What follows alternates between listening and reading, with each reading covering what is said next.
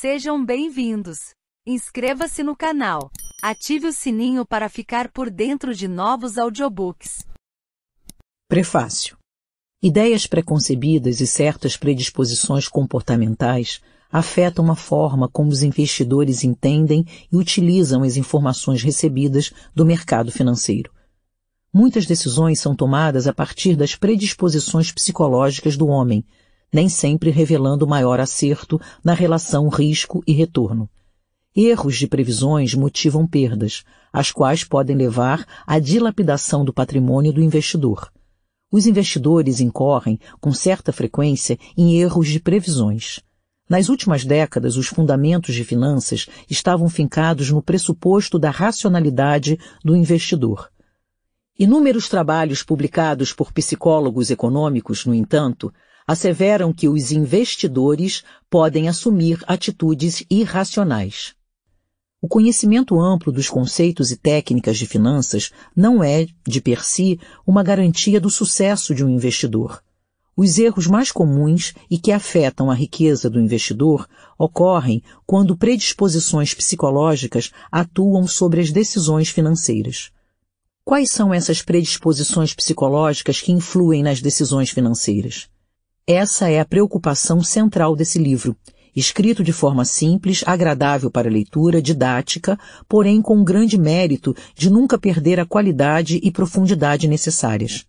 Essa virtude de transmitir conhecimentos é privilégio de poucos. O livro que a professora Vera Rita nos brinda esclarece uma questão fundamental para todo investidor.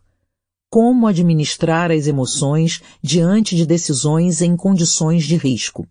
A leitura desse livro é importante porque ajuda a conhecer as predisposições psicológicas que influem sobre as decisões de mercado, com tristes repercussões sobre o bolso do investidor.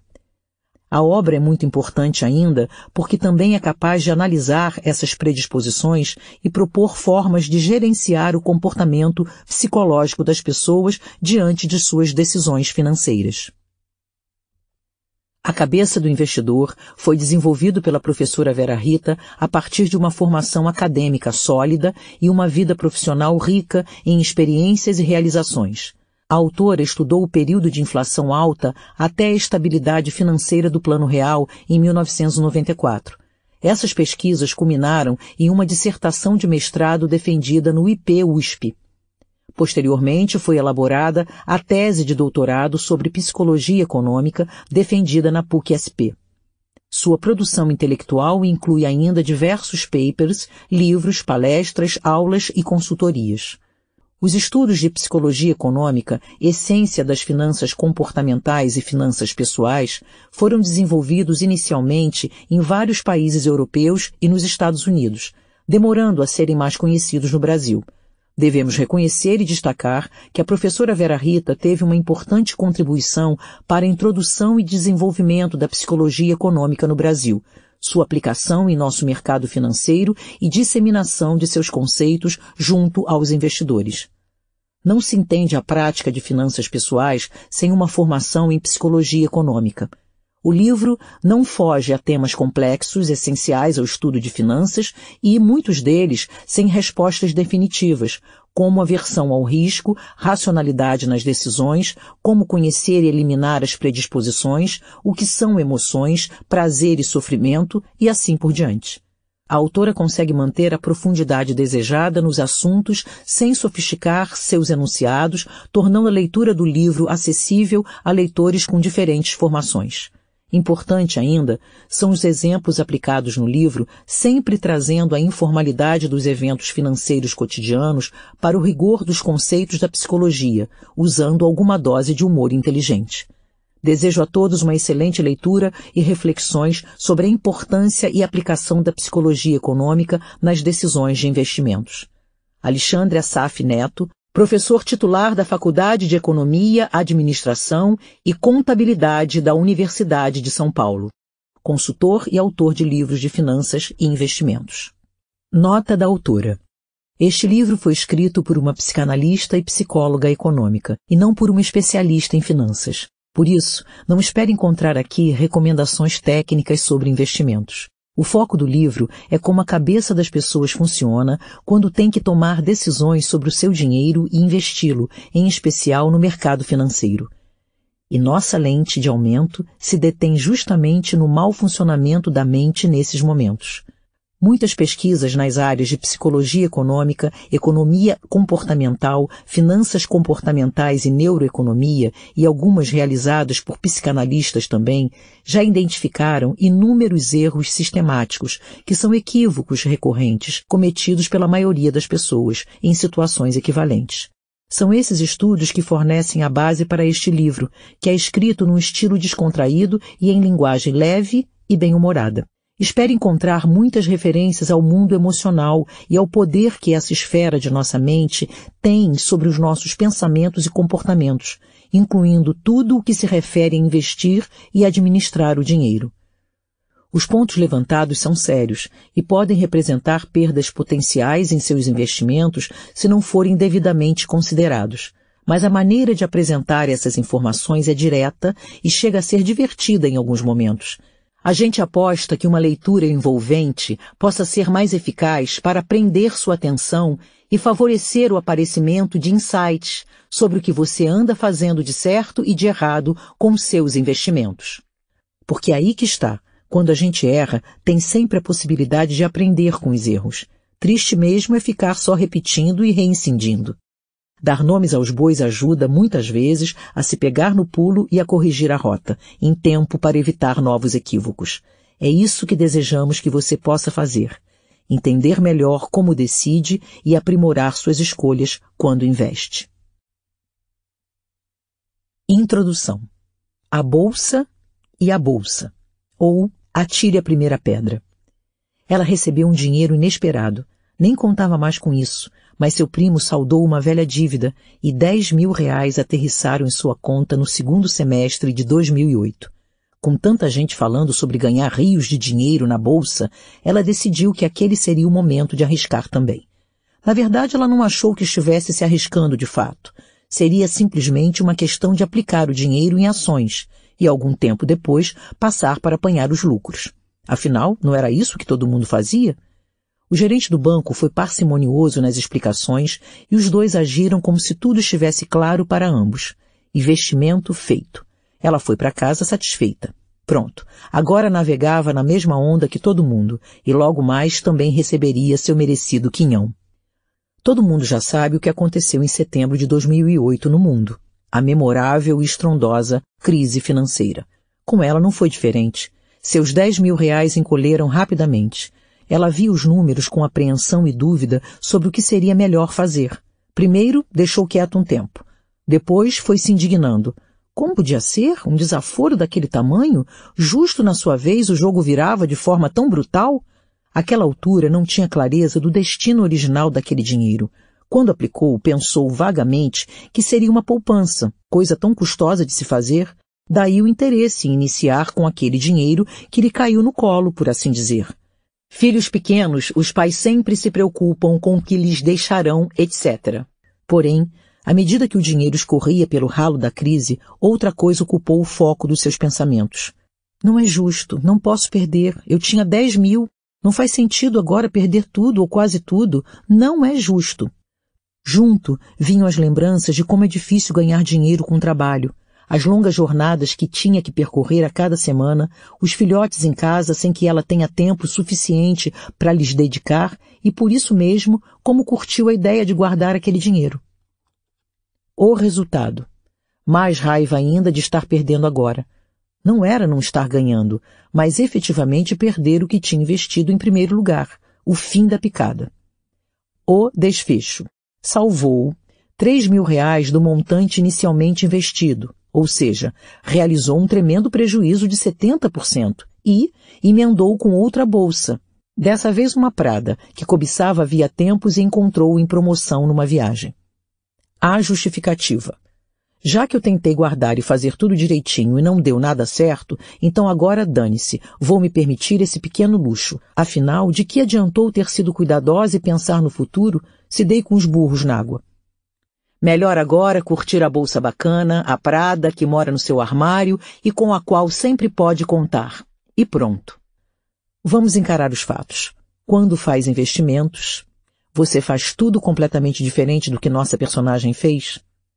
Tem absoluta clareza do que está fazendo, horizonte temporal límpido para movimentações e resgates, domínio pleno de seus atos e pensamentos, é óbvio, serenidade para analisar as opções e segurança para escolher uma delas, com as emoções inteiramente fora da jogada?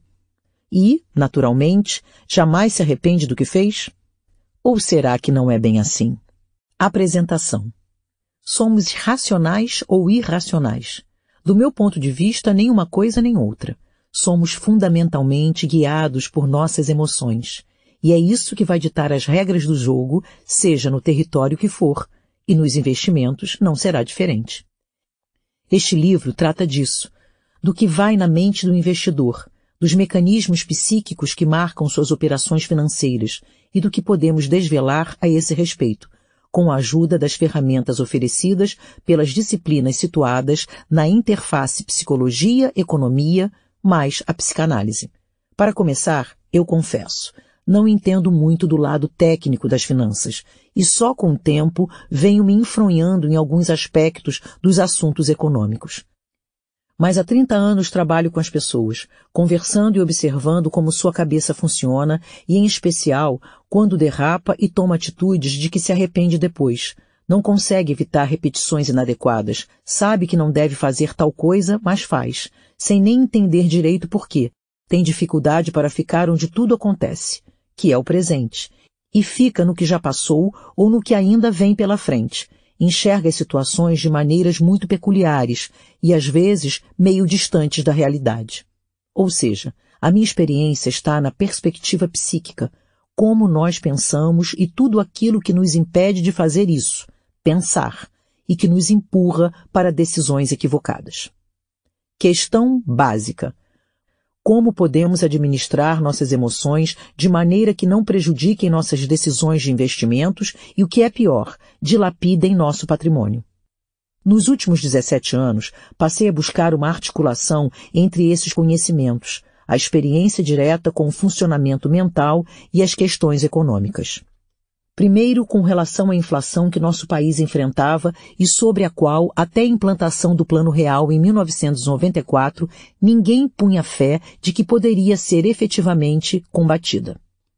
Essa discussão inicial resultou na dissertação de mestrado, IP-USP, intitulada O Componente Emocional, Funcionamento Mental e Ilusão à Luz das Transformações Econômicas no Brasil desde 1985.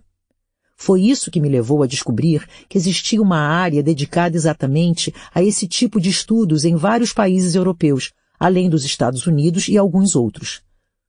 No fim das contas, desembocou na minha tese de doutorado, PUC-SP, Psicologia Econômica, Origens, Modelos, Propostas, e dois livros publicados sobre o assunto. Decisões Econômicas, Você já parou para pensar? E Psicologia Econômica, Comportamento Econômico e Tomada de Decisão. Em 2008, o professor Alexandre Assaf Neto convidou-me a preparar este livro, com foco sobre a mente do investidor. Um acidente de percurso, problema de saúde, atrasou meus planos e tive que adiar a elaboração do livro. Mas os estudos a este respeito não param de crescer e aproveitei para incluir novas descobertas a ele. Já temos muitas pesquisas, achados intrigantes e desafios pela frente. É uma amostra desse material temperado com olhar, armado de lente de aumento sobre nossa dinâmica psicológica que você tem em mãos agora. Como costumo alertar, eu não sei ensinar ninguém a ficar milionário. Portanto, não é este o nosso propósito mas acredito sim que um raio-x sobre como tomamos decisões, os fatores que nos influenciam, o que ajuda e o que atrapalha, tudo isso pode ser útil para fazermos melhores escolhas econômicas e financeiras e, com sorte, até evitar perder dinheiro em algumas situações. Nanodeclaração de Princípios. Este livro se fundamenta nas seguintes premissas básicas. Quanto mais conhecemos, mais temos condição para escolher e agir com maior propriedade. Ilusões atrapalham, em especial quando não nos damos conta de que são ilusões. A razão é escrava da emoção e existe para racionalizar a experiência emocional. Bion, 1970, página 1. Traduzindo, as emoções são um componente mais poderoso da nossa arquitetura psíquica e, portanto, do processo de tomada de decisão também. Isto posto, nem vou me deter na já velha discussão sobre nossa racionalidade ou irracionalidade, se a economia tradicional está correta ao dizer que sempre otimizamos nossas decisões ou não, se os mercados seguem uma lógica e corrigem eventuais desequilíbrios por conta própria ou se nada disso faz sentido. Do lado da investigação sistemática, temos que a psicologia econômica contabiliza mais de 100 anos. A psicanálise também. A economia comportamental já é balzaquiana. As finanças comportamentais são quase unanimemente reconhecidas como ferramenta imprescindível para navegar nos mercados financeiros e, para completar, a caçula, a neuroeconomia, se candidata ao posto de criança prodígio, cheia de medalhas por suas descobertas sobre as relações entre funções cerebrais e decisões econômicas. Do lado da realidade, o mundo mergulhou numa crise cujas reais dimensões e desdobramentos globais ainda ignoramos. Isso ficou evidente em setembro de 2008, embora sinais viessem sendo emitidos bem antes disso. Aliás, não é para me gabar. Ok, é para me gabar só um pouquinho, tá? mas desde meados dos anos 2000 eu falava que tinha alguma coisa meio estranha, meio exagerada naquela história. Durante a bolha da internet eu tinha a mesma sensação e ficava surpresa por não ter estourado ainda. E, desde o início de 2007, discutia isso em classe com os meus alunos. Tinha um slide com uma pirâmide desmoronando e uma bolha em cima. Meu talento para PowerPoint é meio tosco, também preciso confessar isso. Mas eu indagava se aquela exuberância toda não tinha pinta de pirâmide, com vocação, portanto, para estourar mais dia, menos dia. Além do feeling de que, novamente, a coisa parecia exagerada e a velha noção de que tudo que sobe um dia desce, eu simplesmente lia o que vários analistas econômicos expunham na mídia Paul Krugman, que acabou ganhando o Nobel de Economia daquele ano, por exemplo, era o que sempre alertava para os riscos do imbróglio. Veja mais. E as evidências, que são artigos publicados no Valor Econômico, chamando atenção para isso no início de 2008, no apêndice ao final do livro. Depois de um período de relativo otimismo, quando alguns indicadores pareciam apontar para a recuperação, eis que nova onda de preocupação assola o mundo em 2010 e 2011. Novamente me vem a imagem da pirâmide à mente, mas dessa vez em relação aos resgates. Primeiro, os bancos precisavam de ajuda e os governos fizeram o que parece ter sido a coisa certa e foram em seu socorro. Depois, são os próprios governos que precisam de socorro. E outros governos, em situação um pouco melhor, cogitam resgatá-los. Beleza. Mas e se também estes precisarem de ajuda? Quem virá tirá-los da enrascada agora? Será que podemos esperar por um super e anabolizado coelho da Páscoa que chega para salvar todo mundo definitivamente? Eu não contaria com isso, nem mesmo se ele tiver olhos puxados e falar mandarim. Por isso, se a crise teve algum ponto positivo, e de minha parte, tirando o preço altíssimo, que como sempre só ia acontecer, sobra para os excluídos e mais vulneráveis. Acho que teve méritos importantes, sim, como o fato de nos obrigar a pensar ou a repensar sobre o que estamos fazendo com nossos recursos financeiros, ambientais e psicológicos. Mas além disso, a crise colocou a psicologia econômica e suas áreas irmãs sob os holofotes de forma tão intensa como provavelmente jamais ocorrera antes concomitantemente ao profundo questionamento ao modelo econômico tradicional, amparado pelas teorias idem, que vigorou por décadas parecendo imbatível. Então, já começo neste mundo pós-deflagração da crise, embora sem vislumbrar seu término. Nele, não preciso mais defender a psicologia econômica e companhia. Já posso entrar de sola no que interessa.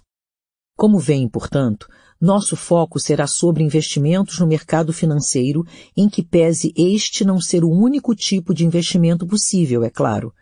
Pode-se investir em imóveis, em empresas e em outros negócios, além do que talvez seja o investimento mais importante que se possa fazer, em si mesmo.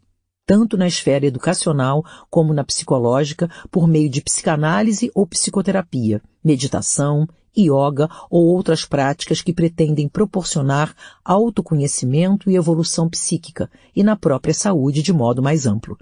Naturalmente, também vale bancar tudo isso para os filhos ou outras pessoas. São todos excelentes investimentos.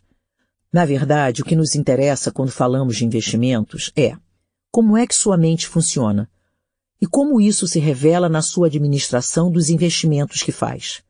Em outras palavras, o que já conhecemos sobre a cabeça do investidor. Um, dois e já. Vamos lá. Capítulo 1. Dinheiro. O excremento do diabo? Todo mundo gosta. Ninguém passa sem. Bom, talvez aqueles indianos religiosos que perambulam nus cobertos com cinzas. Mas, de modo geral, no século XXI, pouca gente prescinde do dinheiro. Já suas ressonâncias, a maneira como cada um enxerga este meio circulante, transbordando de sentidos psicológicos, isso pode variar bastante. Há quem encha a boca para dizer eu gosto de dinheiro, assim como há quem, por receio de que ele lhe falte, se torne exímio administrador de suas finanças, e também quem o associe a todos os males do planeta, sem esquecer tampouco os que lhe dão atenção reduzida. E, curiosamente, neste último grupo, podemos encontrar tanto gente que ganha dinheiro com facilidade, como aqueles que se esquecem da sua existência, até a hora em que padecem com sua escassez, para então se lembrarem dolorosamente de que não dá muito para passar sem ele. Claro que há também os mais e os menos criativos para consegui-lo e gerir, quer sua abundância, quer sua existência minguada. E quem se divirta com isso, quem sinta um enfado imenso. Difícil mesmo é ficar neutro frente ao dinheiro. Ele é convenção social e concreto apenas em seus veículos, isto é, cédulas, moedas, cartões de plástico, folhas de cheque, extratos bancários e comprovantes de investimentos. Talvez por isso o dinheiro se preste a tantas ressonâncias simbólicas, subjetivas em suas representações, o que leva naturalmente a tantas variações individuais, familiares e culturais. Mesmo que não se chegue a conclusões definitivas acerca de suas implicações para a felicidade humana, uma coisa parece certa: ficar sem dinheiro é de lascar. Suponho que seja por esta razão que, ao longo dos 17 anos que venho conversando com clientes na minha consultoria, que enfoca a gestão da vida profissional e financeira, encontro unanimemente, quando lhes peço associações ao dinheiro, uma delas sempre se refere à segurança. Sentir-se desamparado neste mundão de Deus é condição intrínseca ao ser humano. Mas ficar também desprotegido do ponto de vista monetário aí já pesa demais. Pode atormentar e pode também empurrar para a busca de saídas. Algumas são desesperadas, vender órgãos, partes do corpo, por exemplo. Outras são delinquentes, crimes de todas as colorações de colarinho. E há também aquelas que impulsionam o crescimento pessoal ou coletivo.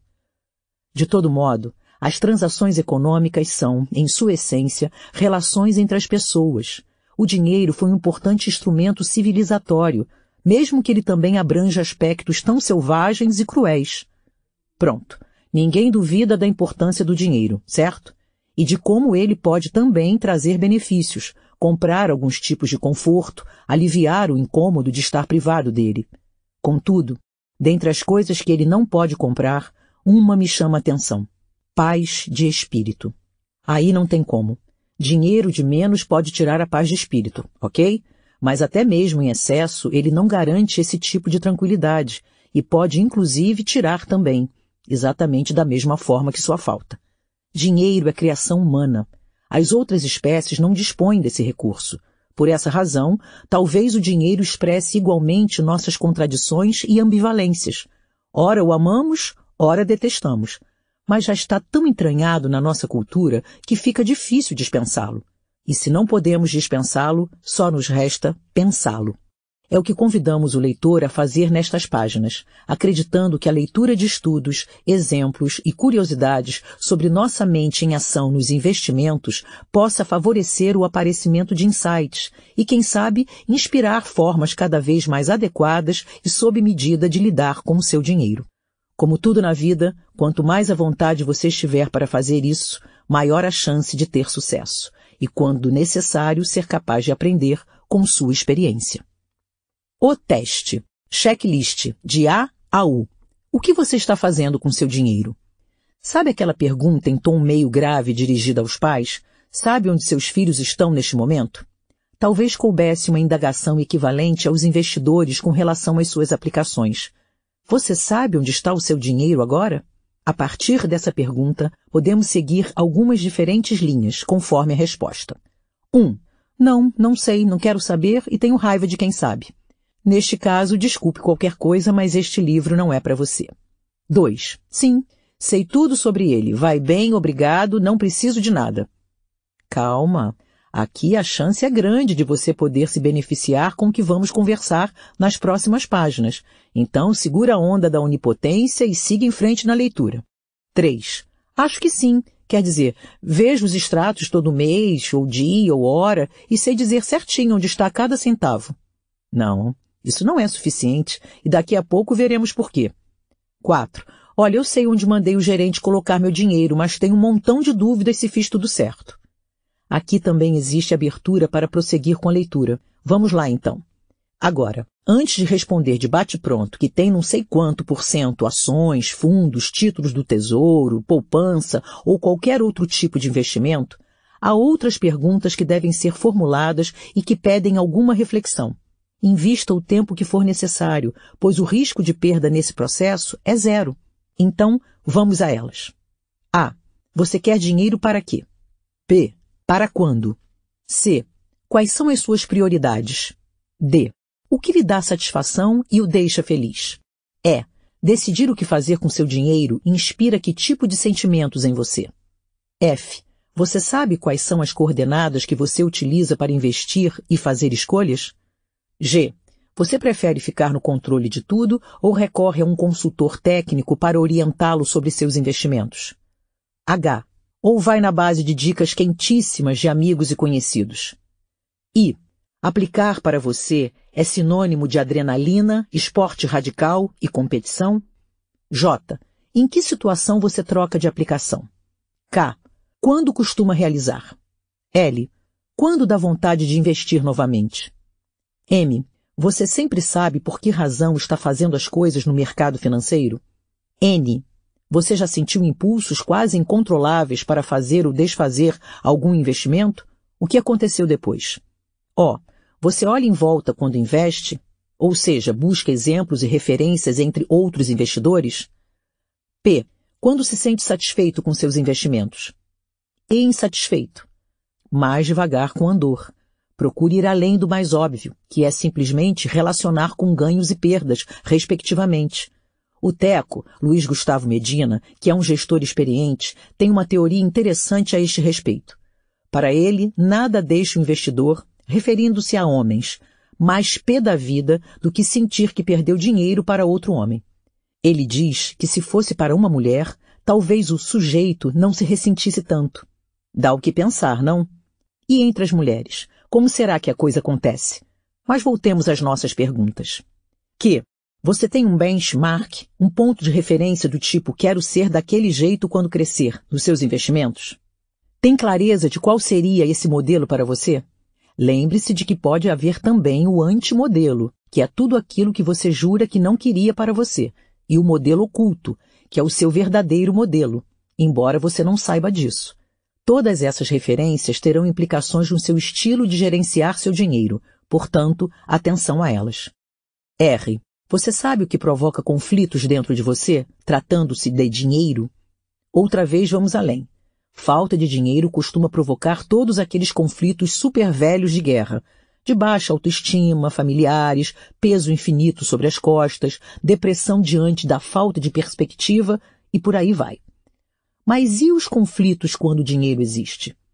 Também tem conflito desse tipo, e às vezes, mais especificamente, em função de determinados tipos de investimentos. S. Qual é a intensidade da sua tristeza ou raiva quando perde dinheiro? E quando perde uma oportunidade sem perder propriamente o dinheiro? E da sua alegria quando ganha? T. E quando bate o arrependimento, como ele vem? Sempre em relação aos mesmos, maus passos ou varia? Corre para botar a culpa no outro ou fica se flagelando? Talvez estes sentimentos se liguem à próxima questão da lista. U. Qual é o tamanho das suas expectativas com relação a dinheiro? Cuidado com a altura delas. Dependendo das circunstâncias, não atingir seu ideal pode se transformar em fonte inesgotável de martírio para você mesmo. Por isso, é sempre bom calibrá-las de acordo com a realidade real da vida verdadeira. Sonhar é ótimo, realizar os sonhos melhor ainda, mas exagerar na dose e viajar direto na maionese pode ser prejudicial à saúde, às finanças e às suas relações no mundo. Capítulo 2 A cabeça do investidor, situando nosso contexto. A descoberta da pólvora 2. O retorno do reprimido? Emoções existem, subjazem nossos comportamentos e fazem uma enorme diferença quando queremos iluminar nossos pensamentos, atitudes e ações. Peço um pouco de desculpa pela ironia do título acima. A psicanálise tem mais de 100 anos e foi construída sobre esse alicerce. Algumas áreas da psicologia, idem, incluindo a psicologia econômica, onde cabe destacar que nos últimos anos, cada vez mais pesquisadores da disciplina vêm incorporando essa visão da importância das emoções. Daí a ironia. Com a crise, os olhos de todos que acompanham o mercado financeiro e a economia finalmente se voltaram para a perspectiva emocional e decidiram que, sim, é necessário levá-la em conta. Ainda não se sabe bem como. Por enquanto, psicanalistas e psicólogos econômicos, economistas comportamentais e pesquisadores em finanças comportamentais têm sido solicitados, provavelmente como nunca antes, a tentar responder à pergunta que não quer calar. Meu Deus, como foi que tudo isso pôde acontecer? Em paralelo, suponho que o pessoal da neuroeconomia também esteja com suas máquinas de mapeamento cerebral e outros equipamentos de ponta funcionando a todo vapor e apontados para os caminhos fisiológicos de nossas emoções. Do meu ponto de vista, demorou-se a fazer a inclusão da dimensão emocional e mesmo depois de feita, ainda engatinhamos em todas essas áreas, incluindo a psicanálise, sem nenhuma exceção. Mal arranhamos a superfície da questão e o que sabemos a respeito é mínimo se comparado a tudo o que falta saber. Contudo, dada a magnitude da influência das emoções sobre nossas decisões e nossa vida em geral, só nos resta seguir investigando, apesar de ser tarefa mais do que hercúlea. De nossa parte, então, mãos à obra. O que são emoções e por que o investidor deveria saber isso? Vamos começar por onde interessa se nossa cabeça é dominada por nossas emoções, para entender um pouco melhor como a cabeça dos investidores opera e como isso se reflete em suas operações financeiras, é por aí que devemos iniciar nossa conversa. Primeiro, cabe uma definição bem clássica. Emoção é impulso, é parente próxima de instinto, é o que nos impele a buscar satisfação e agir nesse sentido. É também nosso lado mais primitivo, já que está presente na espécie humana há milhões de anos, desde o seu início, imprimindo respostas quase automáticas às suas reações, com o objetivo primordial de garantir sua sobrevivência imediata. Se é para evitar a aniquilação, a destruição e a morte, vale qualquer coisa, certo? Portanto, adeus refinamento, ponderações cuidadosas, esmero, capricho, rigor e sofisticação. O que fica em pauta é o desejo de safar-se de qualquer enrosco do jeito que der. Deselegante, rudimentar, sujo, contraditório, esquisito e, claro, ocasionalmente, também brilhante e surpreendente. Este último caso é aquilo que denominamos insight, o clique maravilhoso que de vez em quando experimentamos e que nos permite enxergar com clareza por entre brumas, acertar o alvo quase sem saber como. Infelizmente, é raro acontecer. Por isso, nosso funcionamento emocional é suficiente para sobreviver, mas não está com aquela bola toda quando o assunto é desenvolver-se, sobressair e, no nosso caso, obter melhores retornos nos investimentos. Alguns pesquisadores na área psicoeconômica enxergam essa questão de outro modo, como reafirmou Gerd Gigenrenzer, da Alemanha, no Congresso IAREP-SAB de Psicologia Econômica e Economia Comportamental em 2009. O recurso a heurísticas pode fazer a diferença, para melhor, em nossas decisões e as emoções poderiam ser grandes aliadas para isso. Declarando-se seguidor direto de Herbert Simon, o outro grande ganhador do Prêmio Nobel de Economia 7 em 1978, e possivelmente pai de toda essa linha de pesquisa que estamos vendo aqui, já que desenvolveu a chamada teoria da racionalidade limitada, para se contrapor à proposta da economia tradicional, que postula a racionalidade sem maiores questionamentos na sua teoria neoclássica. Gigerenzer estuda como as emoções podem cortar caminho e nos trazer avaliações rápidas, o que é importante em muitos momentos. Ao longo deste livro, veremos inúmeros exemplos do impacto das emoções sobre nossa cognição, escolhas e comportamento em geral, na maior parte das vezes complicando um pouco a nossa vida. Pois, como vimos em nossa nanodeclaração de princípios, são as emoções que mandam no pedaço. Então, nosso foco neste livro será buscar iluminar nosso mundo emocional. Isso não fará com que elas desapareçam. Isso é impossível e, de todo modo, nem seria desejável, já que representam também nossa fonte de vida mais essencial. Então, se der para viver em relativa paz, tá bom. Coexistência ou armistício que seja, com nossas emoções já estaremos no lucro. Literalmente, inclusive. Um pequeno exemplo. Muita gente pode conhecer aquele sujeito que sempre acredita que está certo e que com ele não vai dar zebra, nunca. Às vezes ele tem sorte e seus investimentos dão certo, com alguma frequência, isso acontece porque a maior parte dos investidores também teve sucesso em períodos de alta. Mas, eis que, num dado momento, nosso amigo encasqueta com uma determinada ação que já subiu bastante, mas ele acha que ainda pode subir mais. E dá-lhe comprar quantidades cada vez maiores. Quando comenta com algum entendido no assunto, despreza os avisos de que poderá entrar pelo cano. Não, eu sou mais eu, isso aqui vai virar e eu vou mostrar para todo mundo como se investe. Algum tempo e muitos reais tendo deixado sua conta depois, ele faz o quê? Culpa a Deus e o mundo por suas perdas. Mas mantém a firme convicção de que sempre esteve certo e foi apenas por um raro infortúnio que se deu mal. Portanto, segue impávido e colosso na certeza de que seu taco é muito melhor do que o de todos. Até a próxima trombada, quando ele refaz o círculo. Temos aqui uma vítima de suas próprias emoções.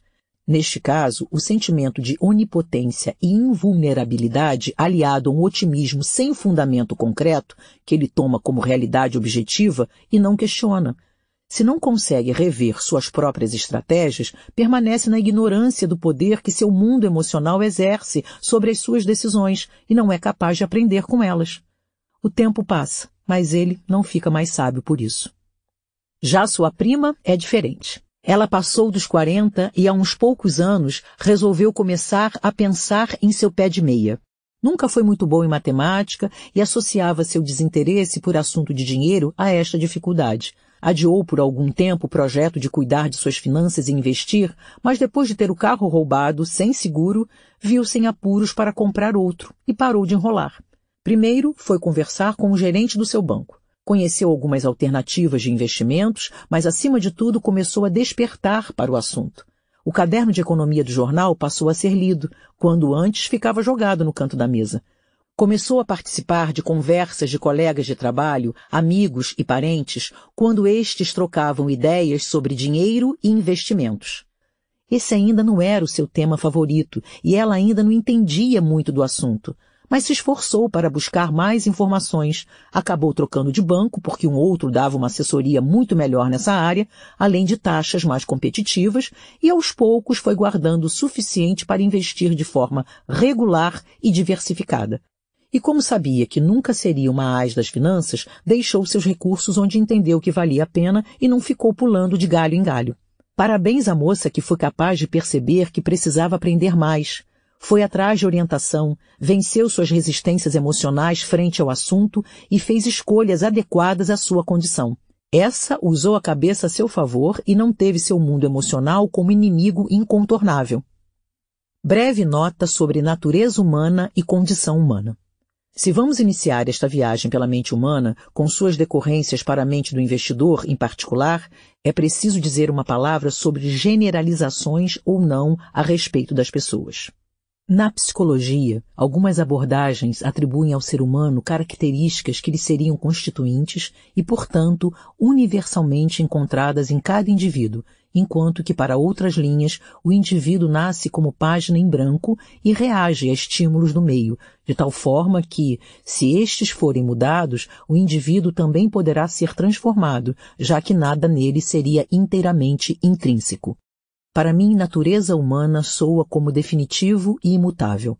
Mas acredito, na verdade, torço para que as coisas não estejam já dadas desta maneira, senão fica feia a coisa. Afinal, ainda falta tanto para a humanidade desenvolver. Por outro lado, observo tendências que parecem estar presentes nas pessoas desde o início, como no caso dos gêmeos idênticos, por exemplo, que podem manifestar preferências tão distintas desde o berçário. Dou preferência, então, à expressão condição humana, no que ela permite de margem de manobra. Sim, de um lado temos esta matéria-prima em comum, que são nossos impulsos e emoções básicos. Daí podermos compartilhar situações, viver identificações e imitação, manada incluída, etc. Mas de outro lado, talvez essa nossa condição não precise ser perene. A torcida então é esta. Tomara que seja possível a nossa mente evoluir muito mais e que essa evolução se expresse também no nosso estilo de administração do mundo, das outras espécies, dos recursos escassos e sua acessibilidade a todos e, claro, das finanças pessoais de cada um também. Um pouco sobre o indivíduo. Prazer e dor são fundamentais, você concorda?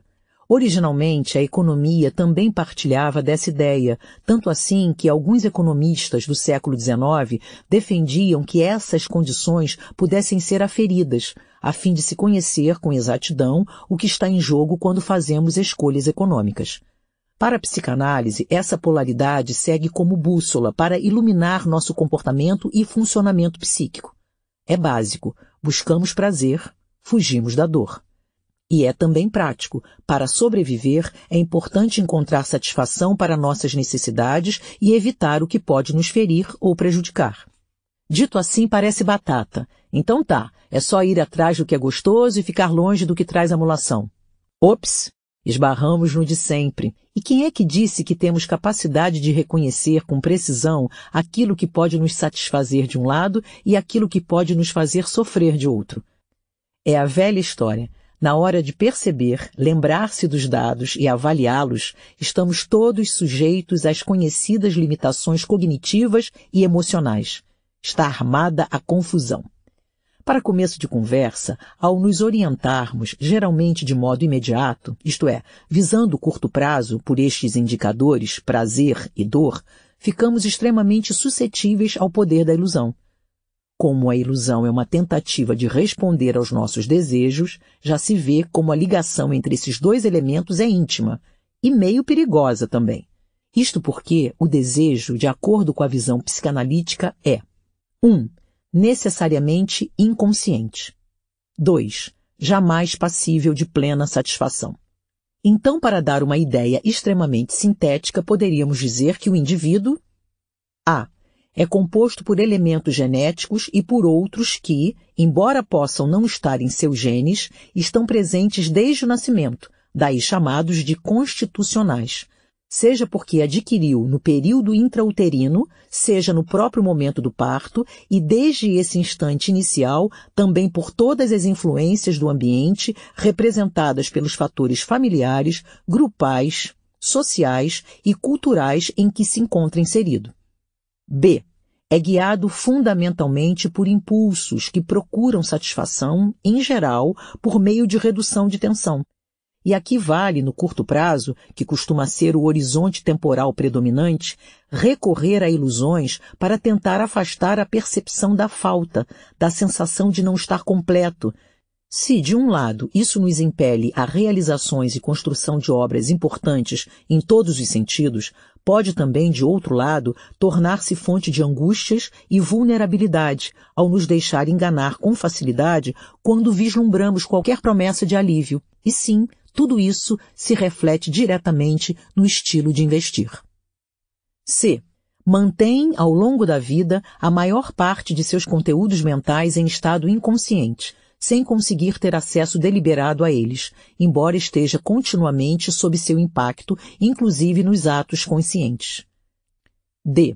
Sofre influências do ambiente que o cerca desde o início e responde a elas conforme o tipo de estímulos que recebe, e também de acordo com suas próprias características físicas e psíquicas, o que ajuda a explicar as razões pelas quais as pessoas podem reagir de formas diferentes às mesmas situações. É, experimenta sempre, em diferentes graus, conflitos psíquicos, seja entre seus próprios impulsos e suas tentativas de controlá-los, seja entre seus desejos e as imposições do mundo ou das pressões que sente internamente, o que pode ajudar a explicar condutas contraditórias, razões que a razão desconhece, e a proverbial dificuldade humana com o autocontrole, como veremos em diversos casos neste livro. F. Não tem facilidade para aprender com a experiência emocional que precisa ser pensada e costuma representar fonte de desconforto íntimo, permanecendo frequentemente em padrões repetidos, ainda que lhes sejam muito prejudiciais e caros. Inclui-se nesta lista o poder do arrependimento. Melhor dizendo, a aversão que temos a nos arrepender, que faz com que pareça muitas vezes aconselhável não fazer nada, não mexer em posições e etc., por medo de vir a sentir arrependimento depois. Como sempre, o receio pode ser tão forte que obstrui o exame mais criterioso da situação e faz a pessoa obedecer a esse quase frio no estômago. Isso remete, por exemplo, à paralisia na hora de decidir, ainda que este possa não ser o único fator responsável por essa atitude. Aliás, nunca é demais relembrar que mesmo que se resolva não fazer nada, esse comportamento já embute uma escolha. Então não tem como. Não há como se furtar a tomar decisões na vida. Não enquanto se estiver vivo. E para complicar, só mais um pouquinho, Quanto mais alternativas ou informações, mais difícil para escolher uma delas. Então, para concluir esta breve exposição sobre o papel das emoções no funcionamento mental dos indivíduos, eu proponho que possamos vê-las como um tipo de heurística também. Na verdade, a maior de todas. Emoção seria a mãe de todas as heurísticas, porque a tal decisão crítica, quando duas alternativas básicas surgem em nossa mente e imediatamente temos de decidir se vamos levar a realidade em consideração, com todas as suas consequências, ou se a desprezaremos, parece ser o grande atalho mental ao qual recorreremos sempre, mesmo que não tenhamos plena consciência disso. Digo isso com base nas teorias psicanalíticas, na experiência clínica e em observações acerca dos personagens do mercado financeiro mas pesquisadores da interface psicologia e economia podem ter uma visão convergente. Um grupo deles tem investigado a questão do afeto, que definem como Afeto pode ser visto como um estado de sentimento que as pessoas experimentam, tal como felicidade ou tristeza. Também pode ser visto como uma qualidade, por exemplo, bom ou mal, associada a um estímulo. Estas duas concepções tendem a estar relacionadas. Um dos pesquisadores mais proeminentes do grupo, Slovic, em artigo sugestivamente denominado Atores Racionais ou Tolos Racionais, minha tradução, discute a importância da heurística afetiva, affect heuristic, para julgamentos e decisões, afirmando que, neste caso, afeto significa a qualidade específica de ser bom ou mal, essa qualidade pode ser experimentada como um estado afetivo, um sentimento, consciente ou não, ou demarcar uma qualidade positiva ou negativa de um estímulo. As respostas afetivas ocorrem rápida e automaticamente, e ao nos apoiarmos sobre elas, estaríamos utilizando a heurística afetiva.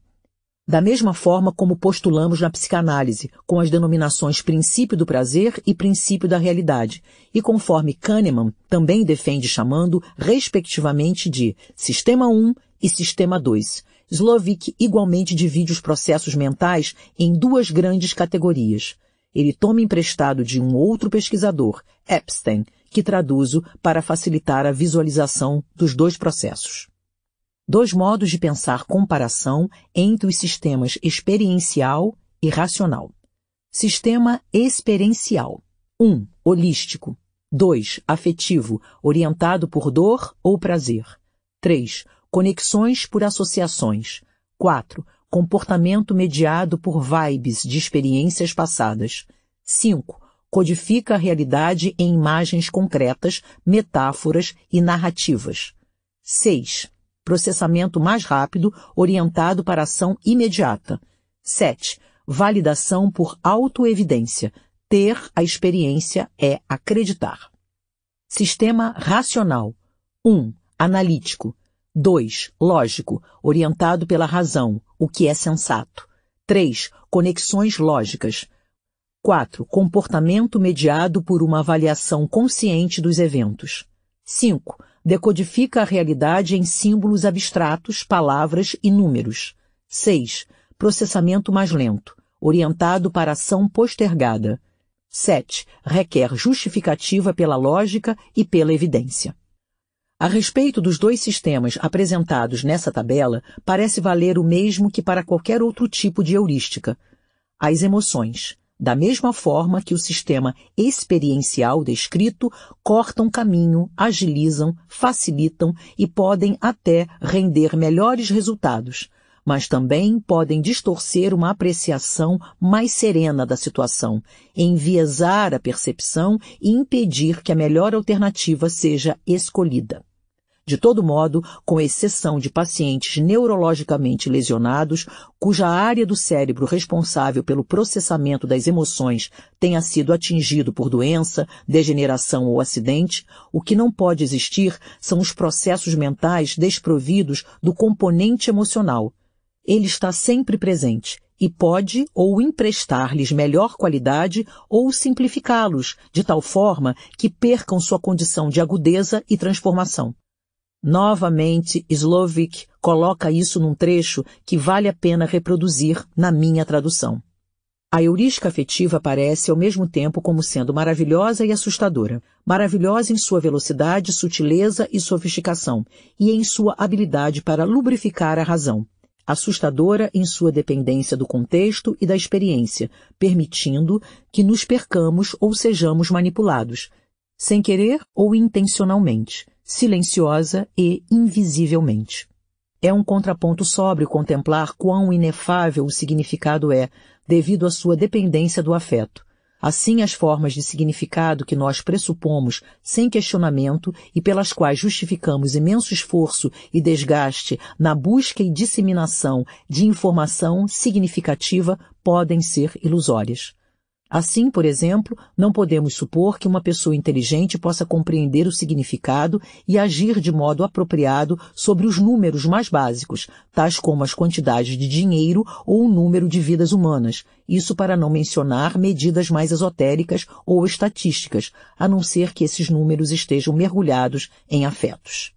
Ao argumentar que a racionalidade não é produto apenas da mente analítica, mas também da mente experiencial, Slovic cita então Antônio Damásio, o prestigiado neurocientista português radicado nos Estados Unidos que tem igualmente estudado esta área.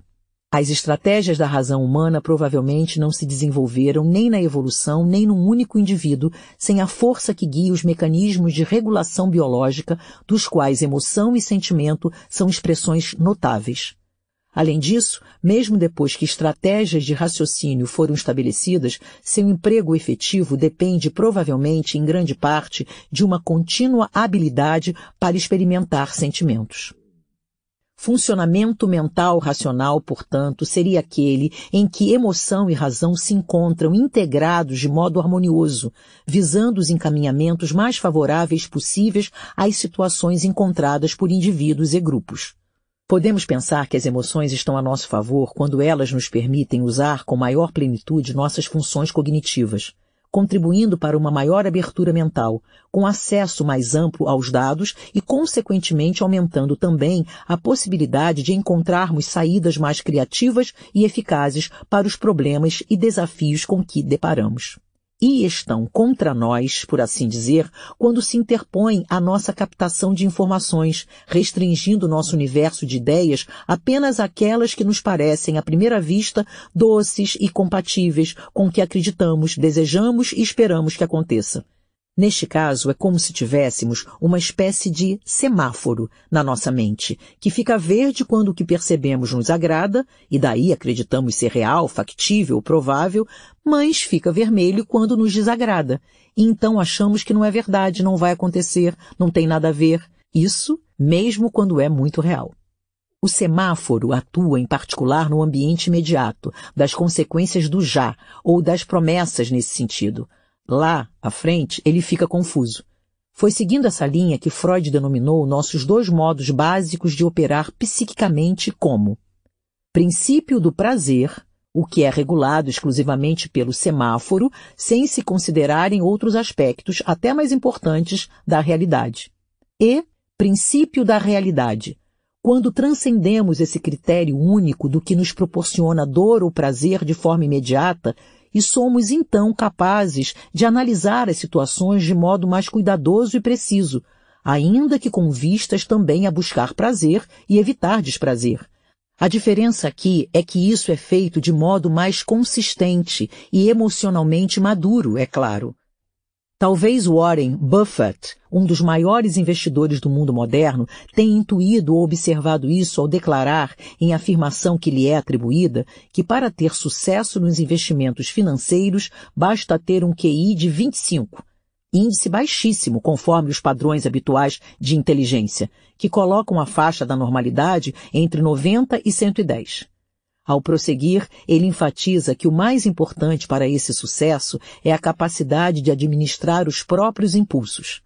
Recapitulando, já que somos tão vulneráveis ao tal semáforo, adoramos alívio de tensão e gratificação imediatos, desconsiderar consequências, acreditar que está tudo bem e que seguirá assim eternamente, ganhar tudo e qualquer coisa, exceto peso, claro, tudo que combina com o que acreditamos, ter companhia, inclusive para errar junto, preferível, em muitos casos, acertar sozinho, ser aceitos e sentir que pertencemos a um grupo ou situação. Detestamos perdas e falta, cenários desconhecidos, incertos e ambíguos, reconhecer que erramos, que somos limitados e que temos aspectos destrutivos, seria bom se o inferno fosse só os outros, tudo que contraria nossas crenças, expectativas e desejos, ficar de fora, considerar o longo prazo, pensar e tomar decisões. Se der, empurramos isso para terceiros. Capítulo 3 Começando a sistematizar a cabeça do investidor em mau funcionamento. Traduzindo para a questão das decisões na visão de um economista que leva a psicologia em alta conta. Tributo a Peter Earle. Peter Earle é um economista nascido no Reino Unido e à época em que escrevia este livro trabalhava na Austrália e na Nova Zelândia. É um pesquisador rigoroso, experiente, ético e com uma coragem que não se vê todo dia para expressar suas ideias. E ainda por cima é generoso. Sim, sou fã dele. Num relatório elaborado para o governo neozelandês, ele sintetiza de modo excelente, a meu ver, e dá nome e endereço às limitações humanas que se manifestam como as tais heurísticas ao longo de todo o processo decisório. Não há retoques a fazer, então nem vou tentar mudar, apenas traduzo abaixo. 1. Um, heurísticas e vieses na aquisição de informação. A. Heurística de disponibilidade. Os julgamentos são afetados pela facilidade de se lembrar de exemplos ou pela frequência com que tais eventos são expostos, em vez de se referir em proporção verdadeira à frequência com que ocorrem. B. Percepção seletiva. As pessoas tendem a ver o que esperam ver, desprezando exemplos em contrário a essas expectativas e buscando verificar apenas o que as confirme, em vez de verificar anomalias. C informações concretas. Estas se sobrepõem à informação abstrata e ou estatística. D. Frequência. Usa-se a frequência e não a frequência relativa para julgar a força de relações de previsão. E. Correlação ilusória. As pessoas costumam selecionar variáveis inadequadas como supostas causas de determinados fenômenos. F. Foco. O foco dos tomadores de decisão depende de como os dados são apresentados. Por exemplo, dados quantitativos podem inibir a concentração sobre dados qualitativos ou vice-versa. Itens de informação absorvidos podem depender de seu lugar numa sequência de informações, ao mesmo tempo que uma apresentação aparentemente lógica de dados pode distrair as pessoas dos dados cruciais que estão faltando ali, entre outros exemplos. G. Efeitos de enquadramento, framing effects. A inclinação de uma pessoa para comparar preços e economizar na compra de um produto pode depender da economia proporcional que ela pensa que poderá obter, e não do valor absoluto do produto. Embora uma economia de 1% sobre o valor de um carro de 30 mil reais seja maior do que uma economia de 10% sobre o preço de um equipamento de som de 500 reais para o carro. 2. Heurísticas e vieses no processamento da informação. A. Tendência a tratar pequenas probabilidades como se tivessem probabilidade zero e grandes probabilidades como certezas, ou a evitar pensar em termos de um amplo escopo de resultados possíveis, então substituídos por foco sobre um único, melhor palpite. B. Compreensão insuficiente de probabilidades compostas. C tendência a não conseguir usar uma estratégia de avaliação consistente ao longo de casos que se repetem. D. Lei dos pequenos números. Atribuição de demasiado peso a resultados de amostras pequenas. E. Tendência a descontar o futuro hiperbolicamente e não exponencialmente, o que pode contribuir para agravar problemas de vício em pessoas que já têm essa tendência. F avaliação superficial em face da complexidade e ou pressão emocional da situação, resultando em escolhas impulsivas. G. Pressões sociais tendem a tornar distorcidos os julgamentos a favor da visão da maioria, apesar de poderem se mostrar sem fundamento, como em A Roupa Nova do Rei. 3. Heurísticas e vieses na escolha. A. Falácia dos custos incorridos sunk cost bias. Como no caso de quem consome alguma coisa só porque já pagou por ela, como serviços de academia de ginástica, a utilização continuada do serviço é uma maneira de tentar justificar os gastos incorridos, muito embora sinta que se pudesse voltar no tempo, não o faria nem se fosse de graça. B. Efeito posse. Endowment effect. O valor necessário para uma pessoa abrir mão de alguma coisa que já tenha tende a ser maior do que ela se disporia a pagar para adquirir aquilo, caso não o possuísse. C. Ilusão de controle. O simples ato de fazer uma escolha pode deixar a pessoa menos preocupada com as incertezas que antes disso ela percebia. D. Pensamento positivo. Wishful thinking. Na tentativa de fazer parecer apropriada uma escolha que na verdade foi feita por razões que se reluta ou se mostra incapaz de admitir para ela mesma ou para os outros, a pessoa tende a inflar suas estimativas sobre os benefícios dessa escolha em outras dimensões. É, estratégias de autocontrole. Quem tem consciência de sua própria falibilidade como tomador de decisão tende a buscar estratégias de autocontrole que o impeçam de cair em tentação, apesar de saber que estas estratégias se prometem menos do que ele seria capaz de obter se escolhesse estratégias alternativas, porém condicionadas à sua capacidade para se controlar. Por exemplo, alguns consumidores abrem contas e clubes de poupança para o Natal que oferecem taxas mínimas de juros, mas em compensação obtém a vantagem de tornar impossível o acesso a retiradas até que chegue o Natal. 4. Heurísticas e vieses pós-escolha. A. Falácia do apostador. Depois de observar uma sequência de algum tipo de resultado, as pessoas supõem que na próxima vez a probabilidade de dar o resultado oposto aumente. B. Viés de atribuição. As pessoas tendem a ver o sucesso como resultado de suas próprias habilidades, enquanto o fracasso se deve sempre à má sorte. C. Rememoração. A reconstituição mental de problemas pode causar reconstruções errôneas do que aconteceu e afetar escolhas subsequentes. D. Viés de retrospecto. Hindsight bias. As pessoas tendem a encontrar explicações plausíveis para coisas que, se tivessem sido efetivamente vistas antes, teriam provocado surpresa. Early conclui esta explanação afirmando que escolha é um processo que se desdobra frente à necessidade de lidar com as complexidades da vida cotidiana, num mundo em mudança, e não a seleção do conjunto ótimo de atividades em determinado momento. Early, 2005, páginas 11, 12. Consequentemente, as inconsistências nossas de cada dia. São conflitos internos e externos de um lado, limitações idem de outro. Seria muito difícil que o resultado final fosse um mar de rosas, não? Se olharmos em volta, veremos que de fato está meio longe disso. Apesar de tantas evoluções, em particular no campo tecnológico, à humanidade cabe ainda deparar com desafios gigantescos que vão da miséria que assola uma considerável parcela de pessoas ao meio em que vivemos, do qual dependemos e, ao mesmo tempo, devastamos como se acreditássemos que ele seria capaz de se recompor por passe de mágica. Tudo isso acontecendo ao mesmo tempo.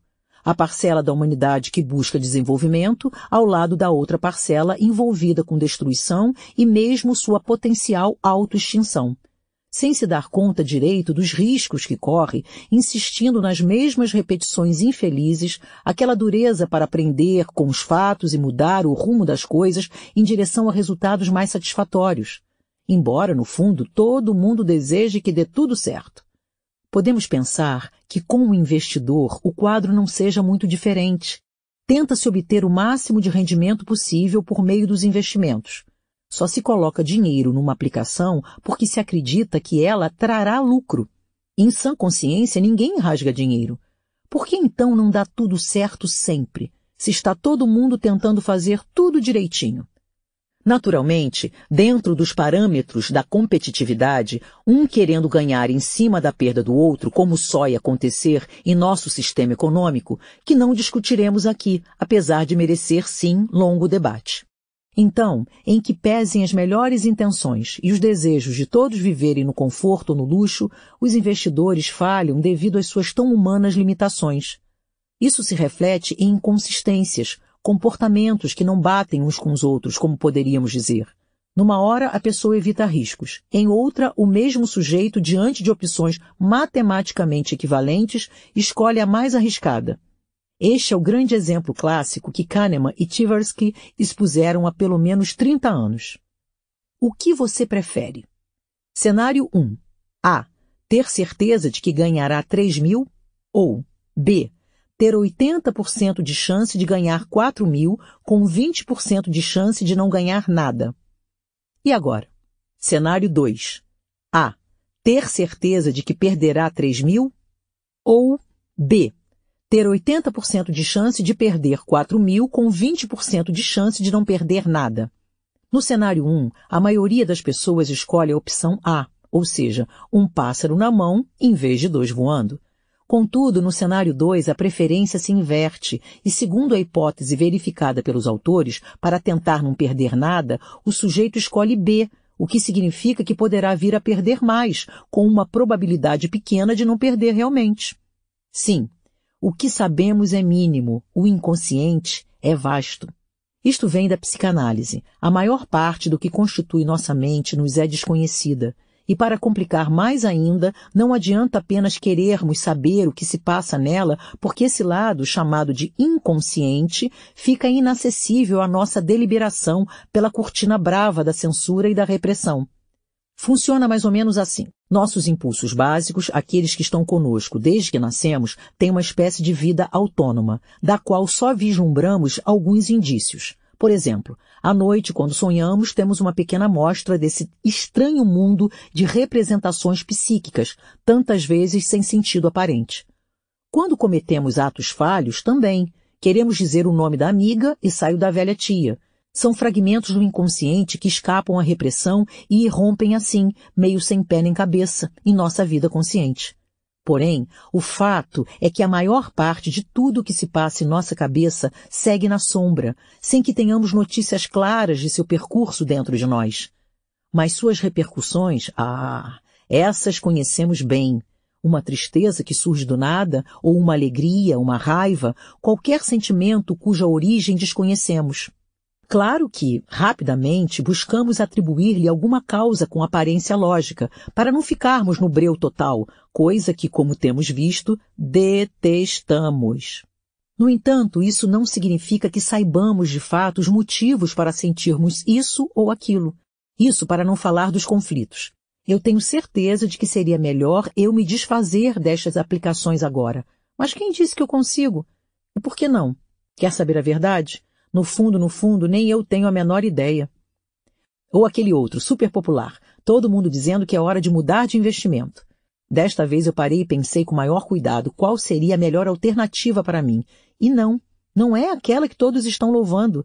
Faço o que então? Sigo minha cabeça ou vou pela dos outros? Em psicologia social, tem um experimento antigo muito citado. Um sujeito fica num grupo que está todo previamente combinado, mas ele não sabe disso eles recebem uma tarefa ultra simples, dizer qual traço tem o mesmo tamanho de um modelo dado. É simples, porque as alternativas são indiscutivelmente claras, e só uma delas se aproxima do modelo dado. Não há como errar. Acontece que, à medida que o grupo vai escolhendo a alternativa errada, o sujeito vai se sentindo pressionado e, na maior parte das vezes, entra na onda. Se colocada para fazer o teste sozinha, a pessoa acertaria, mas em grupo ela errava um terço das respostas. E olha que a tarefa era para lá de banal. Além disso, o grupo, é bom lembrar, era formado de maneira aleatória. Ninguém se conhecia, de modo que não havia nenhuma razão importante para a pessoa na berlinda querer fazer boa figura perante eles. Portanto, Olhando de fora, dá até aflição imaginar o quanto o sujeito precisou se violentar para concordar com uma barbaridade daquelas. Mas a gente não precisa ir tão longe. O que é mesmo o tal comportamento de manada? E aqueles fenômenos manjados. Depois que a bolsa já subiu bastante, aí é que vem a vontade de entrar. E isso vale mesmo para aqueles que já sabem como a coisa funciona, que se já subiu muito, então vai ser difícil subir muito mais, etc. De pouco adianta. A comichão para se juntar à multidão é realmente poderosa e são poucos que resistem a ela sem suar um pouco. Pitada de neurociência. Mais recentemente, o experimento de Ash foi reproduzido, valendo-se agora de modernos equipamentos de mapeamento cerebral, concomitantemente, e qual não foi a surpresa ao se verificar que os sujeitos complacentes com o grupo estavam de fato vendo as imagens erradas. Isso é que é reduzir a dissonância cognitiva de modo bem sucedido. Um pouco sobre massa. Se o indivíduo funciona conforme descrito no capítulo acima, e convenhamos não é propriamente uma Brastemp, há de se convir que, de dentro de tão precários parâmetros, o ser humano até que bate uma bola importante também. De um lado, tantas limitações psicológicas, mas de outro lado, a estonteante Capela Sistina e outras maravilhosas produções humanas. Ou seja, vida árdua, luta dura incessante, e a humanidade aqui se internecendo com os filhos e outros entes amados, com arte, com ciência, capaz de generosidade, tentando dar conta de desafios monumentais, e temos que reconhecer, a imensa maioria não desiste, não. Vai à luta, alguns buscando também a realização material, seja pelo enriquecimento, seja pelo planejamento de suas finanças para viver com conforto, mas esforçando-se por ganhar dinheiro e pensando em como investi-lo melhor. Onde está o problema, então? Se sozinho o indivíduo já tem tantas fontes potenciais dentro de si próprio para se atrapalhar, quando a coisa é colocada em termos de grupo, aí complica ainda mais. Porque o mercado financeiro é isso, certo?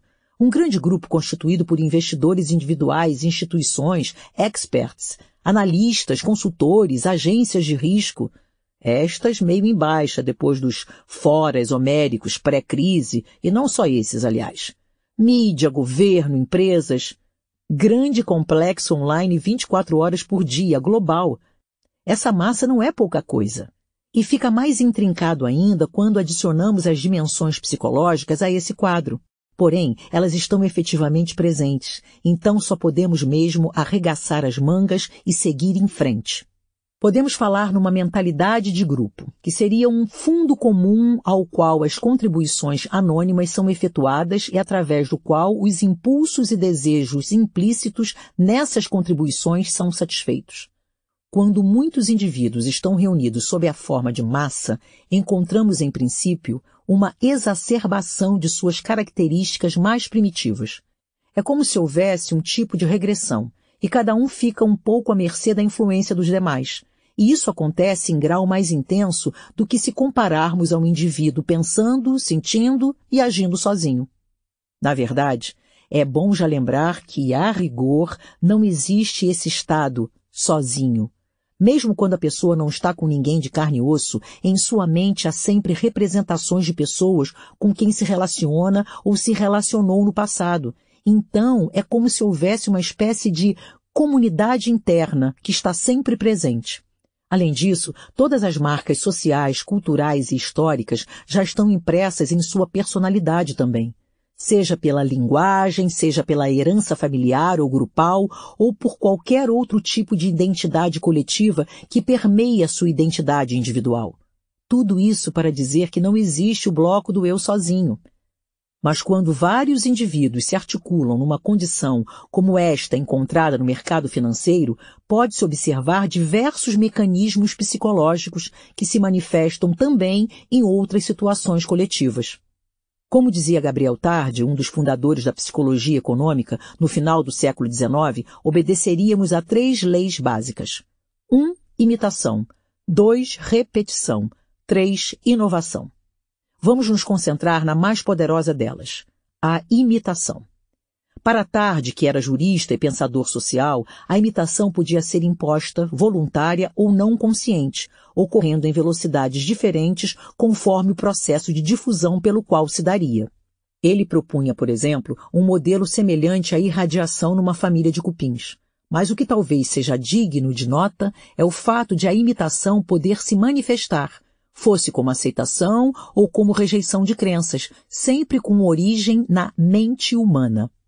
Assim, a imitação poderia ter duas causas sociais. No caso de ser imitação lógica, ela se daria após um exame, mais ou menos cuidadoso, e uma avaliação da utilidade daquela inovação para o indivíduo.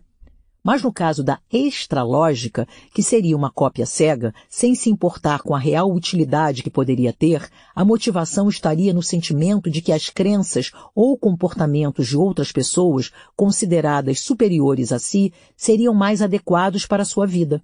Não se esquecendo de que todo esse processo pode ser inconsciente. E arrematando com suas palavras, pensar espontaneamente é sempre mais cansativo do que pensar pelos outros. Sobre a questão da difusão, ele propunha três métodos. A. Lei da descida. Law of Descent. Estratos superiores são imitados pelos inferiores.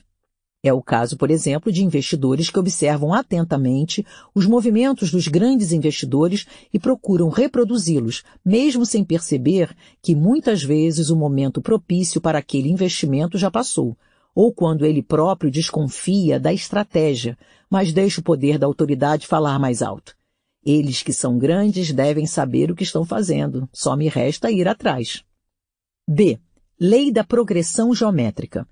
Esta lei aponta para a rápida disseminação, a partir do ponto de origem, pode ser do boato, da mania, do pânico, etc. Aqui temos os manjadíssimos movimentos de manada, por que o mercado resolveu que, a partir da quebra do Lehman Bros., em 15 de setembro de 2008, ninguém mais confiaria em ninguém e todos parariam de oferecer crédito? Outros solavancos já haviam sido sentidos mais de um ano antes. Instituições tinham ido à bancarrota, mas todos seguiram firmes como se não houvesse risco algum, até aquela fatídica segunda-feira. É difícil explicar, mas fácil reconhecer que houve algo parecido com um tsunami daquele momento em diante, como se todos tivessem recebido uma espécie de senha, um sinal que dizia: tudo o que valia não vale mais, agora é salve-se quem puder. Fui. C. Lei do interno antes do exótico. Law of the internal before the exotic. Por esta lei, modelos internos seriam imitados antes dos externos, como, por exemplo, imitação de ideias antes da imitação de sua manifestação externa, ou fins imitados antes dos meios. Podemos pensar numa expressão desta lei no lapso de tempo que costuma decorrer entre o investidor neófito começar a ficar com vontade de investir geralmente nos momentos de alta, e como essa vontade vai crescendo antes que ele a concretize, o que acaba muitas vezes levando-o a entrar precisamente na hora errada. Isto é, quando a tendência de alta não se sustenta mais e começa a cair. Sobre imitação, podemos complementar que se trata do primeiro método de aprendizagem do ser humano, permanecendo como um dos mais primordiais ao longo de toda a sua existência. Por isso fica tão difícil evitar que esse comportamento ocorra. Além disso, temos uma espécie de tendência a nos conformarmos com a maioria, quem usou os primeiros jeans nos anos 1960 talvez se lembre de seu caráter contestatório, porém, ao mesmo tempo, se tornou imperioso ter um par de calças azuis daquele brim especial justamente para poder ficar igual aos demais. É também o caso de tatuagens e piercings para os jovens de hoje, que muitas vezes se sentem os rebeldes, ostentando seus adereços, embora já seja difícil encontrar alguém nessa faixa etária, nos grandes centros urbanos, onde a moda se dissemina rapidamente sem um deles. Não tem como, a exceção quase sempre vira regra entre os humanos. Mesmo quando não faz sentido para o indivíduo. Isso é que é mais curioso. Há um documentário que mostra isso muito bem, são duas situações experimentais, em que os sujeitos estão numa sala e em ambas o elemento comum é a fumaça que começa a penetrar ali, vindo do cômodo contíguo, onde dá a impressão de que está havendo um incêndio brabo. Na primeira situação, há apenas um indivíduo na sala. Na segunda, há um grupo que foi previamente instruído a ignorar a fumaça e um indivíduo que não recebeu essa instrução. Quando o sujeito se vê sozinho nessa situação e pensa estar havendo um incêndio, não hesita e sai correndo, nem pensa em se arriscar ficando ali. Mas a coisa muda de figura quando ele está em grupo. O grupo, como é praxe nesse tipo de experimento, é formado por confederados, que são cúmplices, pessoas previamente instruídas pelo experimentador, para se comportar de determinadas maneiras. E aqui o restante do grupo ignora a fumaça e continua realizando a tarefa passada pelo experimentador pois o único sujeito ingênuo, ele não é confederado, coitado, fica bem encanado com a fumaça, mas olha em volta e vendo que ninguém mais está tomando qualquer providência, parece raciocinar que talvez não seja o caso de reagir mesmo. Ou seja, a pessoa fica super incomodada, mas a pressão do grupo, que não precisa dizer uma palavra sequer ou esboçar qualquer gesto, apenas permanecer indiferente ao problema, é suficiente para fazê-la ter profundas dúvidas sobre como reagir no caso. Existe até uma variação do experimento ainda mais aflitiva de se assistir. O sujeito é um jovem artista, de quem se esperaria maior autonomia nos comportamentos e menor deferência por convenções sociais. E, de fato, ele logo verbaliza suas preocupações, ao que os demais reagem dizendo que não há problema e eles devem seguir com a tarefa solicitada. Ele não se conforma e acaba se levantando para deixar a sala. E não é que na última hora o cara volta? Sim, ele parece experimentar um conflito interno tão intenso que acaba desistindo de seguir o que os seus sentidos estão captando da realidade externa e lhe comunicando: perigo, saia já daqui, para ficar com a sua realidade interna, onde o grupo parece ocupar posição de grande poder, e volta meio desenchabido para o seu lugar. Essa descrição pode parecer menos surpreendente se nos lembrarmos das centenas de casos em que investidores agem exatamente do mesmo modo, ignorando seus próprios conhecimentos e abrindo mão de pensar com a sua própria cabeça e proteger seus próprios interesses em nome de não abandonar um rebanho que lhe passa tanta segurança, mesmo que seja para arrumar para o abismo e perder dinheiro. E se já adicionarmos também um tempero psicanalítico a esses relatos, lembraremos que somos bastante desamparados do ponto de vista psíquico, o que nos leva a sempre que possível buscar companhia e conforto junto aos semelhantes. Cá entre nós, às vezes também entre os cachorros ou gatos, para quem é desse outro ramo, essa companhia bate uma bolinha como os investidores estão cansados de saber, tudo isso vale inclusive nas situações mais radicais, quando damos preferência a seguir os outros, mesmo não acreditando que estejam certos a nos orientarmos por nossa própria e solitária cabeça. O velho quase ditado, é melhor errar junto do que acertar sozinho. Que melhor dizendo, expressa o receio de errar sozinho. Este sim o verdadeiro pesadelo. Então, mesmo com microdúvida, opta-se por ir atrás do rebanho. Pronto. Chegamos ao conhecido espírito de manada. Este elemento já faz parte indiscutível das análises sobre o mercado financeiro. A tendência quase irresistível de seguir a maioria e ou de acreditar que a maioria saiba de coisas que a própria pessoa desconhece. Daí a conveniência de ir atrás deste outro onipotente e onisciente. Uai, mas isso não contraria aquela história da autoconfiança exagerada que quase todo mundo exibe? Não. As duas visões são complementares. Eu só me sinto acima da média e espertíssimo porque no fundo duvido dolorosamente disso. Contudo, como é indigesto averiguar melhor em que estado se encontram minhas reais habilidades, posso chegar a um aparente meio termo. Em psicanálise, a gente chama de formação ou solução de compromisso. Da seguinte forma, bem lá no meu íntimo, onde nem mesmo eu tenho acesso direto, farejo minhas limitações, minha precariedade e tudo isso me assusta bastante. Como resultado, procuro evitar o confronto com essas fragilidades. E Shazam! Bem ali onde a coisa me incomoda, cresce agora o seu oposto. Nada de fraqueza, eu sou apenas o máximo. Tudo sei, tudo posso, nada me atemoriza ou me detém. Afinal, eu sou o cara, sou melhor do que todo mundo. Só que, na hora da onça beber água, a coisa aperta e me vejo diante de minha parca realidade. Sei lá o que vai acontecer. Deus me livre de entrar pelo cano, em especial se for sozinho. Então, galera, aqui vou eu também. Vamos ficar todos juntinhos? De onde se depreende que é melhor acreditar que estou acima da média nos cenários tipo céu de brigadeiro, quando há poucas chances de dar errado, mesmo quando essa bonança for fruto de fatores exógenos à minha pessoa.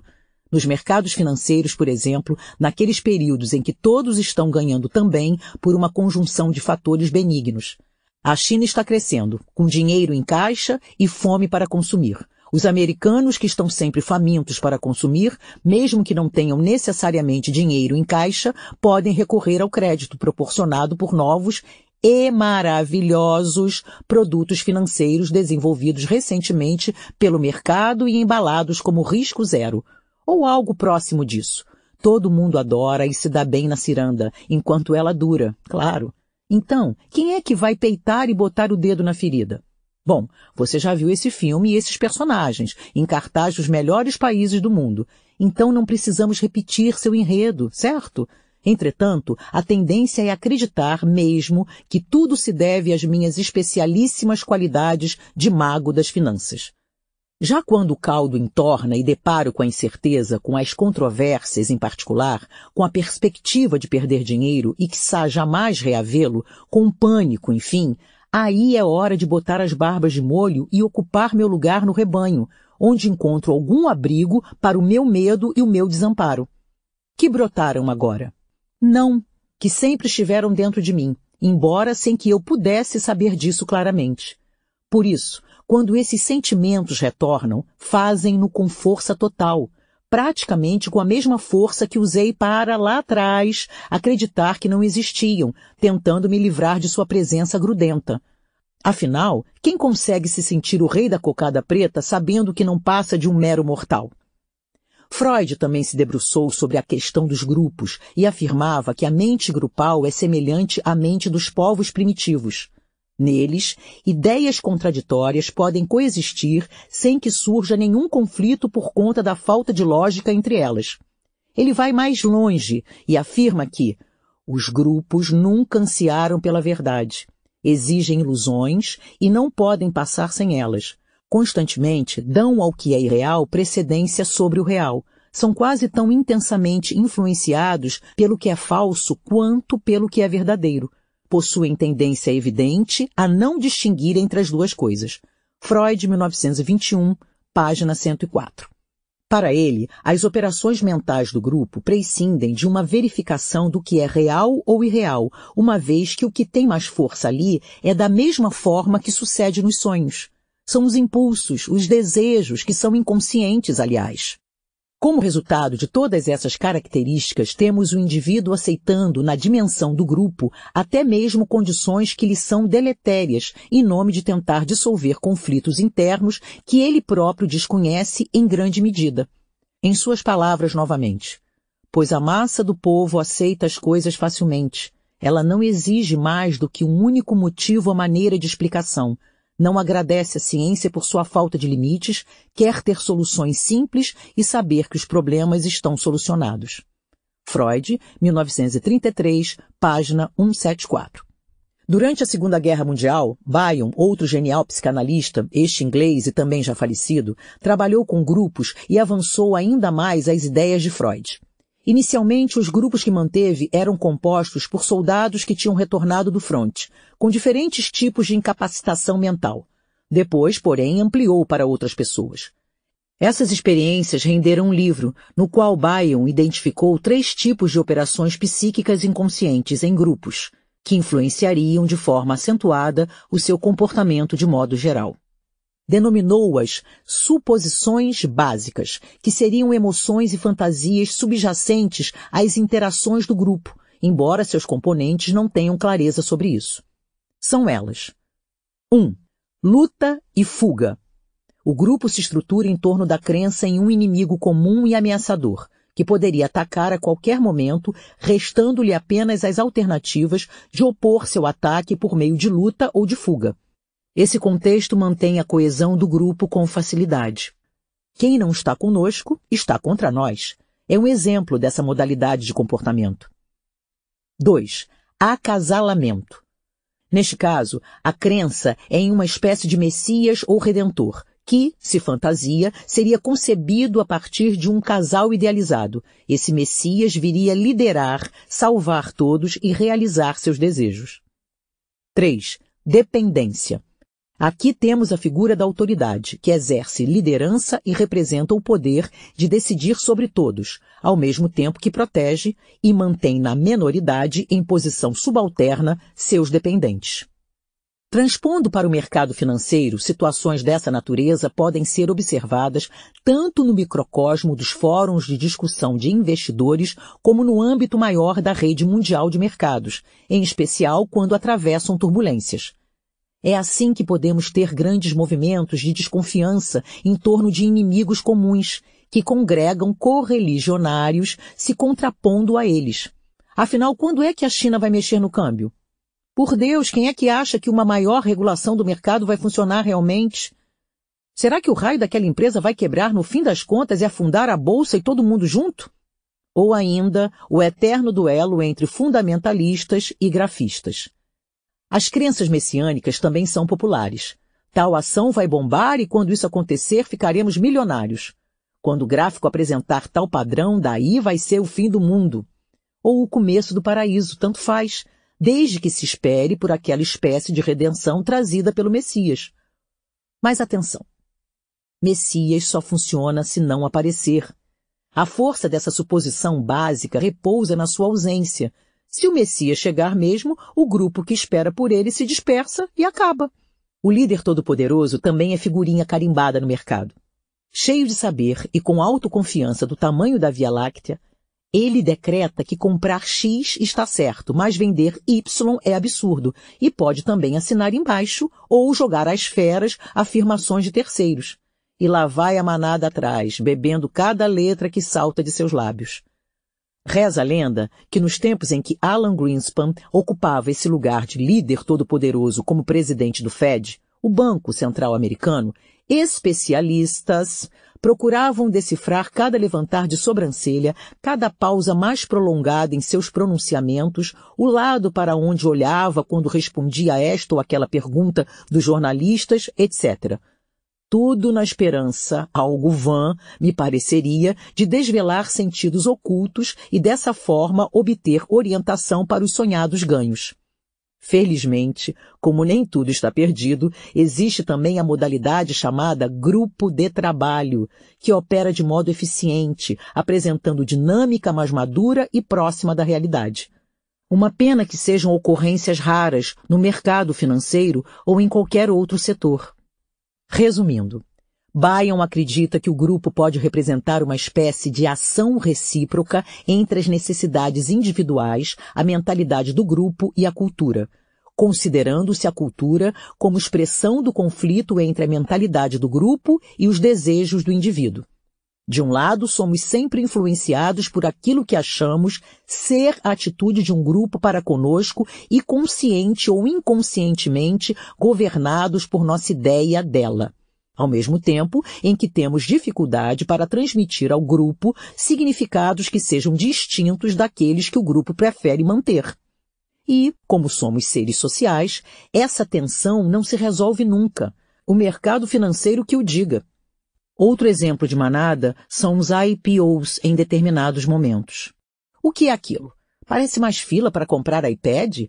Será que os investidores que naquele momento se digladiam para conseguir comprar as ações que estão saindo do forno sabem realmente o que estão fazendo? Estudaram com devido cuidado o estado atual da empresa e suas perspectivas futuras, além de examinar as condições do mercado e as suas também? Ou seja, se tem recursos suficientes, entre outras coisas? Ou será que para grande parte deles tudo aquilo não passa de febre? E como tal, dominada pelas conhecidas emoções que se traduzem em frases como Não posso ficar de fora. Deus me livre e guarde de ser o único mané dessa história, por isso preciso comprar também. Se eu perder essa oportunidade agora, minha vida acabou. Como indiscutível rei da cocada preta, é óbvio que eu preciso participar dessa barbada. É agora que eu tiro o pé da lama. Talvez por isso a gente assista a coisas curiosas, como um IPO bombar geral e logo em seguida outro meio equivalente, parecendo que irá na mesma linha, flopa e não decola de jeito nenhum. É como tudo quando se trata de massa, mistério insondável. Uma hora vai numa direção, outra hora vai na oposta. E vai entender o que determinou um movimento ou outro. Capítulo 4 quem não se comunica se estrumbica. E quem se atrapalha na comunicação faz o quê? Boatos. Por que alguns colam e outros não? Não vou me atrever a escrever um tratado sobre boatos, assunto que sem dúvida mereceria um. Mas a guisa de provocação derrama algumas linhas que podem estimular a observação quando você se deparar com essa situação. Por que o X da questão com os boatos é saber se eles são procedentes ou não, certo? 1. Um, o boato cola quando ninguém sabe o que está acontecendo. Como rotineiramente este é um estado odiado, o da ignorância, prefere-se embarcar em qualquer fiapo de explicação a permanecer na escuridão, mesmo que seja a maior barca furada do pedaço. 2. Boatos também colam em períodos de persecutoriedade aguda, por exemplo, quando os mercados estão caindo ou subindo muito e todos temem ficar de fora dessa, ser o único a se dar mal, então saem farejando pistas do que seria mais esperto fazer. Daí a dar ouvidos a qualquer fantasma ou mesmo tolice rematada. É um pulo. 3. A força da autoridade que emite um boato ou a quem a fonte é atribuída também conta bastante. Basta colocar no meio da frase, até com certa displicência, que fulano, um certo poderoso do mercado ou da economia em geral, disse aquilo, para a potência da informação crescer em progressão geométrica. 4. Se casar com nossas expectativas, então, daí é sopa no mel, ou música para os ouvidos, seja com a conotação que for, positiva ou negativa, mas desde que encaixe suavemente na nossa estrutura mental, sem desafiá-la nem forçá-la em direções que provoquem desconforto, facilita geral para que acreditemos nele. 5. Quanto mais gente parecer já ter aderido ao rumor, mais fácil para aderir também, sem maiores questionamentos. 6. A pressão para decidir tem de ser rápido, tem de ser acertado, tem de ser seguro, etc. Também aumenta a nossa maleabilidade para acreditar em boatos, que emergem como quiméricas tábuas da salvação em meio a tamanho desamparo e incerteza. 7. Por fim, uma citação de Schiller, sobre quem veremos mais à frente, que também cai como uma luva sobre a visão psicanalítica do funcionamento mental. Uma das razões pelas quais o contágio de ideias às vezes pode acontecer rapidamente, fazendo o público mudar de opinião tão abruptamente, é que as ideias em questão já estão em nossas cabeças. Mesmo ideias conflitantes podem coexistir em nossa mente, e uma mudança que apoie os fatos ou a atenção do público, de repente, pode pôr em destaque uma crença que contradiz crenças antes inabaláveis. Fora isso, estamos no campo do imponderável. Por que determinados produtos emplacam e outros não? Ou, mais intrigante ainda, por que depois de fracassar numa primeira vez, tornam-se um grande sucesso quando são relançados. O mesmo vale para gírias, modas, comportamentos em várias áreas e boatos. Se alguém conseguisse mapear o que cola ou não no público, viraria o rei do marketing e o imperador da humanidade. Um é pouco, dois é bom, três é demais. O título é só para chamar sua atenção para o risco de tentar obter informações demais para tomar decisões financeiras. Claro que fazer tudo às cegas não é o caminho, e ninguém é maluco de sugerir nada nessa linha. No entanto, há indícios de que informação demais pode atrapalhar e não ajudar. Para começo de conversa, há que se considerar a qualidade das informações, sua pertinência para o caso em questão, a fidedignidade de suas fontes e, com o devido cuidado, aqui com as ciladas da autoconfiança exagerada, sua habilidade para administrar as informações. Veja só, um pesquisador de Harvard estudou a relação entre investimentos e notícias, colocando os sujeitos em simulações de mercado. Dois grupos acompanharam uma ação relativamente estável, mas um deles não recebeu nenhuma notícia a esse respeito, ao passo que o outro recebia atualizações frequentes de notícias sobre aquela ação. Em paralelo, dois outros grupos, divididos de acordo com o mesmo parâmetro, com notícias e sem notícias, seguiram uma aplicação mais volátil. Resultado. Em ambos os casos, os dois grupos que operaram sem notícias obtiveram retornos mais elevados. E isso não teve nada a ver com o fato de as notícias serem boas ou mais, sendo que, com relação à ação volátil, o desempenho ficou em 2 a 1 para aquele grupo. Isso me lembra uma observação perspicaz de um ex-aluno, com experiência em gestão financeira, que a expressou em meu curso no ápice da crise em 2008. Imagine se você estivesse querendo vender um imóvel e recebesse cotações de seu valor minuto a minuto. Agora está em 500 mil. Ops, caiu para 490 mil. Ei, subiu para 508 mil. E assim por diante. Será que isso facilitaria sua vida? Desconfiamos que não, embora seja isso que o investidor no mercado financeiro está exposto. Dia e noite, segundo a segundo, se quiser. E agora entrou todo mundo na onda. Ninguém mais concebe ficar sem essas informações em tempo real para investir. Ainda assim, será que é bom para você? Também na palestra que fez no Brasil em 2009, Kahneman repetiu o mantra da maioria dos especialistas em finanças comportamentais. O mais indicado seria, depois de uma ponderação cuidadosa, definir seus investimentos e não voltar a olhar para esses extratos por cinco anos. Quando eu comentei sobre essa informação, inclusive por menos tempo, não olhar por apenas um ano, numa entrevista no início de 2008, quase apanhei de alguns economistas e outros especialistas no mercado financeiro. Eu mesmo não costumo fazer prescrições ao mesmo tempo específicas. Não olhe durante um ano. E gerais, isto é, destinadas a toda e qualquer pessoa. Simplesmente citei os estudos dos colegas dessa área, mas já não agradou a muita gente. O poder do gráfico. E agora vejam esta, envolvendo informações por gráficos. Benartzi e Thaler, que são dois pesquisadores experientes na área psicoeconômica, ofereceram a dois grupos opções para planos de aposentadoria, variando o seguinte para cada um. Um grupo recebia gráficos com a distribuição de longo prazo de fundos equity e de alternativas mais estáveis, enquanto o outro não recebia esses gráficos. A simples mudança nessa variável mostrou ser responsável por maior preferência por fundos equity, no primeiro caso, mas não no segundo, revelando uma miopia na aversão à perda, ao focar o olhar apenas nesse ponto. Capítulo 5. Agora aos exemplos. Caro leitor, vou precisar de sua ajuda para examinar os exemplos. Uma das máximas da psicologia econômica diz o seguinte: a realidade é aquilo que percebemos dela. Em outras palavras, há diferenças entre a percepção das pessoas, de acordo com fatores relacionados à personalidade, à história de vida, ao grupo social e à cultura onde estão inseridas, influências do momento e mesmo com o modo particular como os dados são processados em sua mente, ou seja, como cada uma decodifica as informações que recebe. Já vimos, aliás, nas páginas anteriores, o enorme poder das emoções sobre esse processamento das informações e como ele raramente se dá de forma isenta e imparcial. Portanto, o link para suas próprias decisões e para os cenários que precisa analisar a fim de fazer escolhas em seus investimentos a partir dos exemplos que darei fica por sua conta.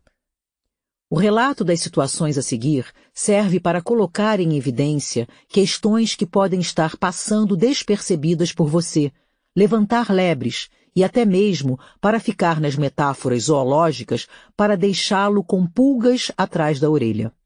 E para que isso? Para estimulá-lo a observar mais de perto, a deter-se em como você funciona e, com sorte, aprimorar seu processo de tomada de decisão. Isto posto, aqui vamos nós com uma observação. Os exemplos serão agrupados em categorias distintas, conforme sua natureza. São elas visão parcial, valor, risco, previsões, tempo, sentimentos, bolhas, sendo que tem uma outra que é um pouco de tudo também. Sobre visão parcial. Para começar, o elefante. Particularmente adoro elefantes e morro de pena de vê-los explorados pelos seres humanos, aliás. Eles lamentam a morte dos companheiros e fazem quase rituais para homenageá-los. Mas essa é outra história. O elefante aqui é o protagonista da conhecida metáfora. Se houvesse um elefante numa sala escura e diversas pessoas apalpando uma pequena parte dele, cada um teria uma percepção diferente do que se tratava e poderia facilmente imaginar que fossem bichos ou outros objetos completamente diferentes. Uma pata poderia parecer um tronco de árvore, uma presa seria um objeto de arte, a orelha um pedaço de couro flexível e por aí vai. Em geral, acreditamos que estamos vendo cenários completos à luz do dia. Mas será que estamos mesmo? Analisar o mercado financeiro é o tipo da coisa que enguiça com a maior facilidade. A gente acaba olhando só um pedacinho da história e sabe Deus o que cada um sai imaginando que seja a realidade. Muito prazer, sou seu novo investimento. Falando assim, pode nem parecer que seja com você. Responda rápido. Você aplicaria seu dinheiro em ações, fundos ou o que fosse, simplesmente por ter ouvido muito falar sobre eles? Não, jamais. Pois é o que acontece com frequência. Costumamos nos sentir confortáveis em meio ao que conhecemos, ao que nos parece familiar, se comparado àquilo que nunca ouvimos falar. Se não fosse assim, por que todas as revistas de fofocas e celebridades fariam o sucesso que fazem? Quem se disporia a ler e comprar revistas só com fotos e histórias de anônimos? É isso aí. A gente gosta de ficar entre o que tem a sensação de já conhecer de alguma forma. Agora, adivinhe se isso também não se reflete nos investimentos. Bingo! As pessoas também preferem papéis de empresas de seu próprio país, ou sobre os quais já leram ou escutaram bastante e conhecem detalhes sobre quem administra, mesmo que nada disso tenha relação com o valor efetivo daqueles papéis. Lição a levar. Geografia não garante nada, ter ouvido falar tão pouco. Suas melhores chances de retorno podem estar justamente nas ilustres desconhecidas aplicações das quais até esse momento você nunca ouviu falar. Como sempre, segue valendo a regra. Analise com ponderação o investimento ou peça a alguém competente e confiável para fazer isso por você. Parâmetro, ponto de referência, logo de cartão de crédito, café quentinho e luxo, o poder das âncoras. Quando menos esperamos, estamos diante de um registro qualquer. Pode ser imagem, um número, uma lembrança, que atua dentro da mente como um ponto de referência. Seguindo na inocência, sem nos darmos conta da atuação dessa poderosa fita métrica dentro de nós, procedemos então a avaliações e comparações como se estivéssemos utilizando critérios precisos e rigorosos. Que nada! É tudo fruto dessas operações que tomaram por base a tal âncora, como é denominado, o ponto de referência ou parâmetro. Isso acontece porque nosso sistema perceptivo não está preparado para avaliar magnitudes absolutas, por isso recorre a aproximações a partir de algum ponto, a âncora, e o processo resultante é chamado ancoragem. Muito já se estudou a respeito de ancoragem. Veja alguns exemplos de pesquisas realizadas. A colocação do logotipo de um cartão de crédito ao lado da porta de entrada de uma sala, onde é realizado um leilão, pode fazer subir a média de lances, se comparado com os lances oferecidos em outra sala, com um grupo equivalente de pessoas, mas em cuja porta não tenha sido colocado nenhum logotipo. Recrutadores tendem a admitir candidatos que, em algum momento do processo seletivo, lhes pedem para segurar um copo de café quente e não aqueles que lhes dão um copo de refrigerante gelado. Aqui deduz-se que o recrutador associa café quente a ambiente de trabalho e refrigerante gelado a situações de lazer, admitindo então o candidato que se enquadra em sua associação, mais pertinente aos objetivos do processo seletivo, que é atuar no ambiente de trabalho. Em outra situação, depois de tomar café gelado, a pessoa tende a achar que os outros são mais egoístas, menos sociáveis e mais frios do que quando toma café quente. E tome mais essa também, que circulou em nossa lista de discussão sobre psicologia econômica.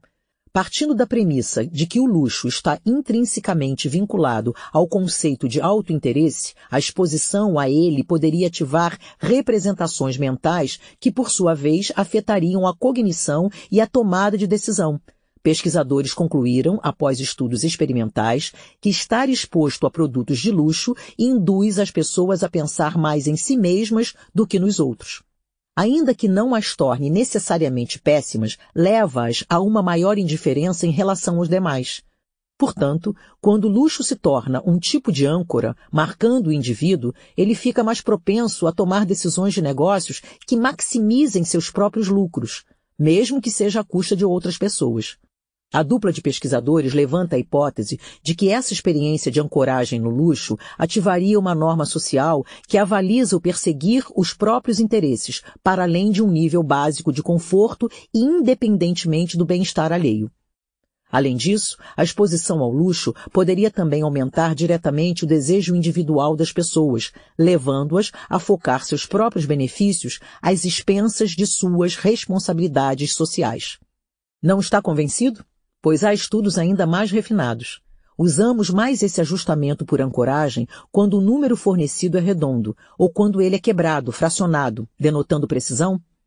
Janisevski e Dan fizeram leilões em situações experimentais e demonstraram que ao começar com um valor arredondado, como 5 mil reais, as pessoas se afastavam mais dessa âncora para fazer suas estimativas para os próximos lances do que se começassem com valores fracionados como 4.988 ou 5.012 reais. Nestes dois últimos casos, as avaliações posteriores se mantinham mais próximas às âncoras. Levantaram então a seguinte hipótese. Fazemos estimativas usando uma espécie de fita métrica mental, cujas unidades de valor reproduzem o formato da âncora recebida inicialmente. Se for um número redondo, vamos nos afastando dela com saltos, isto é, intervalos redondos também. Por exemplo, de 5 mil para 4.900 ou 4.500 reais. Mas se o número for quebrado, nossa unidade de avaliação fica menorzinha frações ou centavos do número original, o que, consequentemente, nos manteria mais próximos dele, já que teríamos que usar muitas unidades para realmente nos distanciarmos. A hipótese foi testada e confirmada na realidade da negociação de imóveis. Quando o proprietário pedia R$ 494.500, o comprador não tentava baixar tanto o preço, mas o fazia se o valor pedido fosse 500 mil reais. Resumo da ópera. Tudo é sempre relativo. Nossa mente não está preparada para avaliar magnitudes absolutas, por isso precisa de parâmetros contra os quais avaliar as alternativas. O galho é que nem sempre eles ficam claros para nós. E pior, podem ser absolutamente relevantes ao ponto em questão, como vimos nos exemplos acima. A publicidade deita e rola com isso. Nos faz ofertas faiscantes de X por tal produto, mas só um pouquinho mais se levarmos dois e assim vai o inevitável apelo, e não é só isso, daqueles canais caricaturais de televendas, é por aí mesmo. Depois de ver o preço inicial e fazer algum tipo de apreciação, ou não, logo em seguida vem uma catarata de vantagens, mais itens adicionados, uma redução estrepitosa de preço, um bônus, etc. E em instantes o preço inicial já está virando, aos nossos olhos incautos, uma gostosa pechincha. Como observa Ariely, nossas decisões não são tomadas com base em nossos valores fundamentais, como quer a economia tradicional, mas muito mais em função de uma espécie de coerência arbitrária com a qual nos sentiríamos mais confortáveis. Um belo exemplo para quem é do meu tempo e leu as aventuras de Tom Sawyer, além do Monteiro Lobato inteiro, é óbvio, Lembra-se daquela passagem em que ele precisa caiar uma cerca e bola um estratagema brilhante para conseguir que os jovens amigos façam isso por ele?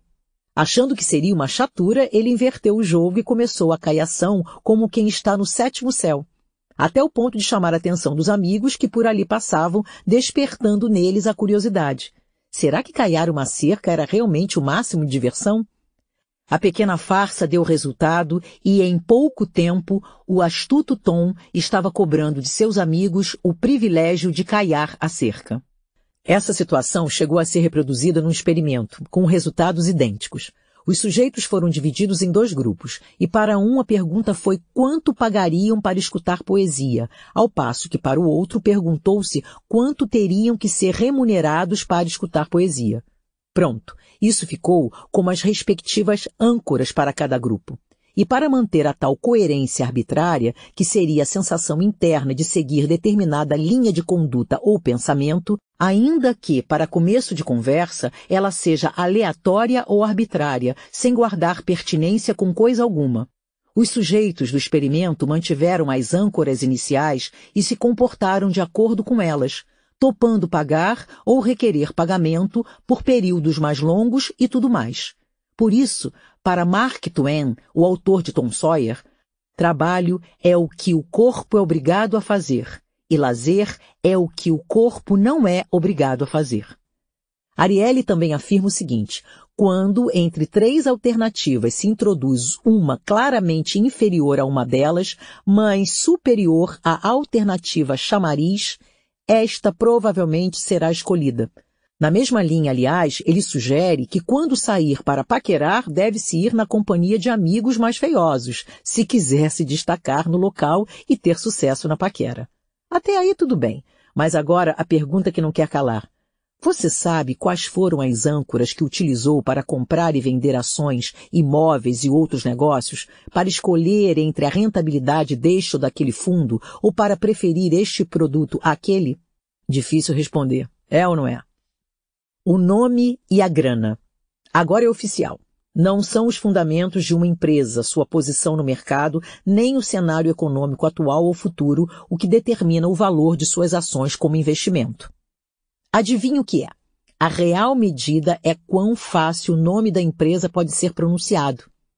O estudo sobre fluência cognitiva foi feito por psicólogos e saiu na Harvard Business Review. Nele, fluência cognitiva é descrita como uma medida de quão fácil é pensar sobre algo. E aí que está.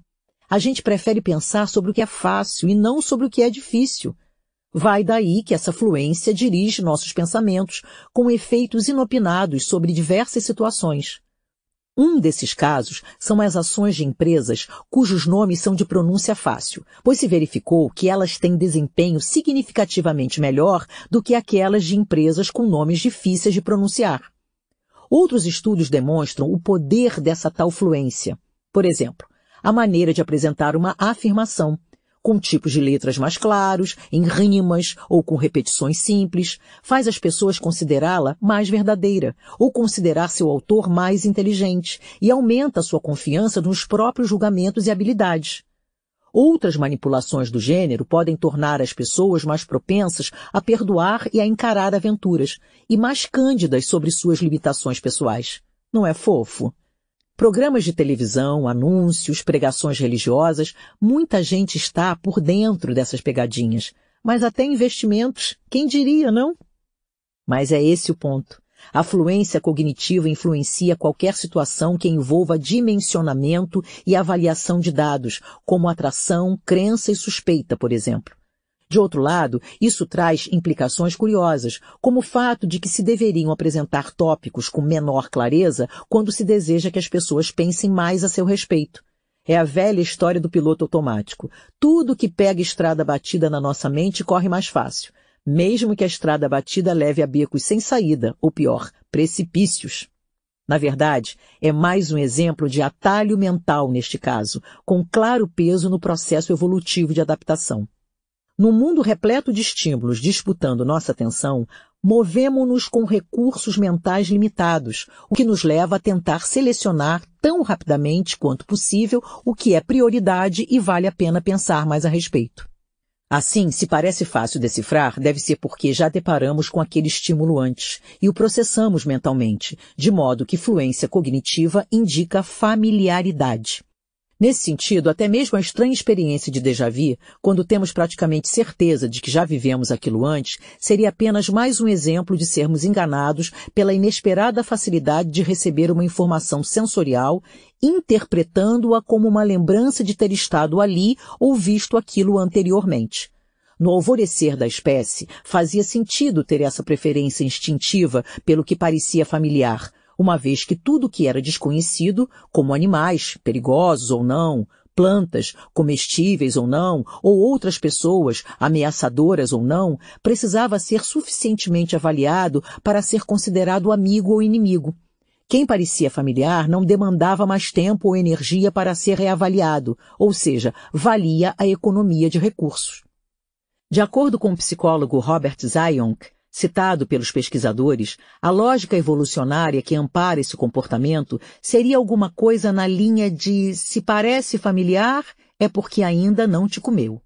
E essa lógica gera, por sua vez, um viés na direção da familiaridade, que tem como uma de suas decorrências nos impelir para aquilo que parece conhecido. O familiar exerce uma atração, em especial quando contrastado com o não familiar. Na hora de investir acontece a mesma coisa. Dá mais vontade de pôr dinheiro naquelas ações que soam familiares para nós e até deixamos de avaliar outros quesitos, certamente mais relevantes, para julgar as probabilidades de bom ou mau retorno. O mesmo Zayonk, já na década de 1960, fez experimentos em que apresentava estímulos sem significado imediato às pessoas, como padrões geométricos, palavras sem sentido e ideogramas ininteligíveis, e as levava a gostar mais de umas do que de outras, pela mera repetição de sua apresentação. O problema disso tudo reside no fato de que não nos damos conta de que são esses os mecanismos em ação, e lá vamos nós, mais uma vez, desfiar o rol de justificativas furadésimas para tentar recobrir com um verniz bem sem vergonha o automatismo de alguns de nossos processos mentais. Já a falta de fluência e familiaridade faz soar uma espécie de alarme cognitivo que induz a pensar, ao mesmo tempo em que dispara um sentimento de risco e preocupação. Olha aí como nossa avaliação de risco pode ser mal influenciada. Sobre valor. Precificação, valor e contas mentais. Esse assunto foi introduzido em especial pelo economista comportamental Richard Thaler. Como é que essa história de atribuir valor às coisas, saber quanto vale, relacionar-se com o dinheiro sob diferentes formas, entre outras coisas, funciona para você? Exemplinho básico. Num dia você coloca uma nota de 100 reais na carteira. Em outro, coloca 10 notas de 10 reais.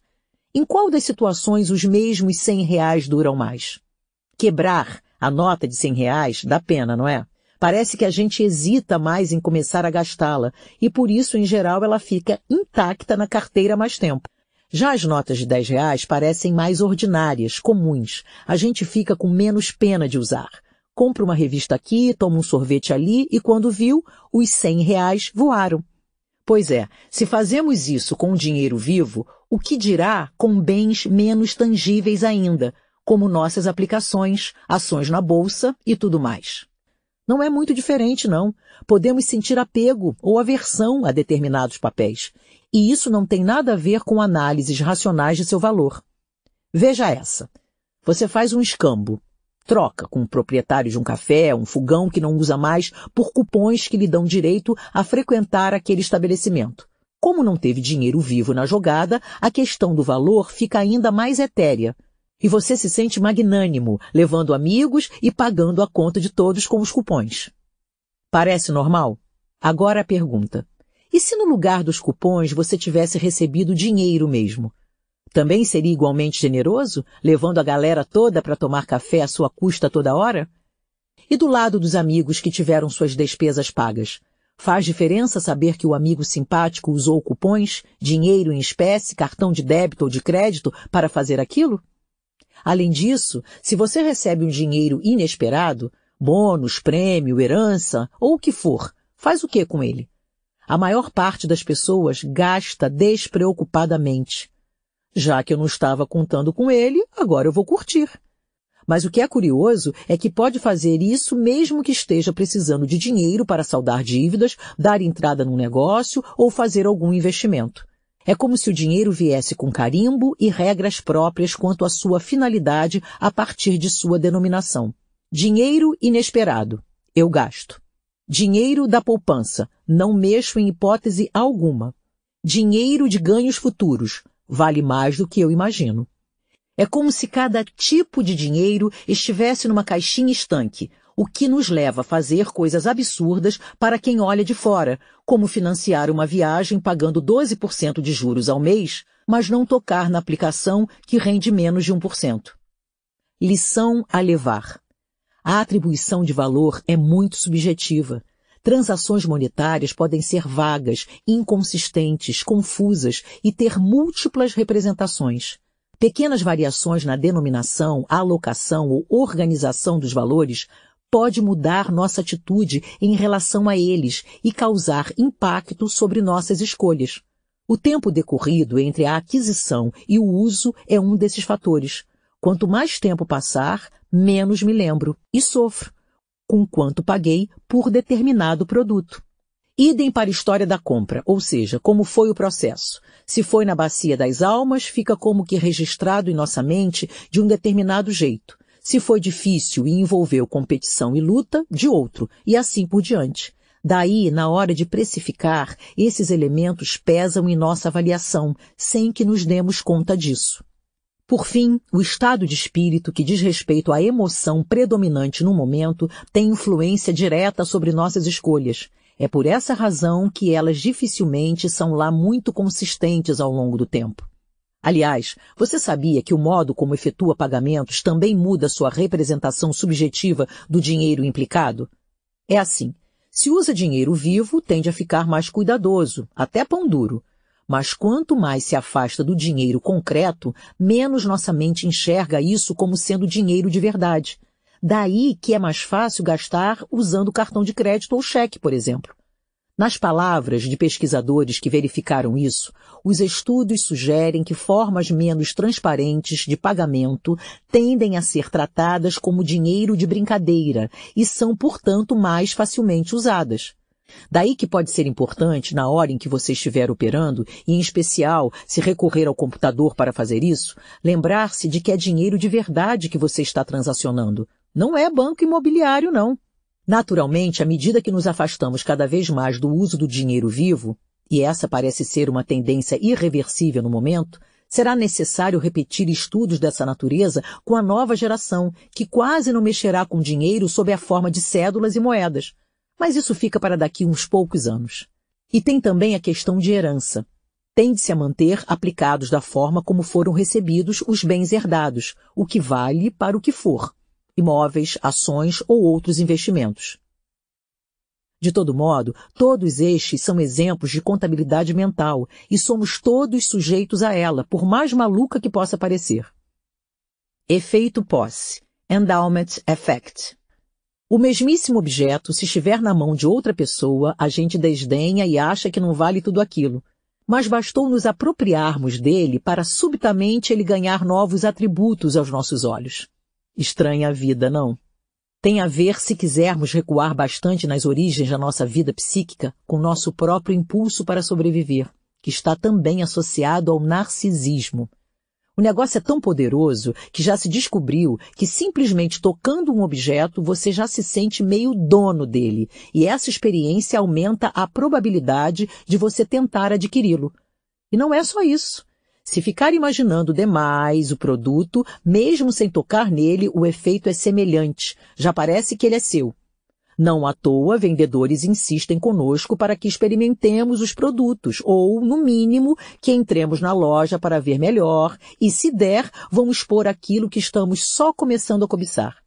Depois de ver de perto, tocar ou testar, vai ficar mais difícil resistir. Ou aquela desconfiança que nos acomete quando estamos vendendo alguma coisa e aparece um comprador. Será que pedi pouco demais? Vendo agora ou seria melhor esperar uma oferta melhor? Tudo efeito posse. Será que com investimentos é diferente? O papel está caindo, você sabe que deveria se desfazer dele, mas quem disse que você consegue largar? Que nada, fica lá, agarrado a ele e acumulando prejuízos. Ou à medida que você começa a pensar em determinada aplicação, falar sobre ela com as pessoas, imaginar a rentabilidade, ler a respeito e tudo mais, você já passa a considerar de outra forma efetivar a transação? O problema é que todas essas medidas são importantes. Em geral, obter informações, ponderar a respeito, etc. O pulo do gato, portanto, seria procurar dar o devido desconto a essas influências espúrias, poderíamos chamar, já que penetram em nossa mente de forma insidiosa, sem que tenhamos clara noção disso. Um indicador razoável é procurar detectar se você está ficando meio obcecado com aquela ideia, por exemplo, se ela grudou feito chiclete na sua cabeça. Nesse caso, é bom rever toda a sua análise para descobrir se realmente é um bom negócio. Ariely oferece algumas pistas sobre a dinâmica mental envolvida no efeito posse. Nós nos ligamos instantaneamente a tudo que temos, nos apaixonamos por aquilo que possuímos, na hora de vender, vêm as boas memórias e o foco recai sobre o que podemos perder e não no que podemos ganhar com aquela transação. E como a aversão à perda é uma emoção forte, ela pode induzir a decisões infelizes. Além disso, supomos que as outras pessoas enxerguem a transação da mesma perspectiva que nós, esperando, portanto, que o comprador compartilhe as mesmas emoções, sentimentos e lembranças, ou que aprecie os mesmos detalhes que nós. Efeito posse também está ligado aos seguintes aspectos. Quanto mais tempo, esforço e trabalho se põe em alguma coisa, maior o sentimento de posse sobre ela, e, inversamente, quanto mais fácil, menor o apego. O sentimento de posse pode ter início mesmo antes de chegar a possuir o objeto, constituindo uma espécie de posse parcial. Isso pode ser perigoso, porque ao cobiçar durante algum tempo um produto, a pessoa já se sente dona dele, com todas as decorrências que estamos vendo desse sentimento. A posse também pode ser virtual, isto é, ao ver ou saber de alguém que tem, digamos, um certo tipo de investimento, passa-se a imaginar que está no lugar daquela pessoa e logo mais será quase impossível deixar de ter também.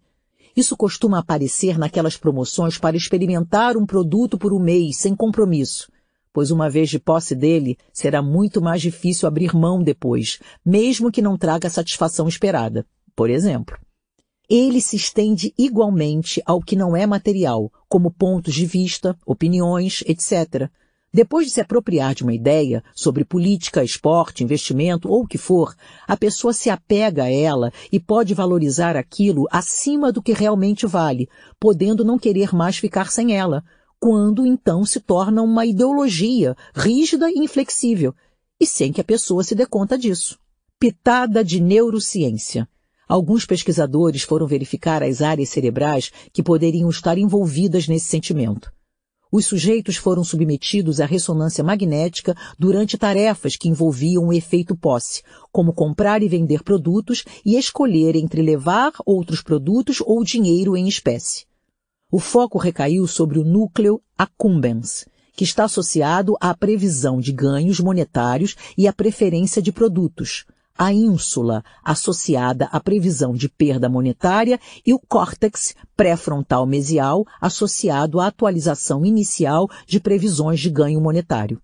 Os sujeitos apresentaram maior ativação do núcleo accumbens para produtos preferidos em condições de compra e venda combinada, mas a ativação do córtex pré-frontal mesial correlacionou negativamente com o preço durante a compra e positivamente durante a venda, já a ativação insular direita em resposta aos produtos preferidos pode prever diferenças individuais na suscetibilidade ao efeito posse. Juntando tudo, O efeito posse não seria promovido por uma atração aumentada pelas possessões, mas é a posse que aumenta o seu valor, ao destacar a saliência da possível perda dos produtos preferidos. Conclusão de um dos autores do estudo. Nossas descobertas oferecem evidências para a existência de um mecanismo envolvendo aversão à perda de possessões aumentada durante a venda e ilustram que os métodos da neurociência podem avançar a teoria econômica não apenas desmembrando fenômenos aparentemente unitários, como a escolha, em seus componentes constituintes, tais como antecipação de ganhos e perdas, mas também especificando quando cada um desses componentes influencia o processo.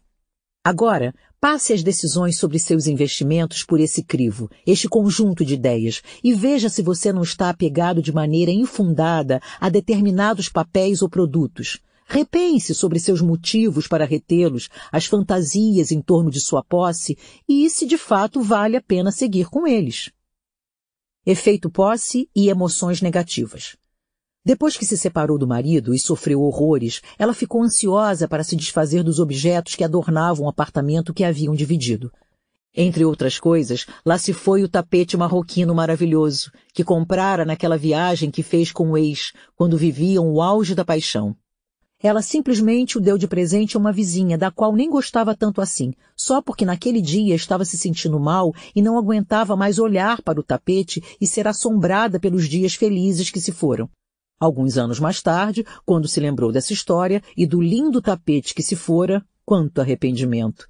Desfazer-se dele foi um impulso de momento, quando se sentia em plena tristeza profunda. Agora, pensando no tapete, jamais cogitaria dá-lo a quem quer que fosse. Nesse caso, o que aconteceu com o efeito posse? Pois é, avançando no estudo desse fenômeno, alguns pesquisadores foram verificar de que modo determinadas emoções negativas, tristeza e repulsa, disgust, influiriam sobre ele. Dividiram os sujeitos em três grupos, conforme o tipo de vídeo que assistiram. Um para provocar tristeza, outro repulsa e o último de tom emocionalmente neutro. Cada participante ficou no cubículo individual para evitar o contágio afetivo nos grupos e, em seguida, assumiu o papel ou de comprador ou de vendedor, em contextos de negociação de canetas que os vendedores recebiam. Ao longo de 28 rodadas, podiam vendê-las ou não, por preços entre 50 centavos e 14 dólares, sendo que podiam aumentar na base de 50 centavos por vez. Já os compradores podiam escolher se queriam comprar as canetas por aqueles valores ou receber o dinheiro equivalente. Nas duas condições, portanto, havia a mesma opção, receber dinheiro ou não. E o que foi observado ao final? 1. Um, situações anteriores e relevantes podem gerar emoções com poder suficiente para impactar decisões econômicas no presente. 2. Emoções negativas, como tristeza e repulsa, podem influenciar de modos diversos essas decisões, conforme foi verificado. No caso da tristeza, o vendedor aceitava reduzir o valor do que estava vendendo. Queria se livrar dele a qualquer custo, anulando, portanto, o efeito posse. E se estivesse na posição de comprador, topava pagar mais pelo objeto, desejava ter o que não tinha ainda, apontando para o fato de que, neste estado, se busca uma mudança de humor pelo preço que for, como se a tristeza fosse tão insuportável que pressionasse o indivíduo a fazer qualquer negócio para se livrar dela, seja baixando o preço quando vende, seja valorizando mais o que é do outro quando compra, com a ilusão de que essas transações podem alterar de fato esse quadro. Já na repulsa, os indivíduos também toparam baixar o preço quando estavam na posição de vendedores, como aconteceu com a tristeza. Porém, não se dispunham a comprar nada, fosse pelo preço que fosse, nem mesmo por uma pechincha. Aqui, o sentimento era de estar empapuçado, a fim só de se livrar de tudo, como no estado de náusea, em que se imagina que o alívio será possível apenas quando se puser tudo para fora. Dessa forma, com disgust, ninguém queria comprar nada e aceitava vender por qualquer valor, também anulando o efeito posse. Apenas na condição de neutralidade o efeito posse foi mantido, do modo como é conhecido, conforme descrito acima. Vale lembrar, as emoções podem persistir muito além da situação que as despertou, afetando comportamentos e cognição subsequentes.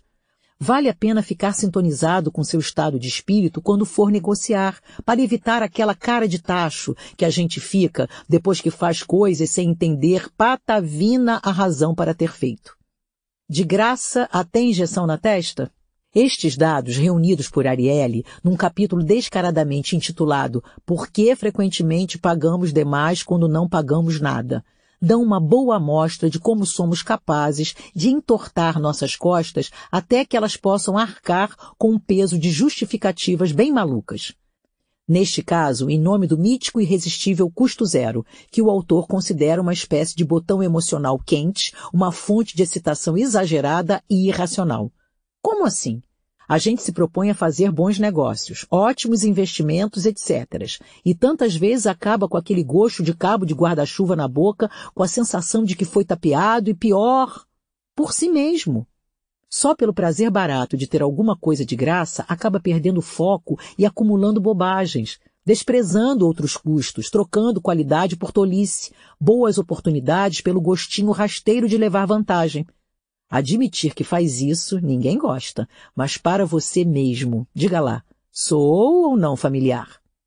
Para tentar identificar em quais ciladas você cai, veja os exemplos a seguir. Será que você se reconhece em algum deles? Situação 1. Montar uma banquinha oferecendo dois tipos de chocolate. Um de qualidade superior, Lindt, meu favorito, aliás, e um popular, Hershey's. E colocar um cartaz informando um chocolate por pessoa. Puseram preços bem inferiores aos de mercado. Lindt por 15 centavos e Hershey's por um centavo. Nesta situação, a maioria das pessoas, 73%, escolheu mais caro, mas foi depois que a porca torceu o rabo. Quando baixaram um centavo de cada, ficando o Lindt por 14 centavos e o Hershey's de graça, agora a maioria, 69%, preferiu o simplório Hershey's, que era grátis. Situação 2. Essa é corriqueira. Você vai comprar um par de meias de puro algodão, bacana e que não custa pouco. Na loja vê a oferta de dois pares de meias sintéticas pelo preço de um.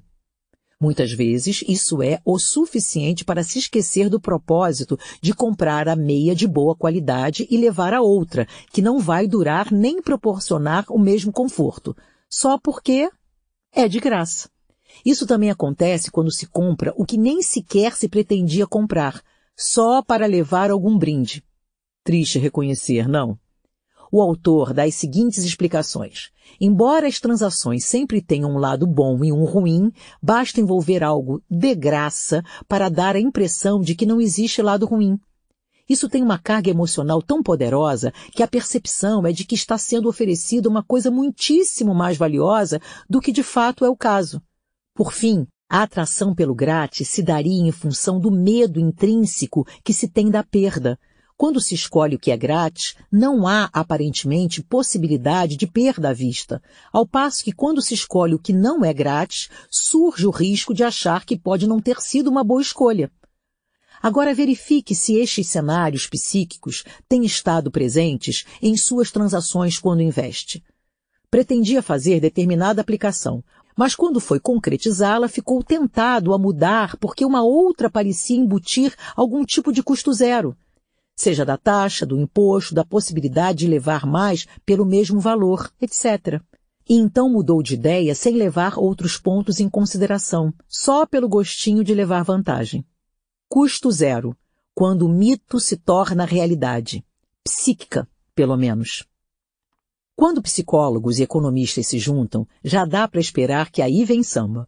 Não deu outra com a pesquisa que o psicólogo Shafir e o economista Thaler fizeram, para iluminar novas vertentes da questão das contas mentais, como já vimos. Desta vez, enfocaram o que pode acontecer com o valor que sentimos ter pago, passados alguns anos daquela transação. Portanto, o assunto interessa diretamente a você, que colocou seu dinheiro em aplicações algum tempo atrás, já parou para pensar sobre sua relação com esses investimentos agora? Porque isso terá implicações pesadas quando você pensar em mudar sua posição. A pesquisa, então.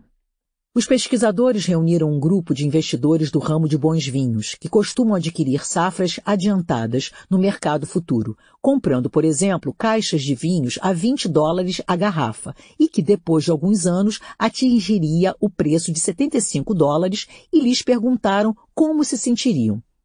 Tomando o vinho, dando-o de presente a um amigo, caso a garrafa se quebrasse sem querer.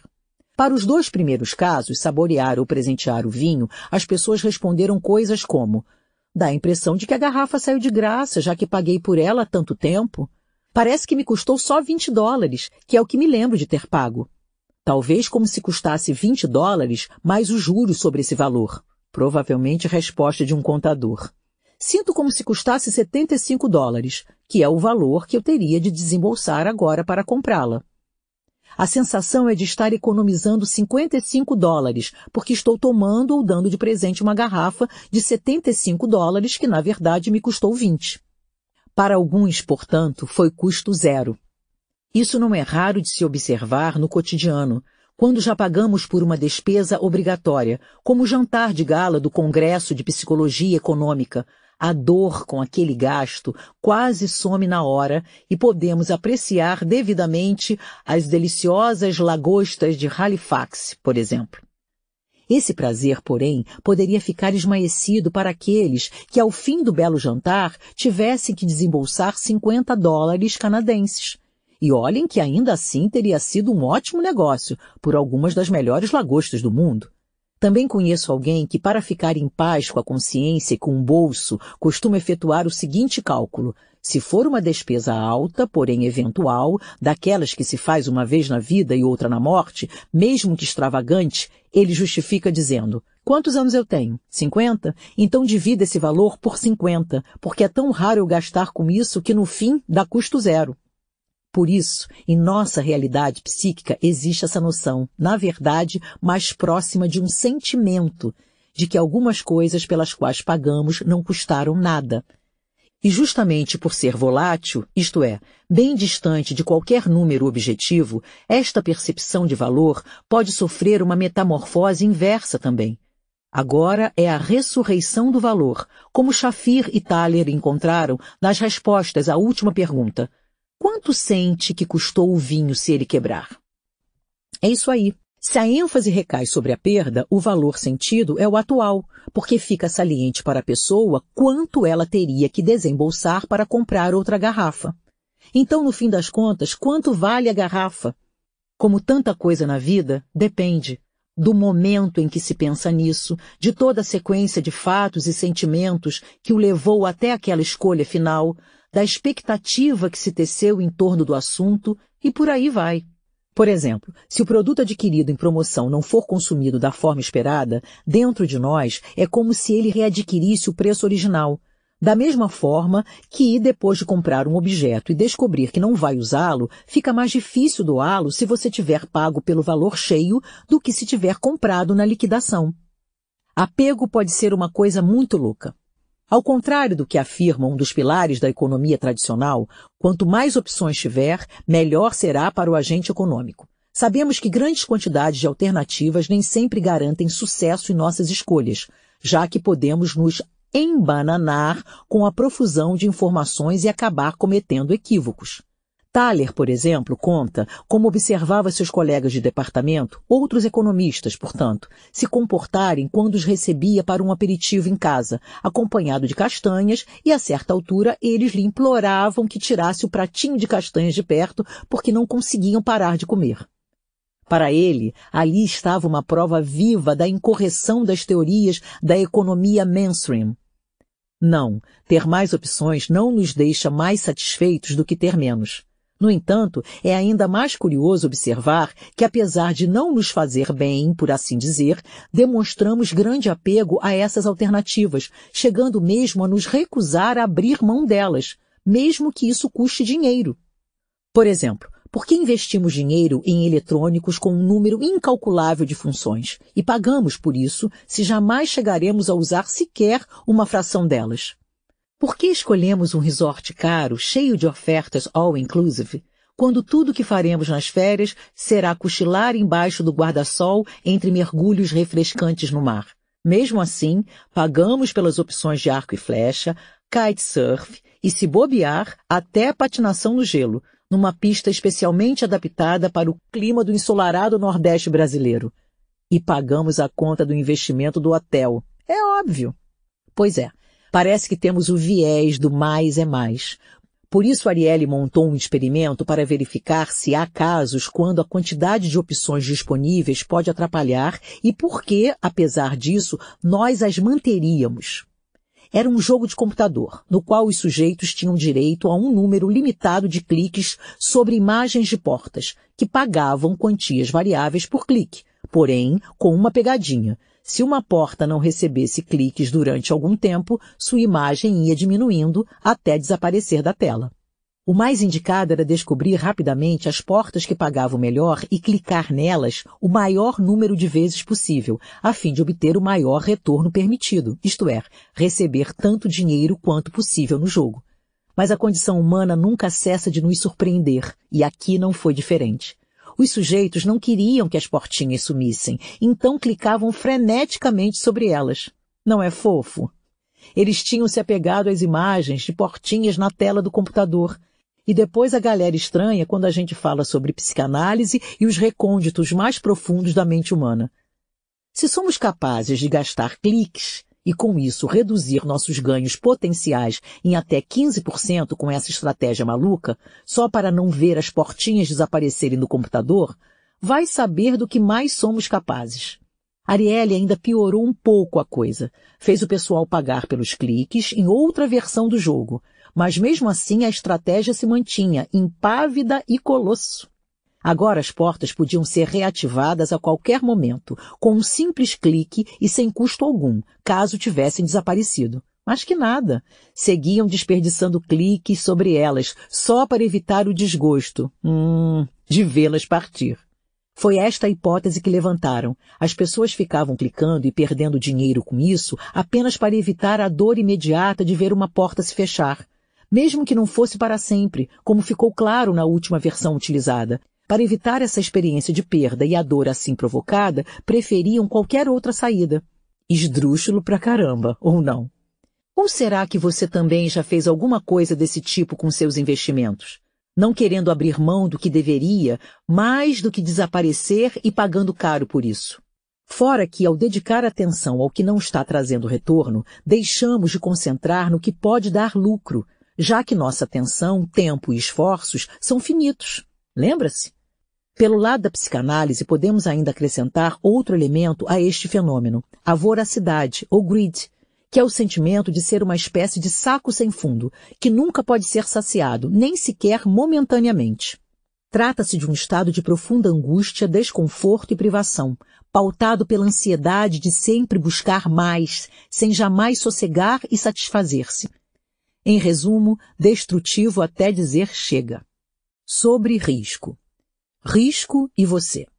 Daniel Kahneman foi categórico quando esteve no Brasil em 2009. Afirmou com todas as letras que corremos riscos porque não nos damos conta de que se trata de riscos. De onde podemos depreender que soubéramos que são riscos e nem chegaríamos perto deles, certo? As velhas fórmulas, aversão a risco ou apetite por ele, aceita-se correr mais riscos em nome de busca por maior rentabilidade, etc. Não dariam conta, então, de explicar a situação toda. Antes de mais nada, alguns pontos precisam ficar claros. A única coisa a que sempre temos aversão é a perder. Como eu sempre brinco, exceto a perder peso. Mas em relação a tudo mais, dinheiro, tempo, poder, prestígio, relações afetivas, juventude, saúde, dentes e o que mais se pensar, sempre detestamos essa perspectiva. Não gostamos de perder e, o que é mais importante, topamos fazer quase qualquer negócio para evitar isso. E é aí que mora o perigo. Na ânsia de evitar uma perda, ficamos meio fora do eixo e aceitamos correr riscos que, em outras situações, evitaríamos, como o diabo à cruz. Nessa hora, é bem possível mesmo que o quadro todo esteja sendo representado em nossa mente com muitos sinais trocados. Estamos segurando esses papéis que estão se desvalorizando rapidamente, porque temos a certeza de que vai virar. E aí recuperaremos tudo o que perderíamos se realizássemos agora. Isso para não falar do gostinho especial de poder esfregar na cara de todo mundo que nós é que estávamos certos o tempo todo. Ah, isso não tem preço. Só que vamos segurando até o ponto, muitas vezes, em que a ação perdeu tanto valor que de repente não dá mais para segurar a angústia e daí vendemos. Naturalmente, perdendo muito mais do que se tivéssemos vendido lá atrás. Ou então, se deixássemos lá de uma vez, se decidíssemos não nos desfazer deles, apostando no longo prazo, até o próximo ciclo, o que pode levar anos. Mas não. É a aversão à perda e não ao risco que nos faz correr o risco de perder mais do que seria necessário. Isso vale também para o caso que já vimos, quando hesitamos em fechar um negócio. Assim que o comprador potencial se aproxima do valor que estamos pedindo, vem a sensação: será que eu não estou fazendo papel de bobo aqui? E recuamos, em busca de um preço mais elevado para fechar o negócio. Aqui juntou com o efeito posse, que é o sentimento que experimentamos de que nossas coisas valem mais do que as dos outros, só porque são nossas. De todo modo, porém, também é bom lembrar que algumas pessoas evitam riscos mais consistentemente do que outras. Nesse caso, é melhor para a saúde nem chegar perto de esportes radicais, como os investimentos muito voláteis, não é? Já outras adoram a adrenalina da montanha russa, a sensação de saltar de paraquedas, desbravar territórios, etc. E sentem-se confortáveis com operações equivalentes também no mercado financeiro, aguentando melhor o tranco dos solavancos que são meio inevitáveis nesse habitat. Fazer o quê? Não somos todos iguais? Pitada de história. Foi o professor Alexandre Assaf Neto, referência na área de matemática financeira e finanças no Brasil, quem me contou. E eu confesso que não tinha parado para pensar nisso antes. É o seguinte, Segundo ele, o estudo sistemático e matemático de risco não integrou sempre o cardápio dos estudos sobre finanças. Antes, limitava-se a calcular o desvio padrão, ao passo que esse estudo aprofundado sobre risco seria uma novidade dos anos 1960-1970, com o advento dos computadores modernos, que passaram a permitir cálculos mais precisos e sofisticados nessa área. E, possivelmente, fruto também de outra visão de mundo, quando o futuro não mais a Deus pertence, até porque sua própria existência, a de Deus, torna-se passível de discussão então passa a caber um olhar mais atento e minucioso à questão do risco. Pronto. Temos aí o cenário para o boom de estudos de risco, conforme constatamos hoje. É instigante pensar que as coisas, e nosso interesse por elas também, não são perenes e imutáveis, não? O que não vale é tentar embarcar na onda do amigo quando ela é um número maior ou menor do que o seu. Provavelmente vai dar mais certo se você refinar seu próprio estilo, seja ele qual for, mas onde você vai surfar com maior desenvoltura. Aliás, é como tudo na vida, não? Slovic também chama atenção para a seguinte relação entre risco e benefício. Atividades que trazem grande benefício podem ter ou não risco envolvido. Mas, se as atividades trazem pouco benefício, é improvável que envolvam alto risco. Esta é, portanto, outra chave para examinar seus investimentos você pode olhar a quantidade de benefícios implicados e então avaliar o risco que está correndo, assim como pode fazer o caminho inverso. Talvez esteja aplicando sem risco porque também não obtém grandes benefícios. Lembrando-se de que esta análise não deve ser pautada apenas por aquilo que você pensa sobre essas situações, mas também sobre o que sente a respeito delas, já que a heurística afetiva está sempre em ação. Pitada de neurociência. Pesquisadores têm andado atrás de descobrir quais atividades neurológicas estariam associadas a arriscar-se ou não. Uma pequena descoberta até o momento. A ativação do núcleo accumbens, uma região do cérebro, precede tanto escolhas que envolvem risco como erros que envolvem busca de risco. A ativação da ínsula, outra estrutura cerebral, precede escolhas desprovidas de risco, se é que isso existe, e erros caracterizados por aversão a risco. Conclusão. Circuitos neurais distintos, ligados a afetos antecipatórios, promovem diferentes tipos de escolhas financeiras indicam que a ativação excessiva desses circuitos pode induzir a erros na hora de investir. Em outras palavras, mecanismos neurais antecipatórios deveriam ser levados em consideração para modelos de tomada de decisão. Outro estudo citado por Islovic, Ganzach, 2001, manipulou a questão da familiaridade, expondo os meandros da análise de risco, que se mostrou menos lógica do que se poderia supor ou desejar. Nesse estudo, analistas avaliavam riscos e retornos de ações com as quais não estavam familiarizados.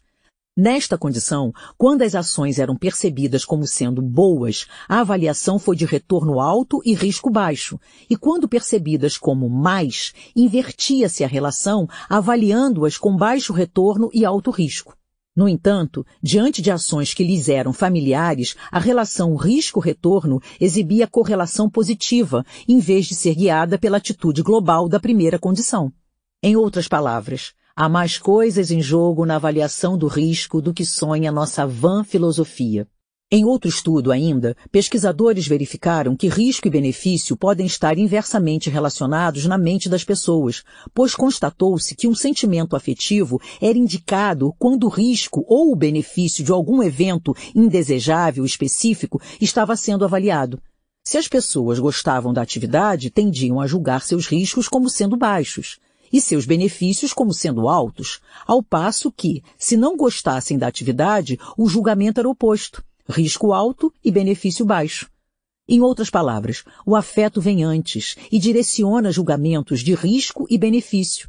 É o popular puxar a sardinha para a nossa brasa, aplicado a situações internas, quando nos vemos condicionados a agradar certas instâncias de nossa mente em detrimento de outras. O problema?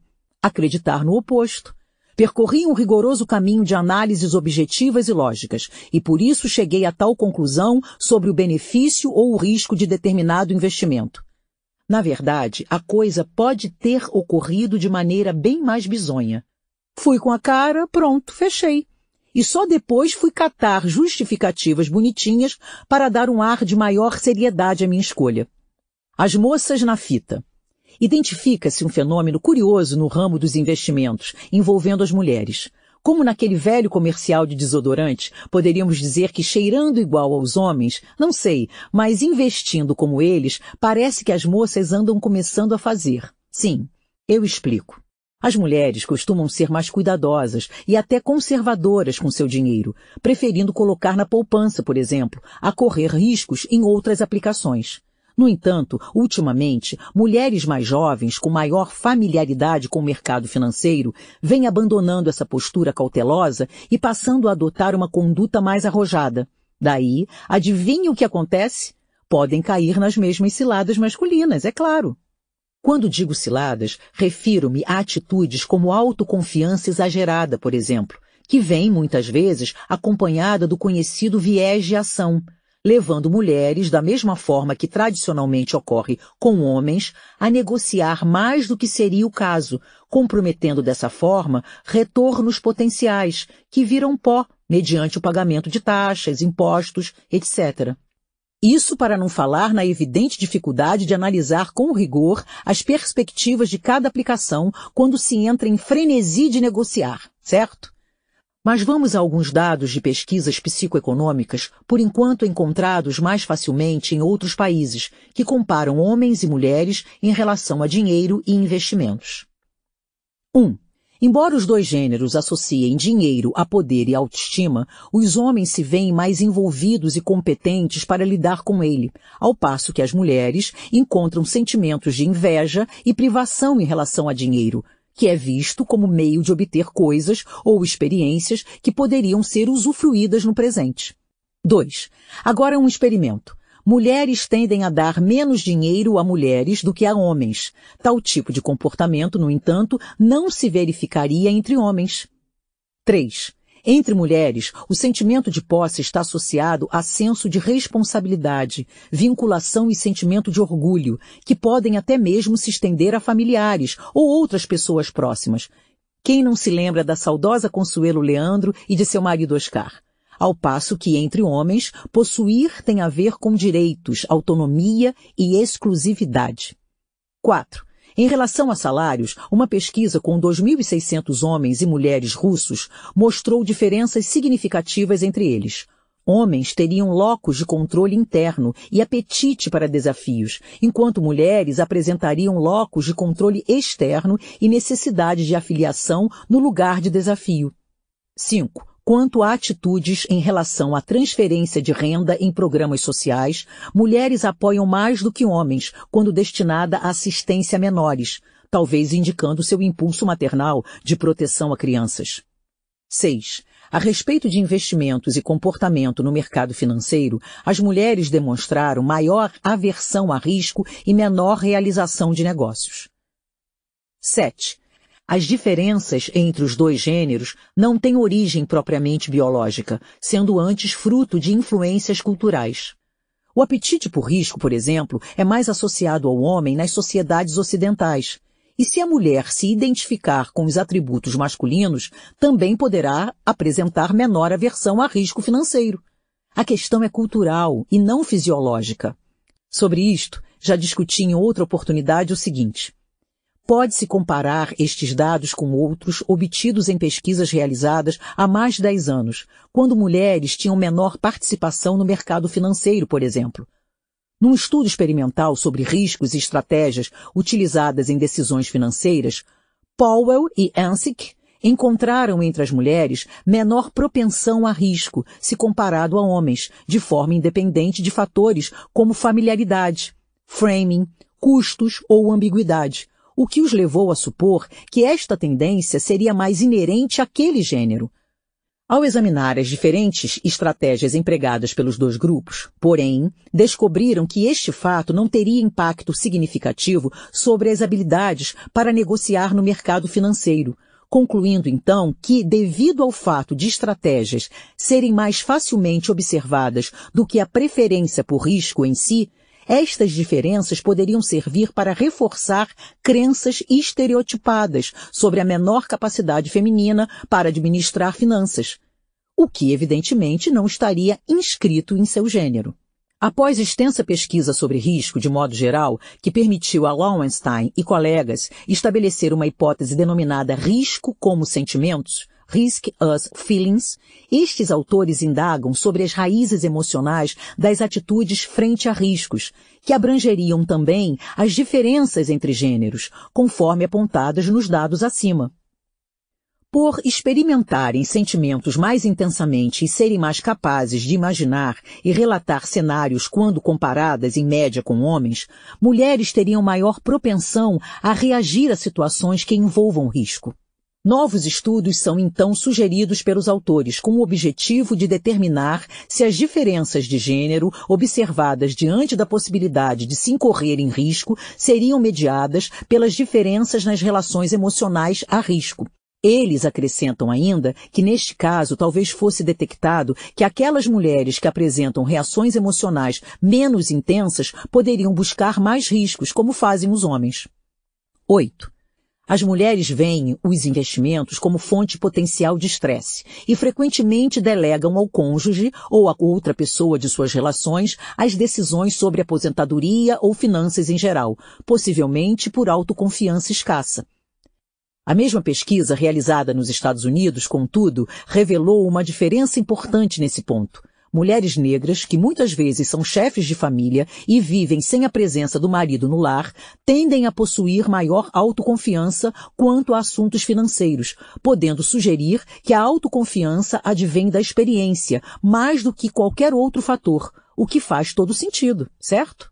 Podemos concluir então que até este momento, pode-se afirmar que à medida que mulheres adquirem maior familiaridade com o mercado financeiro, tornam-se mais seguras para tomar decisões neste âmbito, com a vantagem de ainda manterem determinadas características, como a busca por informações relevantes quando necessário, antes de investir, e maior serenidade para manter as aplicações, em vez de negociar com frequência, como fazem muitos homens, incorrendo em perdas, ao passo que mulheres podem obter ganhos maiores com sua estratégia.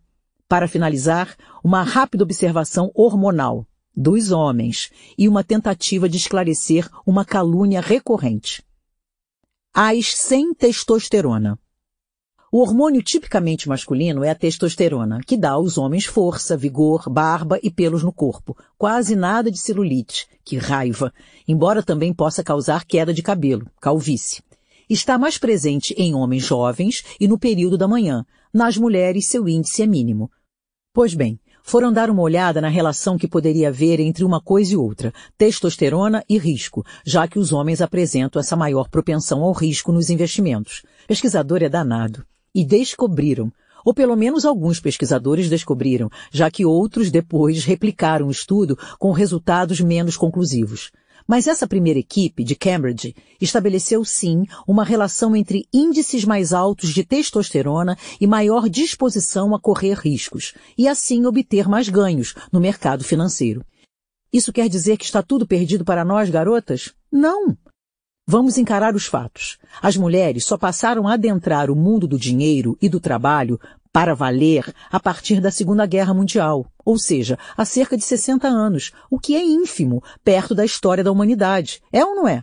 Isso significa que a experiência feminina no ramo financeiro é minúscula, o que faz uma diferença enorme para se sentir à vontade atuando nessa área somos mais tímidas, mais inseguras, em especial quando se trata de decisões de grande porte, como aquisição de bens imóveis, plano de aposentadoria e outras, e desacostumadas às regras desse universo, que nos é ainda pouco familiar.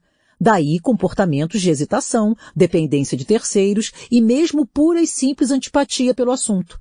Porque, se é fato que mulheres cuidam frequentemente das finanças domésticas, e segundo inúmeros relatos, que bom que é assim, do contrário, quem garantiria o leite das crianças?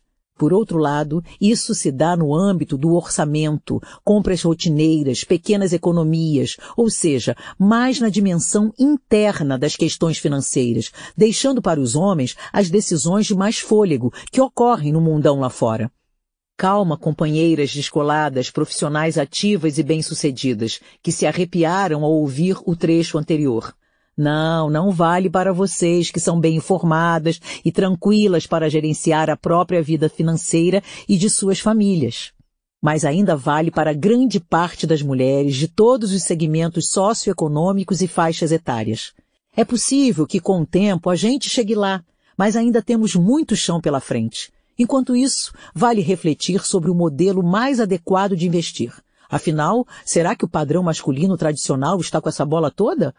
Ou não foi nesse esquema que o mundo entrou pelo cano em 2008 e até hoje não se sabe como, a que custo, nem se ou quando sairá dessa enrascada? Autoconfiança excessiva, riscos ignorados, fome por ganhos descomunais acima de tudo, otimismo exagerado. Eita, equaçãozinha difícil de funcionar. Essa pesquisa sobre testosterona gerou comentários, por exemplo, de como seria um mercado financeiro em que predominassem mulheres ou homens mais velhos, que também possuem índices mais modestos desse hormônio. Conjectura interessante, não? É calúnia. Para terminar, vamos pôr alguns pingos nos is. Sabe aquela visão meio caricata da mulher como um ser que compra furiosamente, se endivida como louca, etc? Pois é, não se sustenta.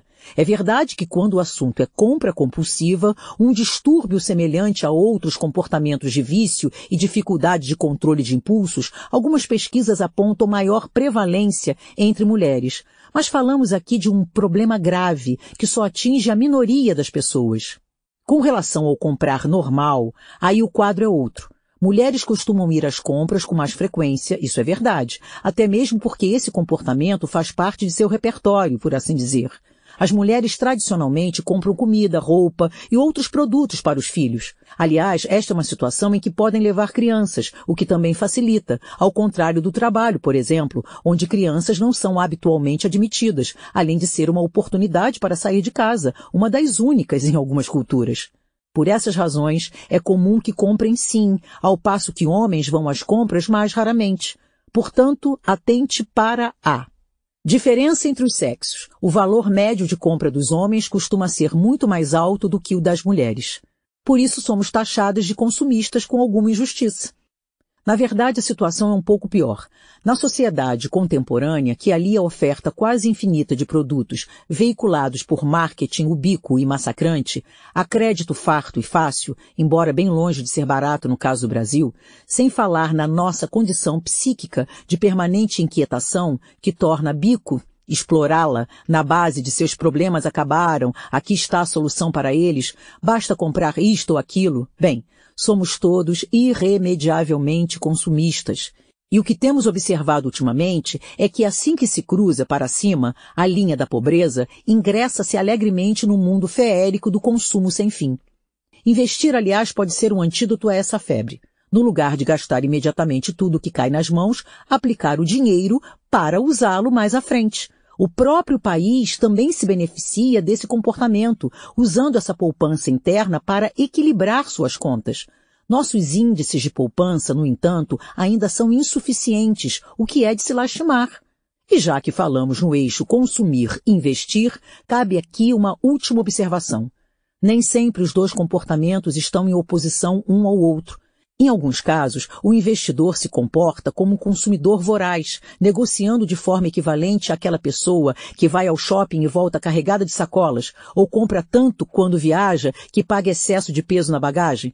Por isso, atenção à função que investir pode assumir para você, se for para tentar preencher algum vazio, ou por falta de coisa melhor para fazer, para competir com o vizinho, ou por outra razão esdrúxula como essas, melhor rever seus conceitos de investimento, para não pagar caro por esse tipo de consumo-investimento desenfreado. A hora H no gelo e nas decisões. Qual o perfil mais apropriado para o investidor? Audaz? Cauteloso? Persistente? Zen? Como o medo é uma das emoções mais importantes do nosso arsenal mental, ele tem sido estudado também na sua relação com os investimentos. Quem tem melhores retornos? Os destemidos ou quem fica cabreiro quando perde? Esses pesquisadores foram bastante engenhosos para montar seu experimento. Primeiro, observaram que quando se dirigem em estradas ou ruas cobertas de gelo, condição perigosíssima, porque elas ficam lisas como sabão, a reação instintiva dos motoristas ao depararem com gelo na pista é frear, por puro medo. Claro que essa é uma péssima medida, pois faz o carro derrapar e dançar sem controle. Até aí não tem grande novidade para quem mora em lugares onde neva. Mas o que intrigou mesmo os pesquisadores foi observar que alguns poucos motoristas não tinham essa reação. Pacientes que apresentavam lesões cerebrais que impediam conexões neurológicas com as emoções, como o medo, eram capazes de passar pelo gelo sem se abalar e sem derrapar, já que não sentiam medo e, portanto, não freavam seus veículos. Foi o que bastou para levarem esse cenário para o laboratório, com o objetivo de testar o papel do medo sobre decisões acerca de investimentos. Os participantes do estudo foram divididos em três grupos. Quem tinha aquele tipo de lesão, quem tinha lesão neurológica em outra região do cérebro, afetando outras funções, quem não tinha lesão neurológica. Todos recebiam 20 dólares falsos, que poderiam ser trocados por dinheiro de verdade depois, e a tarefa de participar de um jogo de computador que simulava decisões de investimentos. A cada rodada podiam investir um dólar ou não investir nada. No primeiro caso, dava o dólar ao experimentador e jogava uma moeda. Cara perdia o dólar. Coroa ganhava 2,50 dólares. Observação. Não vamos nos esquecer de que ao jogar uma moeda, a probabilidade de dar cara ou coroa é de 50% para cada uma, certo? Isso já compromete um tiquinho o espírito do experimento, uma vez que no mercado financeiro real o cenário contém mais ambiguidade e incerteza, mas não tira seu mérito. Então, vamos em frente. Ao todo foram 20 rodadas e havia um incentivo, matemático e econômico, a investir todas as vezes, já que o valor esperado a cada vez era mais alto se o participante investisse do que se não o fizesse. 1,25 dólares e 1 dólar, respectivamente. De modo geral, se o participante investisse todas as vezes, teria apenas 13% de chance de receber ganhos totais mais baixos do que se não investisse a cada vez, ficando com os 20 dólares na mão. Mas os resultados foram diferentes em cada grupo. O primeiro, dos indivíduos neurologicamente desprovidos de medo, apresentou retornos mais altos do que os outros dois grupos, porque investiam independentemente do que tivesse acontecido na rodada anterior. Em outras palavras, se tivessem perdido, não se abalavam e jogavam novamente, já que jogar era matematicamente mais proveitoso do que não jogar. Os participantes dos outros dois grupos, por sua vez, ficavam receosos de perder de novo, depois de terem perdido uma vez, e geralmente aguardavam pelo menos uma rodada para voltar a jogar. Mais atenção novamente. Antes de sair investindo corajosa e furiosamente, batendo no peito como Tarzan e bradando que nada teme, lembre-se de que a simulação do experimento simplificou muitíssimo a situação real, que envolve inúmeras outras variáveis. Mas ele serve para demonstrar, mais uma vez, que as emoções têm, sim, papel essencial na tomada de decisão e podem determinar a direção de nossas escolhas. Por isso, para quem não é lesionado, ainda cabe estudar com cuidado suas opções, em vez de seguir apertando teclas do computador, se for home broker, do telefone, para falar com seu corretor ou consultor automaticamente sem pensar no que está fazendo. Você é um noise trader? A definição de noise trader, de acordo com o site Investopedia, uma espécie de Wikipédia voltada para investimentos, é a seguinte. Investidor que toma decisões de comprar e vender papéis sem usar dados de fundamentos. Análise fundamentalista. Geralmente seu timing é ruim e ele segue modas, além de reagir desproporcionalmente tanto a notícias boas quanto a ruins. Alguém levantou a mão? Pois é. Para as finanças comportamentais é aí que mora o perigo. A maior parte dos investidores não se vê nessa categoria, acreditando que todas as suas decisões de investir são muito bem calçadas em informações, logo só podem tomar decisões fundamentadas. Entretanto, considera-se que a maior parte dos investidores seja noise trader, uma vez que apenas uma minoria decide sobre investimentos usando unicamente análise fundamentalista. E para pôr mais lenha na fogueira, a análise técnica também é considerada noise trading, porque seus dados não se relacionam com os fundamentos da empresa em questão. E agora, qual a sua opinião a seu próprio respeito nesse sentido? É noise trader ou não? Não se esqueça da nossa quase onipresente tendência a ter autoconfiança excessiva. Sobre previsões. E atenção para esta notícia de última hora. Agora é oficial. O acaso existe. Alguém conhece ou se lembra do I Ching? É uma espécie de livro de adivinhações que pretende prever o futuro com base em hexagramas, desenhos formados por seis linhas superpostas. Esses hexagramas são obtidos de forma simplificada, jogando-se três moedas ao mesmo tempo e contando as caras e coroas a cada vez. Mas na China antiga, onde o jogo teve origem, ele é praticado de modo mais complexo, com 49 varetas de bambu, cuja disposição, depois de serem jogadas, aponta para os respectivos hexagramas. A questão é a seguinte: o número total das varetas seria, na realidade, 50. Contudo, uma delas é retirada do jogo para indicar o acaso, sobre o qual nada podemos saber. Quando Daniel Kahneman esteve no Brasil em 2009 para participar do congresso da então ANBID, Associação Nacional dos Bancos de Investimento, atual ANBIMA, Associação Brasileira das Entidades dos Mercados Financeiro e de Capitais. E eu tive o privilégio de dividir a mesa com ele. Desculpem o momento se aparecer, mas é que foi muita emoção. Ele falou muito no livro O Cisne Negro, do seu amigo Nassim Taleb, Além de dizer que deveria ser leitura obrigatória, destacou o papel dos eventos inesperados em nossa vida e em nossos investimentos, já que não é possível nos prepararmos especificamente para aquilo que nem sequer imaginamos. Nossa mente, que, como já vimos, suporta mal o desconhecido, procura enxergar padrões e repetições naquilo que é puramente aleatório. A ação subiu demais ao longo dos últimos dias? Então agora vai ter que cair. Ou o oposto. Faz tempo que esse papel não se valoriza, não tem por onde, vai se valorizar agora. Ou ainda, já perdi várias vezes nas minhas operações, agora eu tenho que ganhar e acabou. Como se fosse possível combinar com os russos dessa forma.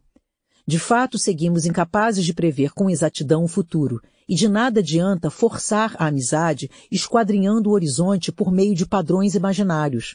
Contudo, saber que o inesperado ocorre e de forma regular nos ajuda a levar esse dado em conta, reduzindo um pouco o impacto do imponderável.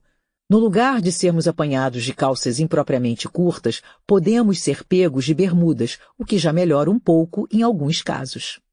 Lembretes de Kahneman. Aproveitando que falei mais uma vez do Kahneman e de sua visita ao Brasil, reproduzo abaixo algumas ideias que ele abordou na ocasião e que nunca é demais repetir, conforme relatei em artigo publicado no Valor Econômico em 13 de julho de 2009, do qual destaco alguns trechos. 1. Um, temos autocontrole limitado e não devemos nos esquecer disso. Para ilustrar, citou e elogiou Richard Thaler, o pioneiro da economia comportamental nos Estados Unidos e um dos principais defensores da estratégia de arquitetura de escolha, os chamados nudges, que pretendem empurrar as pessoas em direção a melhores decisões. Ou seja, a premissa aqui é que as pessoas não são plenamente racionais. Se fossem, não precisariam dessa ajudinha externa, certo? Talvez para ressaltar a importância deste debate, vale lembrar que outro de seus paladinos, o advogado Kais Susten, está na administração Obama. Para completar, Kahneman defendeu que Thaler também deveria receber um prêmio Nobel de Economia. 2. Sobre risco, disse textualmente que as pessoas correm riscos porque não sabem que estão correndo riscos e, como costuma fazer, alertou enfaticamente sobre os perigos do otimismo excessivo que, aliás, costuma andar de braço dado com a autoconfiança excessiva também. Sempre achamos que com a gente não vai acontecer, certo? A seu ver, de Kahneman, correr riscos seria o resultado de uma combinação de ignorância com otimismo e aversão à perda. Sim, como já vimos antes, não temos sempre aversão a risco, mas temos invariavelmente aversão à perda, e ela pode ser tão poderosa que ao fim e ao cabo nos impele a correr riscos. Tudo em nome de tentar não perder. 3. Kahneman destacou que enxergar o mercado como se fosse uma pessoa, atribuindo-lhe características humanas, é um equívoco. Ele brincou que, a julgar pelas descrições que encontramos na mídia, o mercado está otimista, pessimista, descansando depois de muitas oscilações ontem, etc. O mercado seria uma pessoa bem nervosa. Mas não é por aí, porque além dos investidores individuais, há outros players importantes em ação como as instituições, que operam de modo distinto. Conforme sua designação, investidores individuais funcionam direto no chamado Sistema 1, que é mais automático, rápido e sujeito a equívocos, associado a impulsos e emoções, ao passo que instituições podem funcionar mais dentro do sistema 2, com operações mais racionais e ponderadas, negociando, portanto, de forma diferente de investidores individuais. 4. Consequentemente, instituições ganhariam dinheiro a partir de equívocos cometidos por investidores individuais, mais sujeitos às suas próprias paixões. Agora em minhas palavras. O cutucão dele, Kahneman, foi no sentido de que investidores têm uma visão primitiva do mercado e agem em função dela. Dividem os cenários conforme os entendem como sendo seguros ou arriscados e realizam segundo esses critérios. No entanto, são visões muito sujeitas a vieses e parcialidades que podem levar a erros. Assim, haveria quantidades industriais, para citar Kate Richards, de ilusão e otimismo irrealista no mercado, e, consequentemente, compra e venda de ações erradas nos momentos errados e prejuízos, claro. 5.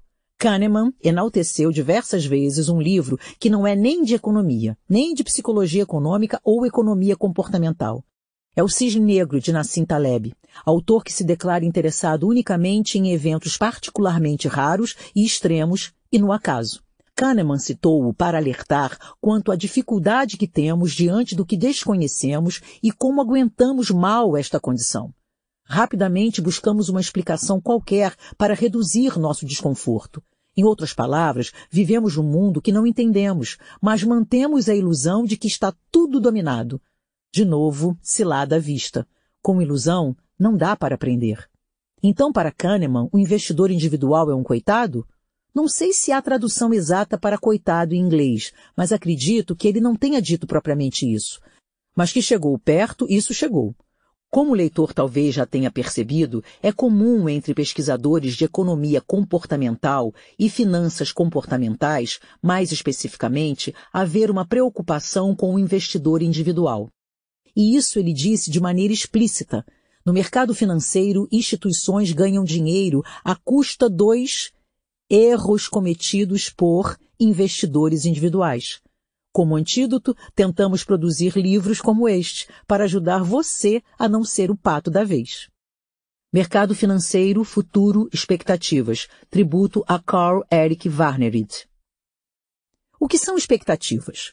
Como todas as decisões se desdobram em algum futuro, deparamos com um desconhecimento ao tomá-las. E isso é inevitável. Ninguém tem bola de cristal. Não é possível saber com precisão o que o futuro nos reserva. Aí entram as expectativas. Sejam mais ou menos fundamentadas, elas ocupam o lugar do conhecimento pleno e inalcançável do futuro.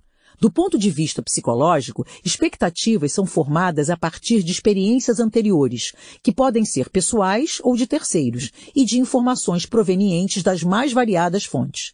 No que diz respeito à intensidade, podem ir de convicções firmes, esperanças e medos fortes, ao reino das conjecturas, feitas sem grande certeza, e, como sempre acontece em nosso mundo mental, elas também possuem carga emocional, podendo se associar a diferentes estados de espírito, esperanças e medos. Warnerid, que é um veterano pesquisador de psicologia econômica, discute mercado financeiro por esta ótica, lembrando, porém, que ela se distingue do conceito tradicional de expectativa, que é chave para a teoria econômica de mercado financeiro. Neste caso, trata-se de uma expectativa matemática, praticamente sem conexão com a psicologia. Este autor, contudo, analisa exatamente a perspectiva psicológica sobre esse campo, e ele faz isso por partes. A experiência passada. Se se tratar de experiência passada do indivíduo, ela é subjetiva, e aí já trombamos com o fato de nossa memória ser falha, porque é seletiva e está sujeita a forças inconscientes que a modelam. Desde o primeiro passo, que é a percepção, já filtramos, de forma deliberada ou não, e esta última é a mais comum, os dados captados. Daí para frente, o armazenamento, posterior rememoração e interpretação destes dados já sofrerão, igualmente, as distorções de costume, que os afastarão de qualquer objetividade. Aplicando a estes processos as heurísticas já identificadas pela psicologia econômica, podemos ter situações como as relacionadas a seguir. Disponibilidade. Como vimos, disponibilidade é a facilidade com que nos lembramos ou imaginamos dados, o que vai pesar em nossas estimativas associadas a eles e pode se basear em experiência, memória ou imaginação. Alguns exemplos. Se campanhas publicitárias colocam determinadas empresas ou ações em grande evidência, isso pode, de fato, aumentar a procura pelas ações, ajudando a convencer os investidores de seu valor. O inverso vale para investimentos em mercados, instituições e empresas estrangeiras, com os quais o investidor tem menos familiaridade, levando-o a aumentar sua avaliação de risco em relação a eles e a rejeitá-los. Ou o fato de o acréscimo de um dado familiar a um evento incerto aumentar a percepção de sua probabilidade de ocorrer, quando deveria suceder o oposto, conforme demonstrado por alguns experimentos. Um cenário que inclui uma possível causa e um resultado pode parecer mais provável do que um resultado por si só. Falácia da taxa base e representatividade a maior tendência a considerar julgamentos por semelhança do que informações estatísticas ou sobre taxa base. Traduzindo, trata-se de se deixar guiar por estereótipos, por exemplo, em especial naquelas situações que envolvam incerteza e, portanto, gerando a tentação de buscar padrões familiares, acreditando que se repetirão. Um estudo com noise traders, por exemplo, apontou que eles subestimam as informações de taxa base, pois fazem previsões superestimando eventos recentes, ao mesmo tempo que subestimam os mais distantes, que são aqueles que justamente poderiam constituir a taxa base, e também acreditam, depois de olhar para padrões recentes, que se repetirão no futuro. Cabe, porém, um advogado do diabo rápido acerca de toda essa discussão. Estudos dessa natureza vêm sendo questionados em seu método, que não teria clareza suficiente ao lado de críticas sobre nossa pouca inclinação natural à inferência lógica e ao raciocínio dedutivo. Na vida real, investidores e todo mundo tomam suas decisões de maneira distinta daquela que encontramos em situações experimentais. Mesmo assim, não se duvida da existência da falácia da taxa base, então vale ficar atento de todo modo. Por outro lado, quando no lugar de ser negligenciada, a taxa base é alta, pode provocar uma reação de ignorar outros dados específicos, como no seguinte caso. Num cenário em que a maioria das ações está subindo, a taxa base pode ganhar destaque indevido, levando a ignorarem-se detalhes específicos sobre determinada empresa e, consequentemente, sobre suas ações, que podem subir no vácuo quando não seria o caso ali. Idem quando o mercado em geral cai e leva na enxurrada ações de empresas sólidas que, em princípio, não teriam nada a ver com aquele peixe. Isso significaria que os investidores tendem a não fundamentar suas decisões sobre sua própria experiência e seu meio imediato num primeiro momento, concentrando-se em processos anteriores, ou seja, nas taxas base dos preços das ações. Seria, portanto, o inverso da falácia da taxa base, já que aqui ela predomina sobre as informações específicas e é também o fenômeno psicológico da generalização. Generalização. É um tipo de inferência sobre o desconhecido, que funciona assim. O que se sabe ser verdadeiro sobre os membros conhecidos de uma classe de fenômenos fica estendido aos demais membros dessa classe, ainda que nada se saiba sobre eles. Mesmo sem jamais ter lido esta definição antes, você certamente já recorreu a este mecanismo, não é? Se as ações de uma construtora estão subindo ou caindo, então as ações das outras construtoras devem seguir o mesmo movimento. O que complica é guiar-se apenas por isso, sem levar em conta o estado em que cada empresa se encontra efetivamente.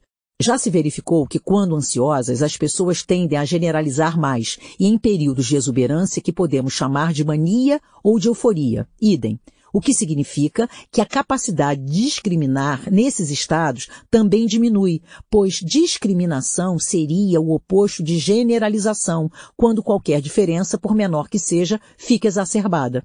Conservadorismo. Por que muitas vezes se observa uma demora na reação a informações no mercado financeiro? Uma das hipóteses aponta para a dificuldade de se atualizar modelos mentais diante de novas evidências uma vez que não nos comportamos de forma bayesiana no dia a dia, embora possamos nos aproximar mais desse método após sucessivas repetições. Conservadorismo seria o oposto de confiança excessiva, de modo que as duas condições não poderiam estar presentes ao mesmo tempo no mesmo indivíduo. Mas se você já está se perguntando por que às vezes rola uma e outras vezes outra, calma, porque isso também já foi estudado. Confiança excessiva e conservadorismo. Partindo da hipótese de que as pessoas focam na força ou no extremo das evidências disponíveis sem considerar suficientemente seu peso ou fidedignidade, verificou-se que esse tipo de julgamento resulta em confiança excessiva quando a força é alta e o peso é baixo, e em conservadorismo quando a força é baixa e o peso é alto. Para eles, força é inferida a partir de saliência e de aspectos extremos, ao passo que peso se associa ao tamanho da amostra, por exemplo. Aprender com a experiência passada. O que acontece quando as coisas saem de forma diferente da esperada? Surpresas que possuem inegável componente emocional podem ter contornos que não fariam sentido se tomadas apenas pela racionalidade. Por exemplo, um ganho menor pode trazer mais prazer do que outro maior, quando o primeiro está atrelado a uma alta inesperada no preço negociado e o segundo a uma expectativa de que o ganho seria ainda maior, sendo menor do que o esperado. Desaponta. Vale o mesmo para uma perda. Pode ser sentida como uma ótima surpresa se representar um valor menor que o esperado. Viés do retrospecto. O autor é textual. Não é fácil aprender com a experiência porque o viés do retrospecto é uma ameaça ao insight então vamos conhecer melhor essa ameaça, que para começo de conversa nem sequer é consciente na maioria das vezes. Em geral, quando olhamos para trás, tendemos a exagerar naquilo que poderia ter sido antecipado previamente. O que aconteceu agora aparece como tendo sido inevitável e acreditamos que os outros também deveriam ter sido capazes de antecipar eventos muito melhor do que de fato são. Além disso, também não conseguimos nos lembrar corretamente das nossas próprias previsões, exagerando, em retrospecto, aquilo que efetivamente sabíamos então. Um pouco mais sobre o viés de retrospecto. Olhar para trás depende da memória, que é bastante falha, impressões errôneas, limitação para armazenar lembranças e interferências ao rememorar sugerem que devemos ter cautela com aquilo que muitas vezes temos certeza que aconteceu. Se você está habituado a acompanhar comentários sobre o mercado na mídia, veja se esta observação não faz sentido. Uma hora depois do fechamento do mercado, experts podem ser ouvidos no rádio explicando com alto grau de confiança por que o mercado agiu daquela forma.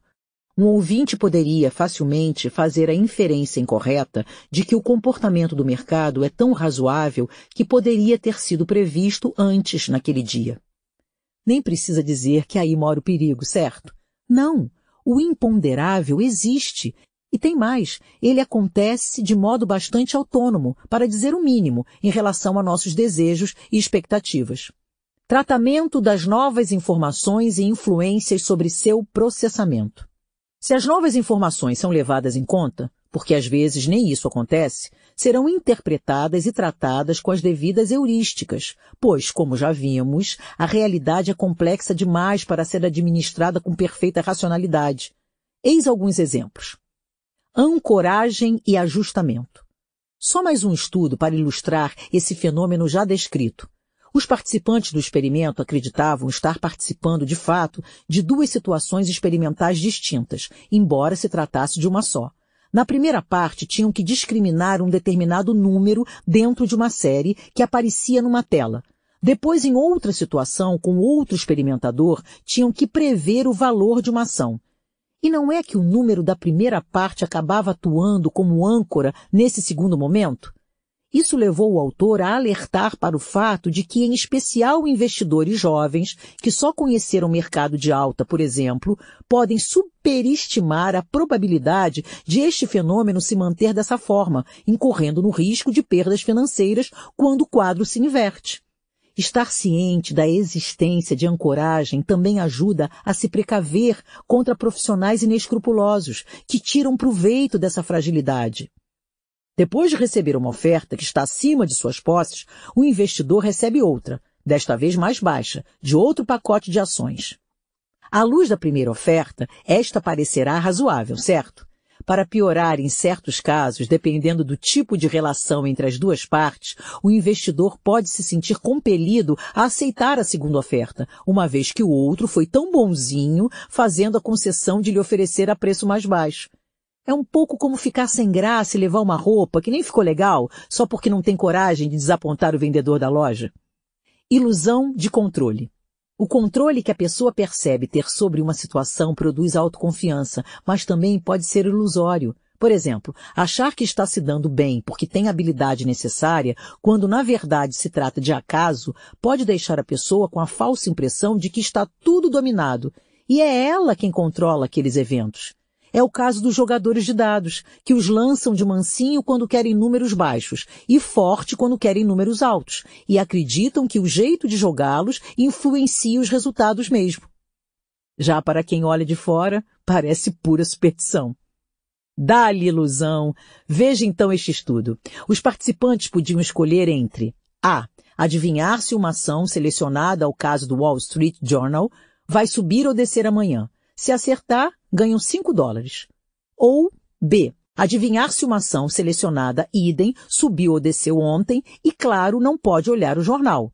Se acertar, ganha 5 dólares. Adivinhe o que aconteceu. 67%, a maioria, portanto, preferiu a alternativa A, hipótese para explicar. Ilusão de controle faz as pessoas acreditarem que poderão influenciar eventos futuros, o que não deixa de ser um tipo de pensamento mágico.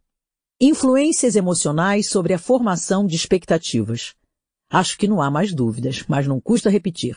Todos os investidores, sejam individuais ou profissionais, bem como os experts, possuem mundo emocional. Disso não dá para escapar.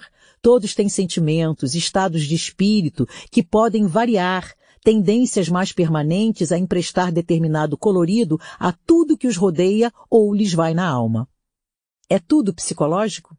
Observando como, cada vez que há um crash importante no mercado, a quinta-feira negra de 19 de outubro de 1987, queda de 508 pontos no Dow Jones, quando o Nasdaq veio abaixo em 13 de abril de 2000, ou que começou em 15 de setembro de 2008, há quase uma unanimidade em se afirmar que é tudo psicológico. Eu me pergunto o seguinte, Por que será tão difícil fazer a mesma afirmação quando está tudo bombando, já que é quase imediato dizer isso no pânico? A gente, na psicanálise, sabe que euforia, ou mania e depressão são dois lados da mesma moeda, mas parece que para quem está no mercado, desce meio quadrado se lembrar, na hora da festa já avançada, que aquilo também pode ser meio estranho, ou seja, exagerado, sem fundamento na realidade objetiva e, portanto, possível fruto da realidade psíquica também. Exatamente como não fica difícil atestar a presença de fatores psicológicos na condição oposta, de debacle. Algumas minúcias a mais do estudo. O humor ou estado de espírito, mood, tem mais peso quando se tem que avaliar situações ambíguas e quanto mais afetivamente carregada a situação, mais rápido o tempo de reação a elas, de modo que informações ambíguas podem levar a reações exageradas, em especial na presença de um humor sombrio. Heurística afetiva. Uma reação afetiva precede a avaliação cognitiva de um estímulo forte, como vimos, o que coincide com um conceito psicanalítico de decisão crítica, que integra o modelo de tomada de decisão que proponho. O investidor, portanto, deve se lembrar disso quando estiver analisando suas opções de investimento.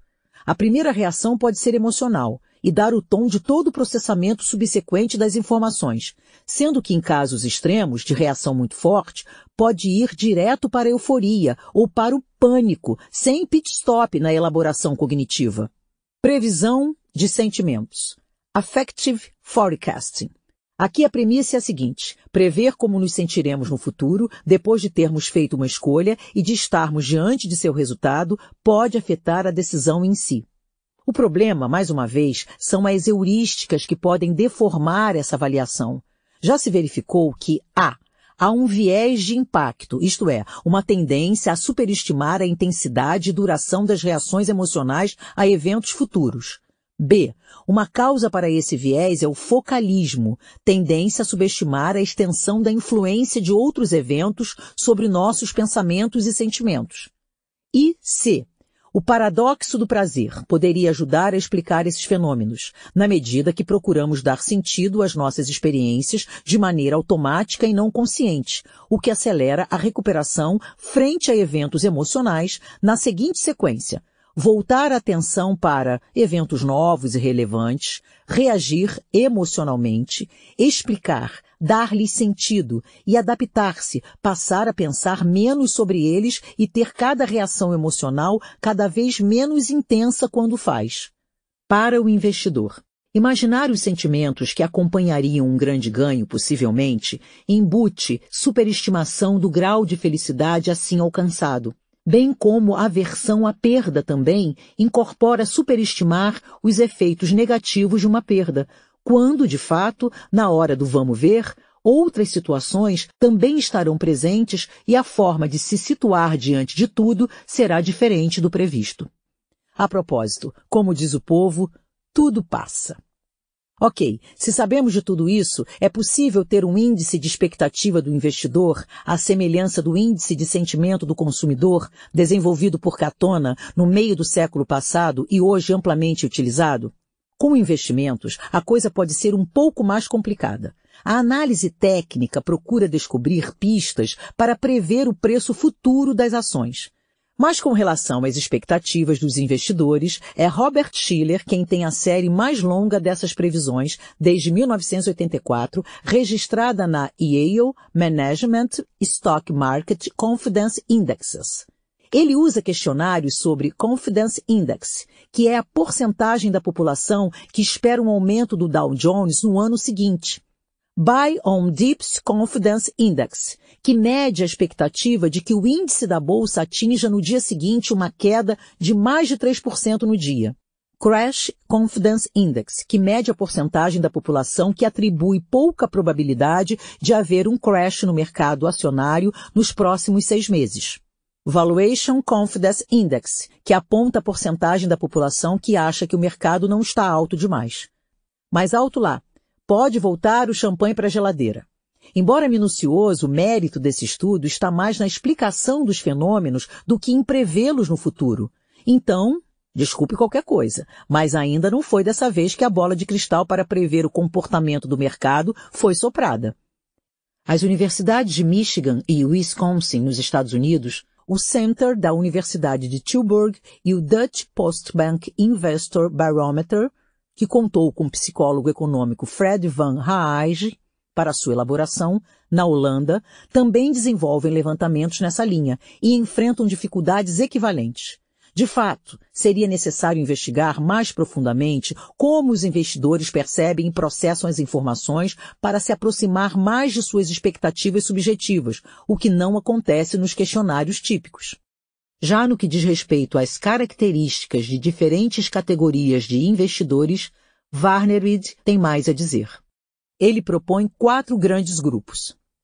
Well-to-do investors, investidores abastados investem parte de seu patrimônio, mas nunca todo ele, em aplicações de risco e não são muito ativos, fazendo poucas operações a cada ano. Preferem comprar a vender e vão, assim, acumulando mais capital. Juntos possuem parte considerável do total de ações. Seus objetivos e expectativas são de longo prazo e têm grande interesse nas implicações de novas informações, as quais pesam cuidadosamente antes de realizar qualquer operação em períodos de turbulência parecem ter uma influência estabilizadora sobre o mercado.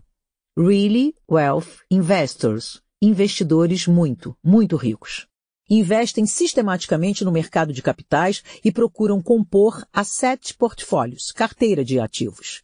Em geral, usam os serviços de corretores e operadores com expertise, estão mais orientados para lucros do que o primeiro grupo e fazem transações mais frequentes, os custos de depósitos são pagos por comissões. Tem objetivos de curto e de longo prazo, suas expectativas são mais voláteis e podem ser mais suscetíveis aos solavancos do mercado do que o primeiro grupo. Speculating Investors Especuladores fazem transações frequentes no mercado acionário e quase todo o seu patrimônio está em ações e derivativos. Tomam dinheiro emprestado com frequência para explorar o que consideram como oportunidades, têm expectativas de curto prazo e baseadas em informação escassa, e é possível que combinem informação, intuição e sentimentos em cenários instantâneos do futuro. Day traders estão nesta categoria. Alguns têm sucesso, outros fracassam. Naive investors, investidores ingênuos, são estimulados por histórias do alto potencial de lucros no mercado acionário. Alguns são atraídos pela propaganda em torno da venda de ações oriundas da privatização de empresas estatais. Suas expectativas são semelhantes a preferências e esperanças, e baseadas em pouca informação e sentimentos fortes. Estas categorias apresentam variações de acordo com as características locais de cada mercado financeiro e a porcentagem da população que possui ações no país. De modo geral, porém, observa-se que investidores profissionais recorrem às mesmas heurísticas que investidores comuns. Se é assim, haveria de fato pessoas que sempre se dão bem, muito melhor do que os outros? Em caso positivo, em que circunstâncias isso ocorre? As pesquisas. Experts se consideram e são vistos como tal, mas isso não significa que se saiam melhor em suas empreitadas. Experts em finanças, por exemplo, têm dificuldade para bater investidores privados no mercado acionário e tampouco fazem previsões melhores ou têm desempenho melhor do que investidores comuns, ainda que isso possa ocorrer ocasionalmente. Segue a pergunta que não quer calar. O que é que faz diferença realmente no mercado financeiro? Teria razão Nassim Taleb, que chama tanto a nossa atenção para o imponderável, para os eventos raros, para o inesperado? E quando aflora no mercado inesperado, quem viu primeiro leva, independente de expertise e tudo mais? Mas essas são as minhas questões. Quanto ao estudo, o autor o conclui com a seguinte afirmação, que deixo para vocês também pensarem a respeito. O propósito da psicologia econômica financeira é estudar o otimismo ou o pessimismo dos investidores e não do mercado porque para ele a psicologia das mudanças do mercado se refere aos indivíduos, com características humanas, e não às curvas agregadas para ações individuais ou para o mercado todo. E aqui vai um acréscimo de última hora. numa mesa redonda com Nassim Taleb, Kahneman, lembra que temos diferentes expectativas conforme predomine em nossa mente o sistema 1, o mais primitivo, impulsivo, suscetível a ilusões e menos preciso, ou o sistema 2, que é mais racional, envolvendo deliberação mais cuidadosa e rigor. Sistema 1 e Sistema 2 aproximam-se dos sistemas experiencial e racional. Portanto, ao pensar em expectativas, vale a pena verificar o sobrenome que elas carregam.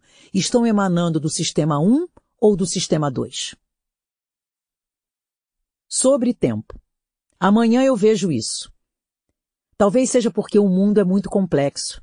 Porque a vida não é mole, não. Porque tem coisa demais para a gente se preocupar porque com a possível exceção de aposentados noruegueses que se dedicam à jardinagem, no verão pelo menos porque depois congela geral, o tempo é, na verdade, o nosso recurso mais escasso e não damos conta de fazer tudo o que precisamos.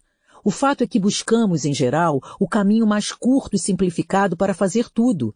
A gente pode até não acertar e se enrolar no meio do percurso, mas que a intenção era essa, isso era. Resultado, se alguma coisa já parece semi ou totalmente encaminhada, a gente acaba deixando por isso mesmo. Meu dinheiro está no fundo cambial. O dólar passa anos perdendo valor e o meu fundo junto. Eu vou lá e mexo? Que nada. Deixo para amanhã. Me consolo pensando que uma hora dessas a coisa vira e eu vou me dar super bem.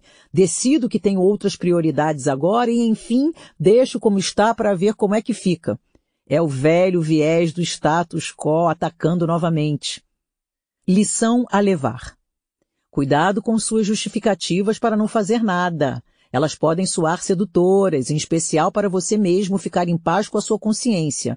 Mas se você está atrás de fazer diferença em investimentos, terá de prestar mais atenção àqueles que podem estar funcionando como ladrões, ralos na caixa d'água, aqui na sua caixa forte, por onde o dinheiro escorre desnecessariamente. Vale para aquele móvel quebrado lá em casa, que talvez só me custasse uma tarde de reparo ou um telefonema para o marceneiro para encaminhar o problema. E vale também para os meus investimentos. Quase como se a gente voltasse a brincar de estátua, como na infância. Onde está, fica. Viés de status quo. O problema é o seguinte: lamentamos mais os resultados gerados pela opção por agir do que resultados negativos, advindos de não agir. Isso porque é mais fácil imaginar, no caso de resultados ruins, que um desfecho melhor poderia ter ocorrido, do que imaginar uma ação que nunca chegou a acontecer. Daí nossa tendência a julgar que fazer alguma coisa que pode acabar dando problema seria pior do que não fazer nada. Nesse último caso, ficamos com a impressão de que não temos nada a ver com peixe. Muito embora isso seja uma ilusão, pois omitir-se também é, de fato, uma opção e pode ter consequências tão prejudiciais quanto agir. Ou, o que é pior, pode ser ainda mais desastroso. E assim como o inferno está lotado de boas intenções, também o mercado financeiro pulula com quantidades incalculáveis do chamado viés de status quo, que expressa essa nossa dificuldade para tomar decisões, como se dessa forma fôssemos capazes de evitar o risco, missão impossível, quando nossas ações se desenrolam rumo ao futuro, que ninguém conhece, pela excelente razão de que ele ainda não existe. Certo? Tem aquele caso típico do cara que recebe uma herança sob a forma de aplicações financeiras e nunca mais tem coragem de mexer nelas, mesmo que estejam em posição desfavorável, bem entendido. Mas quando ele vai fazer uma nova aplicação com seu próprio dinheiro, daí são outros 500, e ele é capaz de estudar minuciosamente suas opções para tentar evitar cometer tolices. Mas quem disse que o Tico e o Teco estão se comunicando nesse momento? Tico e Teco, como sabemos, além de serem os esquilinhos simpáticos dos gibis da nossa infância, ok, da infância de quem já fez 50 há algum tempo, também batizam, quando queremos brincar com alguém apoucado, os seus parcos neurônios, mais exatamente, totalizando dois. Mas é brincadeira falar em neurônio nesse caso, como se fosse uma questão estritamente de inteligência. Como temos visto ao longo desse livro, nosso grande problema para acertar no mercado financeiro ou em qualquer âmbito deve-se muito mais à nossa dimensão emocional. A gente quer tanto evitar a dor das frustrações que acaba fazendo muita bobagem no caminho. Regras de decisão têm prazo de validade. Verifique se as suas não expiraram. É o seguinte, toda informação que circula entre as pessoas acaba sendo modificada à medida que se distancia do seu emissor. É fácil visualizar isso. Lembra-se da velha brincadeira do telefone sem fio? Pois é isso mesmo. Quando alguém comunica uma ideia a outra pessoa e esta repassa uma terceira e assim por diante, é provável que tenhamos ao final de algumas trocas uma ideia bastante diferente da original. E como sempre, sem que ninguém se dê conta disso claramente, quase chegando a jurar de pés juntos que não distorceu nada e foi fidelíssimo ao que ouviu quando repassou a mensagem ao vizinho. Isso também acontece com as chamadas regras de decisão, que são os parâmetros que adotamos para analisar situações, perspectivas futuras e elementos que compõem o quadro sobre o qual temos que decidir. No mundo dos investimentos, é costume observar atentamente os movimentos de especialistas, experts no assunto, investidores bem-sucedidos e outras figuras de ponta nesse contexto. Pois bem, quando esse pessoal todo resolve aplicar seu dinheiro em determinado setor, costuma pensar bem antes de tomar qualquer decisão, em geral com a ajuda de assessores atentos a vários detalhes, com acesso a informações importantes e nem sempre disponíveis ao grande público, podendo se beneficiar também de uma maior tranquilidade na hora de decidir, porque conta com um colchão de segurança generoso, de modo que perder para esse pessoal tem outro significado em muitos casos, aliás, podem estar administrando dinheiro alheio, o que lhes dá uma serenidade ainda maior, pois, como vimos, quanto maior o distanciamento emocional da situação, maior a chance de sucesso. Então, depois de um exame cuidadoso, lá vai a nata dos investidores alocar seus recursos. Até aí, tudo bem. O caso é que esse direcionamento acaba vindo a público eventualmente e aí podem começar os problemas para o investidor individual. Do desamparo humano que todos partilhamos, ele fica doido por obter algum tipo de bússola para seus negócios. Imitação é sempre muito popular entre os humanos também, e entre muitos outros animais, sem dúvida. Do outro lado, diante da incerteza que deixa todo mundo aflito e da pressa em função de um mercado financeiro perenemente ativo, como temos agora, online o tempo todo, exigindo que se tomem decisões instantâneas, não dá outra. Espremido entre pressões de tamanha magnitude, o sujeito sucumbe. Eles que são grandes estão fazendo tal coisa, eu vou fazer também. Pronto. Ele procurou adotar as regras de decisão que acredita ter observado nos experts, exceto que desconsiderou que elas possam ter sido relevantes a um cenário que não existe mais, por exemplo. E mais, elas podem ter se degradado a tal ponto que, quando chegaram ao seu conhecimento, não eram mais nem de longe as balizas utilizadas pelos tais experts. Em outras palavras, a essa altura dos acontecimentos, está comprando gato por lebre, e, consequentemente, seus resultados não serão iguais aos do modelo que ele tentou seguir. Esse fenômeno foi estudado e ajuda a entender um pouco mais sobre as famigeradas ou será que nem tanto assim, já que vivemos repetindo no mercado financeiro esses ciclos de subidas não sustentadas, seguidas por quebras fragorosas, para logo em seguida voltar a inflar e depois estourar e repetir para sempre esse padrão? Bolhas. Foi assim na bolha da internet na década de 1990. Bastava ter ponto .com no final do nome da empresa para o valor de suas ações subir meteoricamente. No entanto, em seu início, os primeiros investidores, por pura sorte ou análise cuidadosa, se deram bem. Mas quando o resto da manada seguiu na mesma direção, comprando três loucada e indiscriminadamente essas ações, o caldo entornou.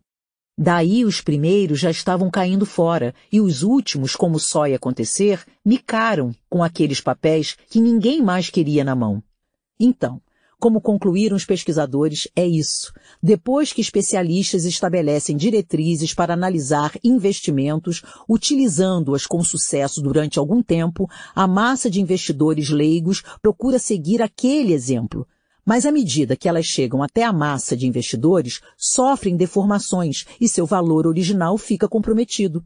As regras são replicadores de informação cultural que uma mente transmite a outra e seguem uma espécie de ciclo vital. Nascem, ficam robustas e depois declinam até desaparecer. Como são complexas, não é difícil se degradarem com o tempo, em especial devido ao modo como são transmitidas entre as pessoas, nessa espécie de cascata, descendo de cima para baixo. Depois de disseminadas, portanto, podem perder seu valor. Para não esquecer, Informações têm significado volátil, mas ainda em nossa época, com tantas transformações profundas e repentinas, onde tudo está por um triz, consequentemente devem ser analisadas com cuidado antes de virar dogma. Para essa análise, você pode adotar esta sugestão de roteiro. 1. Um, identificar as regras que você está utilizando no momento, isto é, as coordenadas que usa para decidir. 2. Examinar com cuidado o contexto, em todas as suas partes, no momento atual e em suas perspectivas futuras. 3. Recorrer ao modelo se então, que é lembrar-se de que determinadas funções operam apenas sob certas condições, por exemplo, se há perspectivas de um acordo entre os países sobre determinado tipo de combustível, então pode ser indicado investir em empresas que o desenvolvam, ao contrário de fazê-lo apenas porque um dia ouviu dizer que investir em fontes de energia dá dinheiro. Esse contexto está em constante transformação e deve ser continuamente observado. Tudo isso dá trabalho? Yes. Tem outro jeito? Dificilmente. Sobre um pouco de tudo. Processo, decisão, resultados, relações espúrias e aprendizado. O título é longo para chamar atenção para uma ideia sucinta. Decisão é decisão. E envolve um processo até chegar à sua etapa final, a escolha. E resultado é resultado. Que surpresa! Pode não depender inteiramente dos méritos ou deméritos do processo da decisão. Entre outros motivos, porque o acaso e o imponderável participam desse processo ao lado de nossas habilidades e atrapalhações. Estabelecer relações diretas e rígidas entre o que fizemos e o que obtivemos pode não ser o melhor caminho, portanto. Em outras palavras, não controlamos tudo e os cenários são bem maiores do que nós ou do que sonha nossa incipiente imaginação. Em particular, isso vale para quando os resultados foram positivos. Às vezes acertamos por pura sorte e tirar lições de tais experiências apostando exclusivamente nosso talento pode não ser uma boa. Você sabe o que faz quando ignora a tendência de regressão à média? Os perspicazes Tversky e Kahneman, enquanto observavam um treinamento de pilotos de avião em Israel, tiveram um novo insight sobre o comportamento do investidor. Eles perceberam que depois de fazer uma aterrissagem perfeita e ser elogiado por isso, o piloto fazia outras aterrissagens menos belas na sequência. Ao mesmo tempo, o camarada que tinha feito uma aterrissagem péssima e levado a devida esculhambação do sargento, melhorava nas subsequentes. Será que elogio estraga mesmo? E o que funciona para modificar comportamento é passar um pito homérico ou punir de alguma forma? Aparentemente, nossos heróis Tversky e Kahneman não se convenceram com essa explicação rasa. Afinal, na faculdade de psicologia, a gente aprende logo de cara que reforço positivo é a chave para mudar efetiva e duradouramente os comportamentos. Como eles também tinham formação estatística, logo recorreram a esta ferramenta. Ahá! Se não é a velha tendência de regressão à média em ação. Explicação rápida. Quando representamos num gráfico uma curva de distribuição normal que forma aquele U invertido, ou uma espécie de sino com as extremidades se aproximando do eixo inferior, estamos expressando a raridade dos eventos extremos, isto é, quanto mais perto do eixo, menor sua frequência, ao contrário dos eventos mais frequentes, que constituem a média e se localizam no centro e no alto do gráfico. Tudo isso para dizer que, se existe uma média, é porque os eventos, quando repetidos, tendem a se aproximar dela e dessa forma chegam a constituí-la. Em outras palavras, eventos raros, seja em que direção for, também tenderão a voltar à média. Se assim não fosse, não poderia haver média, certo? De volta aos pilotos e daqui a pouco aos seus investimentos. Tversky e Kahneman viram no exercício dos pilotos e no algo desajeitado encaminhamento dos treinadores que queriam passar a dar bronca depois de sucesso e elogiar fracassos numa fútil tentativa de brigar com a matemática, essa tendência de regredir à média, e logo trouxeram a observação para o campo das decisões econômicas. Responda rápido. Quando você vê uma ação subindo, não pensa quase instintivamente que ela deverá subir ainda mais? E quando está em baixa, sua reação imediata não é acreditar que seguirá assim? Nos dois casos, você estaria contrariando a estatística, pois o que já subiu bastante tende a cair, e o que está pouco valorizado é que tem mais chance de subir e trazer ganhos mais expressivos. Tudo isso, é claro, guardadas as devidas considerações a respeito do contexto mais amplo de cada ação. Não vale tentar aplicar essa regra a ações de uma empresa que está falindo e sem perspectivas de recuperação. Pelo menos no curto prazo, já que quem vai saber o que pode suceder um pouco mais à frente? É ruim que eu me deixo influenciar. Mais de 20 anos atrás, por isso aproveitem para lembrar como o preço dos imóveis nos Estados Unidos andou meio bizarro até o estouro da bolha. Northcraft e Nearly da Universidade do Arizona, fizeram o seguinte experimento. Corretores de imóveis visitavam uma casa depois de receber 10 páginas de informações sobre ela, que incluíam um valor de 65.900 dólares. Quando solicitados a formular estimativas de valor, a média do grupo ficou em 67.800 dólares. Já outro grupo equivalente e que visitou a mesma casa recebeu antes as mesmas informações, com uma única diferença, 83 mil dólares para o preço. Quem adivinha? Claro, desta vez a média ficou em 75.190 dólares. Difícil não pensar no poder da âncora sobre nossas estimativas, não? E já que estamos no tema influência, veja só esta. O que eclipses solares e lunares têm a ver com o mercado financeiro? Gabriele Lepori, da Copenhague Business School, escolheu esses fenômenos há milênios temidos pela humanidade e hoje bastante visíveis, não apenas no firmamento, como também na mídia, porque eles acontecem em todo o planeta durante um curto espaço de tempo. Primeiro reuniu as datas de todos os 362 eclipses solares e lunares visíveis em algum ponto do globo entre 1928 e 2008. Depois analisou esses eventos em relação a quatro índices do mercado acionário norte-americano. Dow Jones Industrial Average, S&P 500, New York Stock Exchange Composite, Dow Jones Composite Average. Sua intenção era estudar os efeitos de comportamento supersticioso sobre o mercado financeiro, Assim, computou os retornos médios diários para cada índice e comparou os retornos dos dias com eclipse com os demais.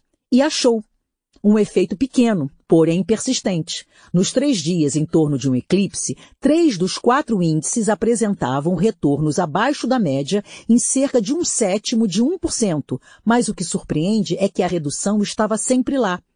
E mais, Quanto maior a magnitude do eclipse, maior a probabilidade de se demonstrar seu efeito sobre o desempenho das ações.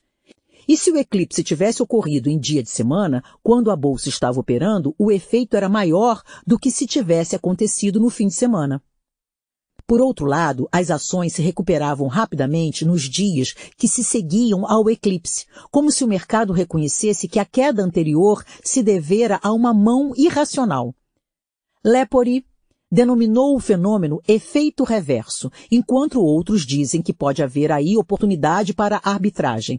Naqueles cálculos que impressionam, o pesquisador chega à seguinte conclusão, partindo de uma condição hipotética de custo zero por transação. Se alguém tivesse comprado e segurado Dow Jones Industrial Average no final de 1928, teria multiplicado seu dinheiro 37 vezes. Mas se tivesse comprado no mesmo período, mas vendido antes de cada eclipse, voltando a comprar logo em seguida, teria multiplicado por 55. Mais uma pergunta que não quer calar. Se, como parece fadado acontecer, todo mundo passa a se dar conta deste fato, seu poder então cessa? Isto é, se todos passarem a tentar vender logo antes e recomprar logo depois de eclipses, a coisa perde a força, certo? Porque nesse caso, teríamos a manada indo na mesma direção e a tal grande oportunidade de ganhar muito dinheiro que surge quando se descola da massa para atuar em direção oposta se dissiparia. O artigo lembra, por exemplo, que em 22 de julho de 2009 houve um eclipse total do Sol, visível na Índia e na China. No entanto, naquele dia, o mercado de Xangai teve seu melhor desempenho em sete semanas. Só que não custa nada lembrar que no final dos anos 1920, sim, Pré e durante o grande crash de 1929, uma famosa astróloga de Nova York costumava fazer vereditos super otimistas sobre a bolsa, que até a penúltima vez sempre se confirmaram, incluindo-se aí a previsão de ganhos extraordinários no primeiro semestre de 29. O crash definitivo ocorreu em outubro daquele ano, embora já houvesse sinais de que as coisas não andavam bem desde março, pelo menos. Capacidade negativa. De modo geral, todo mundo odeia não entender as coisas e não saber as respostas para tudo. Esse sentimento chega a ser tão intolerável que acabamos por recorrer a alguns truques para evitá-lo. Um deles, claro, é acreditar que sabemos. Daí dá-lhe arrogância, prepotência, eu sou o cara e aquelas coisas todas. Tudo furado, tudo tentativa de cobrir o sol com a peneira, tudo manifestação da nossa imensa dificuldade para conviver com a falta, com o vazio e com a ausência de sossego. Mas essa inquietação também pode levar ao espírito investigativo, ir atrás de conhecimento, informações, dados, tudo que puder trazer possibilidades de completar o quadro cheio de lacunas até aquele momento. É isso que guia, por exemplo, a ciência. Até aí tudo mais do que bem. O problema é quando a insuficiência de conhecimento nos empurra para inventar lorota, como sempre, sem que a gente se dê conta de que é isso que está acontecendo. Um método popular de emplacar um desses truques é enxergar padrões onde existe só acaso, só o aleatório. Que nada. A gente cisma que ali tem coisa e, em geral, só nós, e no máximo um grupo de escolhidos, temos acesso à chave que decifra tudo aquilo. Na psicanálise, a condição dificílima de permanecer sem saber até que alguma percepção verdadeira possa emergir, correndo até mesmo o risco de isso não acontecer necessariamente, é chamada de capacidade negativa. O nome capacidade negativa assusta em tempos de louvar-se tudo que é positivo. Pensamento, agenda, atitude na vida, o diabo a quatro. Mas o galho é que sem essa capacidade de aguentar não saber, a gente corre o risco de se iludir com o que parece conhecimento, mas não passa de obturar prematuramente as lacunas, impedindo com isso que perspectivas concretas alvoreçam em nossa mente. Não tem muito jeito, tem que aguentar um pouco para poder colher frutos mais saborosos. Sobre sentimentos. Otimismo excessivo. Antes de abordar este tema, é de bom alvitre eu impetrar um habeas corpus preventivo. Então, por favor, não vamos confundir otimismo excessivo com o otimismo que nos mantém vivos, animados, sempre querendo ir em frente, batalhando na vida. Claro que essa energia é ótima, desejável e uma delícia de sentir. O problema é quando o otimismo toma o lugar do raciocínio, da análise mais clara dos fatos, da ponderação prudente, do pensar, em outras palavras, e passa a reinar inconteste, condicionado apenas ao nosso desejo, que, aliás, já vimos que é uma incógnita para começo de conversa. Parece arriscado deixar nossas escolhas e ações nas mãos de uma instância tão volúvel e com ampla margem para inconsistências. Não? Como analogia, sempre que acontece um acidente previsível, quer dizer, se é previsível, não seria propriamente um acidente, certo? Essa questão do otimismo excessivo me vem à mente. Em 2009, tivemos mais um exemplo de desastre dessa natureza. A explosão de uma loja que vendia, sem permissão, fogos de artifício em Santo André, na Grande São Paulo duas pessoas mortas, vários outros feridos, dezenas de casas destruídas, a rua inteira parecendo zona de guerra depois de bombardeio bravo. Para não falar de todos os sonhos e meios de vida daqueles infelizes vizinhos, destroçados, porque um sujeito pensou o quê? Provavelmente que com ele nada jamais aconteceria. Idem para o motorista bêbado que provoca acidentes, para quem faz sexo desprotegido, para o pessoal de Wall Street antes de setembro de 2008. Louca paixão. E o que dizer de quem se apaixona por determinadas ações? O que não é raro. Pelo contrário, o mundo dos investimentos está cheio de criaturas que amam seus papéis além e acima de qualquer razão. Razão aí, tanto no sentido de racionalidade como de motivos. Ama e pronto. E daí? Alguém tem alguma coisa a ver com isso? Não, não tem. No máximo é o seu próprio bolso que pode reclamar um pouco, certo?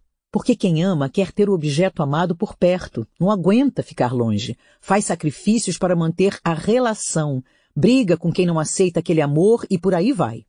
Pois pode acontecer tudo isso com o investidor. Apegado às suas queridas ações, torna-se surdo a qualquer apelo ao bom senso, caso tudo indique que deveria se desfazer delas, encontrando sempre argumentos em que se escorar para ficar em aparente paz com sua escolha. Isso nunca é demais lembrar. Parece que a sequência real verdadeira é esta. Primeiro, a gente encasqueta com alguma coisa, como uma ação ou outra aplicação qualquer. Depois, forra com argumentos aparentemente lógicos e, de preferência, imbatíveis, para tentar justificar as razões para aquela opção. Mas, de fato, pode desconhecer inteiramente a verdadeira motivação para seu comportamento de escolha. É só porque ninguém aguenta muito se perceber esquisitão, incoerente, inconsistente e todas essas coisas menos airosas que indicariam que não habitamos o Olimpo. Ao contrário, somos meros e imperfeitos mortais. Portanto, atenção, como qualquer paixão, este tipo de paixão por determinados investimentos também pode ter prazo de validade e mesmo se transformar depois em profundo ódio. Relembrando, intensidade não garante de modo algum veracidade. Contra a maré se quiser ganhar dinheiro. Você aguenta? Dois especialistas em finanças comportamentais fizeram um estudo sistemático dos sentimentos dos investidores em relação a ações descobriram que as pessoas se sentem bem a respeito de ações que estão subindo, winners, e se sentem mal com ações que estão caindo, losers. Até aí morreu Neves, retruca você. Em termos, se você considerar que haveria, portanto, uma tendência geral a adquirir as ações amadas, ao passo que as mal amadas ou odiadas, como eles as chamaram, caberia o desprezo. Pois não é que foi justamente o desempenho destas últimas que se mostrou mais positivo ao longo do tempo? Os pesquisadores fizeram estudos comparativos durante alguns anos, cotejando portfólios de ações que tinham sido winners e losers no período anterior e verificaram que ações individuais podiam ter o mesmo padrão que o mercado como um todo, ou seja, pessimismo precedendo subidas e otimismo precedendo quedas. Em três anos, portfólios de losers chegaram a bater o mercado em 19,6%, enquanto as winners ficaram 5% abaixo delas. É isso aí. Uma das maneiras de ter sucesso nos investimentos é ter força interior suficiente para ir contra a manada, tanto a externa, composta pelos outros investidores, quanto a interna, dos seus próprios impulsos, sempre desejosos de percorrer os mesmos e conhecidos caminhos para aliviar a tensão interna. Por exemplo, apegando-se ao que é gostosinho na hora, ações que estão subindo, e evitando o que parece pouco glamuroso no momento, ações que estão caindo, só que se todo mundo ficar submetido a essas mesmas coordenadas, ficará mais difícil obter um diferencial para seus investimentos. Não tem jeito. Precisa correr o risco de ser e fazer diferente e aguentar as repercussões que isso implica. Não é para todo mundo, como o próprio mercado nos demonstra. Show, lagarto! Um outro autor, que além de ser estudioso da interface biologia, economia e finanças, também é diretor de uma asset, com larga experiência no mercado financeiro, afirma explicitamente que os mercados são malvados. Ele argumenta que por termos um cérebro de lagarto, isto é, que funciona de modo primitivo e adequado às condições de vida encontradas nos primórdios da espécie humana e que prevalece sobre as funções mais racionais adquiridas tardia e precariamente, estamos condenados a atuar fora de sintonia com os sofisticados mercados financeiros contemporâneos para ele, só mercados racionais não seriam malvados. Contudo, o que temos são mercados irracionais. Ele parece até aflito quando resume como os investidores costumam entrar pelo cano no mercado financeiro em função dessa herança ancestral. A seguir, seus principais pontos de alerta. A parte mais primitiva e prevalente de nossa mente, o tal cérebro de lagarto, destina-se a olhar para trás, enquanto investir demanda um olhar para o futuro, a fim de antecipar os eventos que ocorrerão, de modo que, dominados pelo lado primitivo, ficamos otimistas nos momentos de pico do mercado, ou seja, depois de subidas, e pessimistas nos momentos de baixa, após as quedas. No entanto, essa atitude não ajuda a prever o futuro, embora isso fosse útil para nossos antepassados, ocupados com a sobrevivência imediata.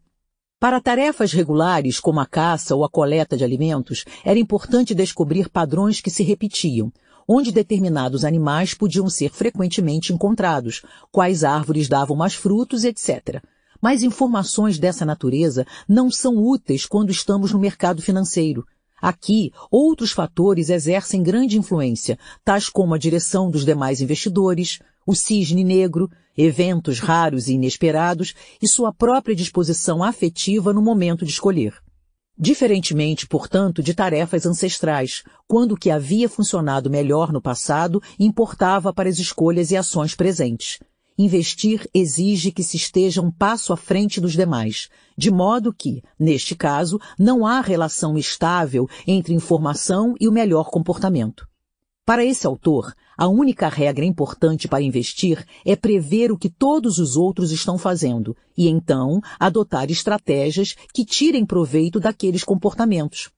Por outro lado, se o investidor ou faz aquilo que lhe ocorre naturalmente, ou se apega a regras rígidas e fixas, torna-se vulnerável a que os outros se aproveitem desse estilo mais ingênuo. Ele reitera, para ganhar dinheiro é preciso conter nossos instintos, uma vez que o sucesso financeiro dependeria dessa supressão de respostas automáticas aos estímulos. Em outras palavras, tranca o cérebro de lagarto e joga a chave fora. O poder da bala, e não é do fuzil. Somos ou não vulneráveis ao poder de nossas emoções? Para quem ainda é cético, aqui vai mais uma pequena evidência, no mínimo de fragilidade psíquica do ser humano. Embora seja sempre bom lembrar que, como inerentemente frágeis, temos também uma enorme força, uma vez que cá estamos sobrevivendo há tantos milênios. Sobre a qualidade dessa sobrevivência, bem, aí já são outros 500, nosso planeta e demais espécies que o digam, mas isso, embora de importância fundamental para todos, é história para uma outra hora. A questão aqui é, você acredita que se torna mais otimista se ganhar umas balinhas? Duvida um pouco? Bem, isso já foi testado. Os pesquisadores ofereciam um pacotinho de balas aos sujeitos para induzir afeto positivo e, em seguida, lhes pediam para fazer escolhas simples e constataram que as balinhas singelas, deixando-os presumivelmente mais felizes, de fato resultavam em previsões mais otimistas. Ao mesmo tempo, reduziam seu apetite por risco, provavelmente porque não desejassem alterar seu estado de espírito positivo, incorrendo numa possível perda. Tudo isso é interessante, sem dúvida. Mas o que me pega mesmo nessa história toda não é tanto o poder das balinhas. Afinal, seriam elas tão poderosas assim? Mas a delicadeza, ou, em português mais claro, a precariedade da nossa vida psíquica, que se deixa afetar por estímulos tão prosaicos. Não precisamos nem sequer pensar no óbvio. Como é fácil manipular gente, se nós mesmos já nos atrapalhamos suficientemente por conta própria. A angústia do goleiro na hora do pênalti e o viés de ação. Quem é do ramo, das peladas, Copa do Mundo, Brasileirão e Companhia Limitada, sabe de um pequeno segredo que mulheres desconhecem. Em especial as mais velhas, que não tínhamos o hábito de jogar futebol, como hoje acontece cada vez mais com garotas brasileiras, entre as norte-americanas já faz tempo que o esporte é popular, muito mais do que entre os homens, aliás. Diante do pênalti, o goleiro adota como regra de decisão, por assim dizer, pular para um dos lados antes mesmo que a bola seja chutada. A alegação é que não dá tempo, depois do chute lançado, de observar a direção da bola e só então fazer opção. Portanto, é apostar num dos lados e entregar a Deus. A polêmica em torno de uma reclamação de Rogério Ceni, goleiro do São Paulo, dia desses, a respeito da tal paradinha de quem vai chutar o pênalti, me fez pensar se não seria em função dessa estratégia. Se o cara demora um tiquinho mais para mandar a bola, o goleiro pode ficar lá no canto do gol com cara de trouxa? Bom, se não for nada disso, não reparem, mas eu não entendo nada de futebol mesmo. Melhor voltar para a psicologia econômica. Cinco pesquisadores israelenses da área psicoeconômica também ficaram intrigados com esse negócio de pular antes da hora, uma vez que, pela lógica, pela distribuição de probabilidade, o melhor seria permanecer no centro do gol, de onde se poderia cobrir uma área maior.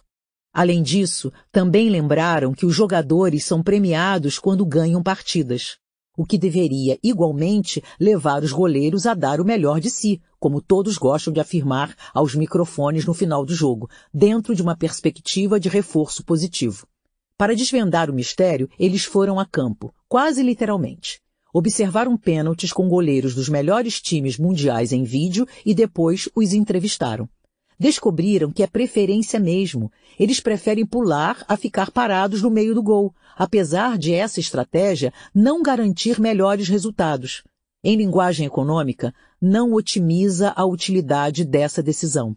A estratégia garante, por outro lado, seu lugar como erro sistemático e, como tal, refratário ao aprendizado com a experiência, como legítimo fruto da heurística. Na hora do pênalti, é pior ficar parado. No caso, pior do ponto de vista emocional, da angústia que dá a perder o pênalti porque não fez nada, deixando de lado, claro, o fato de que pular aleatoriamente só tapa o sol com a peneira, já que se mostra pouco eficaz como medida defensiva. Aparentemente o pênalti só não é marcado se calhar de irem na mesma direção e na mesma hora, goleiro e bola. Agora, o que isso tem a ver com seus investimentos? Indo direto em quem pula o dia inteiro, o day trader. Como suas operações constantes ficam sujeitas a inúmeras taxas e impostos, há muita dúvida sobre a otimização da utilidade dessa estratégia. Para falar em economês, ou em português claro, se o retorno obtido realmente compensa tanta negociação. A outra hipótese, que privilegia o campo psíquico, tentaria explicar esse comportamento de outra forma. Coceira emocional, que começa a dar quando se sente um tipo de vazio, a aflição que cresce com a leve noção de que não dá para conhecer o futuro e, ao mesmo tempo, sentir que não está fazendo nada, pior ainda, que pode estar perdendo altos negócios por isso, tudo resultando numa espécie de febre para agir, seja na direção que for, uma quase impossibilidade de ficar sossegado. Naturalmente, e como sempre, justificativas de qualquer ordem recobrem esse comportamento como uma espessa cauda. Não é de chocolate, nem caramelo. Está mais para a nossa cara frase de cabeceira. A razão é escrava da emoção e existe para racionalizar a experiência emocional. E também não precisa ser só o day trader.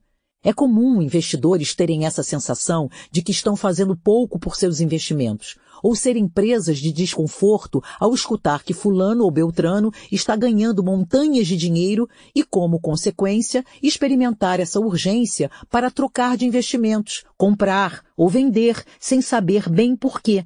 E tudo sem analisar com devido cuidado as condições da operação e sua real finalidade. Macroeconomia emocional. Eu confesso outra vez, o título acima foi só para despertar sua atenção. Na verdade, vamos falar de um experimento em macroeconomia, coisa escassa nesse ramo, que destacou a importância do peso emocional das informações para se fazer previsões de eventos econômicos futuros. Foi assim. O pesquisador, que é alemão, partiu da seguinte hipótese. A maneira como informações econômicas são apresentadas na mídia pode influenciar a previsão dos leitores sobre eventos futuros e, em particular, isso se daria quanto maior a saliência, destaque, emocional das notícias, de modo que até aquelas pouco relevantes poderiam exercer grande influência desde que emocionalmente carregadas. Para completar, ele acreditava que esta dinâmica poderia ajudar a explicar flutuações macroeconômicas. Assim, ele partiu com três indagações embaixo do braço. 1. Um, que tipo de notícias leitores de jornais consideram relevantes para a macroeconomia? 2. As pessoas reagem a pistas consideradas irrelevantes do ponto de vista da teoria econômica? 3. Que papel o conhecimento sobre economia tem nesse processo? E montou sua pesquisa. Primeiro criou manchetes de jornal fictícias, depreciação do euro, derramamento de óleo na costa alemã, uma grande reforma tributária, realocação de uma fábrica Daimler-Chrysler no exterior, fechamento de bases militares, ataque terrorista a bancos em Frankfurt. E apresentou-as aos participantes da pesquisa em dois formatos, um mais objetivo e direto e outro mais detalhado e afetivamente nuançado, embora esses dados não fossem realmente relevantes e os dados fossem os mesmos nos dois formatos. Seus sujeitos eram estudantes de economia e de administração de empresas, que deveriam estimar as consequências dos eventos relatados nas manchetes sobre cinco variáveis macroeconômicas: PIB, índice de inflação, taxa de desemprego, vendas, bolsa de valores alemã. E os resultados confirmaram suas hipóteses. Quanto maior o peso emocional das notícias, mais enviesadas as previsões na direção proposta. Por exemplo, quando mais pessimista, como no caso do ataque terrorista, a previsão ficava mais afetiva, isto é, chegando a desconsiderar aspectos da realidade. Eventos concretos, isto é, mais fáceis de imaginar, como o derramamento de óleo, também receberam peso maior nas previsões, mesmo quando não seriam mais relevantes do que outros, apenas de visualização mais abstrata, como a depreciação do euro. E ainda, houve diferença entre as respostas dos estudantes de economia e as dos de administração, com os primeiros mais objetivos em suas avaliações, mas só até a página 3. Se o peso emocional das notícias era maior, mesmo esses futuros economistas esboçavam dúvida, parecendo estar em conflito interno, o que pode significar que, apesar de habilitados para fazer análises cognitivas adequadas, sofriam a pressão emocional que o tom da informação transmitia e experimentavam uma espécie de impasse. Então, se até quem é treinado pode se embananar, imagine pobres mortais como o investidor, super emocionalmente envolvido com suas queridas aplicações. Psicanálise e finanças, literalmente, agora é na veia. Rumo ao final do livro, acredito que você, leitor, já esteja preparado para uma discussão ainda mais radical em torno do nosso funcionamento mental e suas implicações para os investimentos e decisões econômicas em geral. Aqui vai ela então. E depois não diga que eu não avisei. Eu brinco que em 2008 encontrei minha alma gêmea acadêmica. Trata-se de David Tuckett, um psicanalista britânico que eu nunca conheci pessoalmente, embora tenhamos trocado alguns e-mails depois que Cássio Segura, que então participava do meu curso, fez a imensa gentileza de me enviar a notícia que saíra no Financial Times, dando conta de que uma dupla composta por psicanalista, Tuckett, e professor de finanças, Tafler, vinham investigando o comportamento do mercado financeiro à luz de teorias psicanalíticas. Mal contendo meu entusiasmo, localizei o Tuckett no Google e lhe escrevi de imediato. Também gentil, ele me enviou seu artigo com um colega, relatando uma pesquisa em andamento com diretores de grandes assets. O que me deixou particularmente feliz foi reconhecer nessa abordagem o tipo de exame que eu vinha propondo, ainda de forma solitária, havia mais de uma década, desde que comecei lá atrás, em 1994, a discutir o papel das emoções nos fenômenos econômicos. E que continuava a defender, mesmo que diante de olhos e ouvidos algo incrédulos ao longo de todo esse tempo. Agora, com Tuckett e Tafler abordando essas questões de maneira tão convergente à minha, eu me sentia mais reassegurada. Afinal, eu também sou filha de Deus e quero meu quinhão de pertinência ao grupo humano. Alguns meses depois, com a crise, nossa visão compartilhada veio a receber novo aval, com a perplexidade generalizada abrindo as mentes para buscar novas análises para a recém-estourada bolha. A seguir um resumo desse modo combinado de enxergar a instabilidade do mercado, que brotaria da ambiguidade e incerteza na avaliação das informações, dando ensejo assim a diversos tipos de respostas por parte dos agentes econômicos. A ideia geral que Tuckett e Tafler propõem é a seguinte. Investir em qualquer tipo de asset é como criar uma relação objetal fantasiada, inconsciente e ambivalente. Essa relação favorece a instalação de um tipo de dependência internamente, que por sua vez gera ansiedade e desconfiança. Mas essas emoções ficam apartadas da consciência e, quando voltam, no momento do crash, implicam um sentimento de vingança, inundando o indivíduo de sentimentos penosos. A reação costuma ser de atribuir a culpa a terceiros, o que não contribui para a possibilidade de se aprender com aquela experiência, já que essa evolução exigiria assumir a própria parcela de culpa e de dor no processo. Com essa análise, pretendem iluminar melhor os motivos pelos quais a teoria de maximização, de utilidade, não se aplica adequadamente às situações que envolvam informações ambíguas, que criariam, por sua vez, sentimentos ambivalentes nos agentes econômicos. Ficou difícil de acompanhar? Vamos tentar esmiuçar o raciocínio dos autores para ver se melhora. Os agentes podem antecipar muitos resultados futuros possíveis, no sentido de ganhos e perdas, mas a incerteza adiciona às suas reações, às informações, uma dimensão de fantasias inconscientes, carregadas de emoções, determinando assim o modo como a realidade será percebida. Riscos, por exemplo, poderão ser avaliados conforme o estado de espírito dominante naquele momento. Ou seja, a avaliação pode variar, mesmo na ausência de mudanças concretas no cenário. Tuckett Tafler propõe que comprar e vender assets envolveria o estabelecimento de relações ambivalentes com objetos imaginários, que representariam a criação, a manutenção ou a ruptura de vínculos emocionais com os investimentos e consequentes repercussões psíquicas. Portanto, avaliar a realidade, a relevância e o retorno futuro provável de um investimento potencial seria influenciado, para além de fatores concretos, também por elementos inconscientes, que abrangeriam fantasias, contemplando excitação, voracidade, ansiedade e culpa, bem como defesas contra esses afetos, devido à dor psíquica que infligem. É o desenho que encontramos na formação e no estouro de bolhas, por exemplo. Primeiro, o entusiasmo com alguma inovação, a excitação crescente até atingir a euforia, para então se transformar em pânico e, por fim, em culpabilização. Quanto mais prolongado o entusiasmo inicial, maior a probabilidade de vir a se converter em otimismo e confiança excessivos, característicos da euforia, quando objeções são sumariamente descartadas, até sobrevir o pânico. O final também é um clássico, ir atrás de bodes expiatórios. Em seu trabalho, depois de constatar a presença desses elementos comuns, os autores se indagam por que um grande número de agentes econômicos parece incapaz, durante uma bolha, de usar informação relevante para avaliar a crença generalizada de que alguma coisa fantástica está acontecendo, e por que raiva, culpabilização de terceiros e busca por bodes expiatórios surgem depois do estouro da bolha, no lugar de sentimentos de responsabilidade e culpa.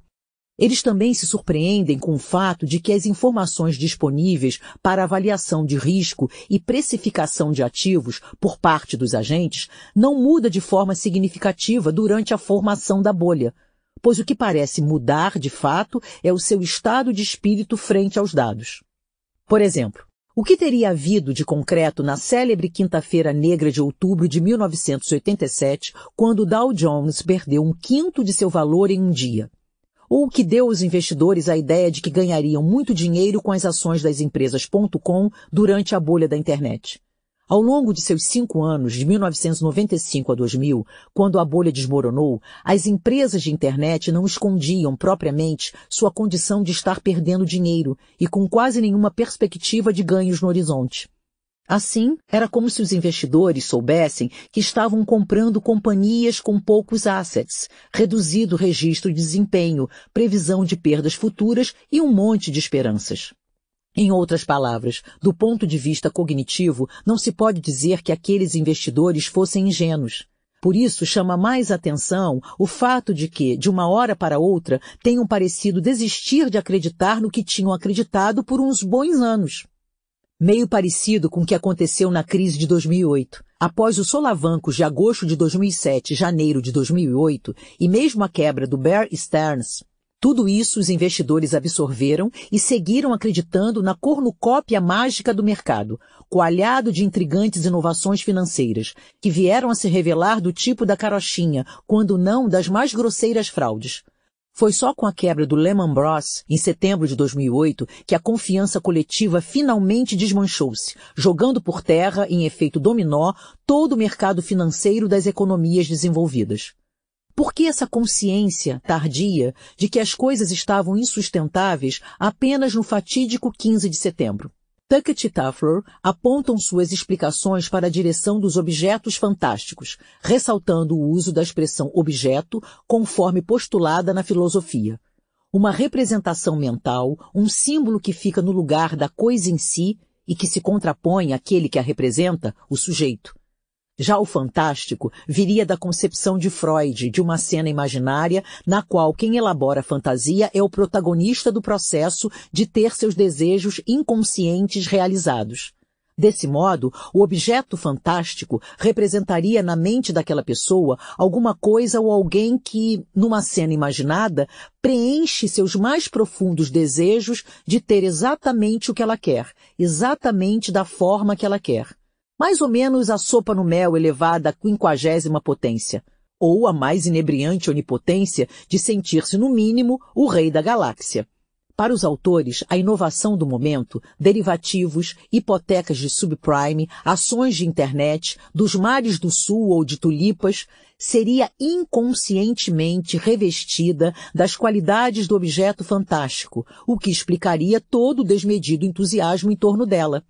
Nessa condição, pode quebrar regras, botar a realidade de ponta cabeça, tornar ilusoriamente factível o que sempre foi considerado impossível, disseminando a excitação e a voracidade, já que se faz acompanhar de uma certa paranoia de que os outros já estão se dando bem, pois conseguiram aquela satisfação mágica antes. De fato, Fantasias assim tão poderosas assumem um lugar de cálculos realistas e de um julgamento mais cuidadoso dos fatos, amparadas também pelo próprio caráter fantasioso dos maravilhosos produtos que dessa forma excitam a imaginação de quase todos. Se examinados com mínimo de rigor, derivativos baseados em crédito duvidoso, pirâmides do tipo Madoff ou ações.com da década de 1990 não resistiriam ao escrutínio de especialistas, autoridades ou investidores experientes, embora tenhamos sempre visto o oposto ocorrer. Seria porque os agentes, no lugar de pensar sobre os investimentos, os sentiam como sendo bons, adequados e promissores? E, à medida que o sentimento e não o raciocínio se espalhava, expectativas cada vez mais extraordinárias eram geradas, em paralelo com a demanda crescente por aqueles produtos, de modo que os preços subiam de forma exponencial. Isto é, Fantasias dessa natureza, cheias de desejo, acabam por se converter em fantasias autorrealizáveis, visto que cada vez mais investidores desejam possuir os produtos, desequilibrando a proporção entre compradores em maior número e vendedores em menor quantidade, e elevando os preços. Preços mais altos, por sua vez, sinalizam a qualidade do produto e atraem novas levas de investidores, pelo menos até tudo se mostrar puro fruto de delírio coletivo. Antes que isso suceda, contudo, os primeiros a aderir à onda estão tendo retornos formidáveis, à custa dos que entram mais tarde e que vão pagar o pato no final. Mas aqueles ganhos poupudos começam então a fazer cócegas nos mais céticos dos administradores de assets e outros players do mercado que terminam aderindo também. Sem esquecer que investidores individuais também pressionam seus gestores, pois não querem ficar de fora da festa em hipótese alguma. Em meio à barafunda toda, é como se a realidade se invertesse. A percepção da realidade fica subjugada pela pressão de realizar desejos. Uma história, em geral avalizada por autoridades, dá uma roupagem superficialmente justificável à loucurama que está rolando solta. Ouvidos se fazem moucos aos alertas de que há risco na jogada. O mais importante agora é não perder oportunidades de ganhar rios de dinheiro, rápido e bem no mole, de preferência. Enquanto isso, o que acontece com a capacidade de entrar em contato com a realidade e de se preocupar com perigos, riscos de perdas e incertezas? Nesse mundo excitado em que objetos fantásticos recobrem inovações com a promessa de ganhos infinitos, o comportamento do mercado passa a ser regido pelo princípio do prazer, como acontece com as massas. Prevalece agora a modalidade de julgamentos guiados pela busca de prazer imediato, com desprezo pelo que impede isso. A percepção de risco também segue o novo figurino. Informações que poderiam gerar ansiedade e outros sentimentos desagradáveis são cortadas fora da consciência.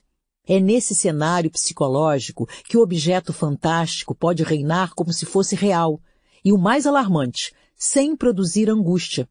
Isto é inquietante porque a angústia atua como um aliado nosso ao sinalizar o que não vai bem, para que possamos então cuidar do problema e buscar um encaminhamento para ele.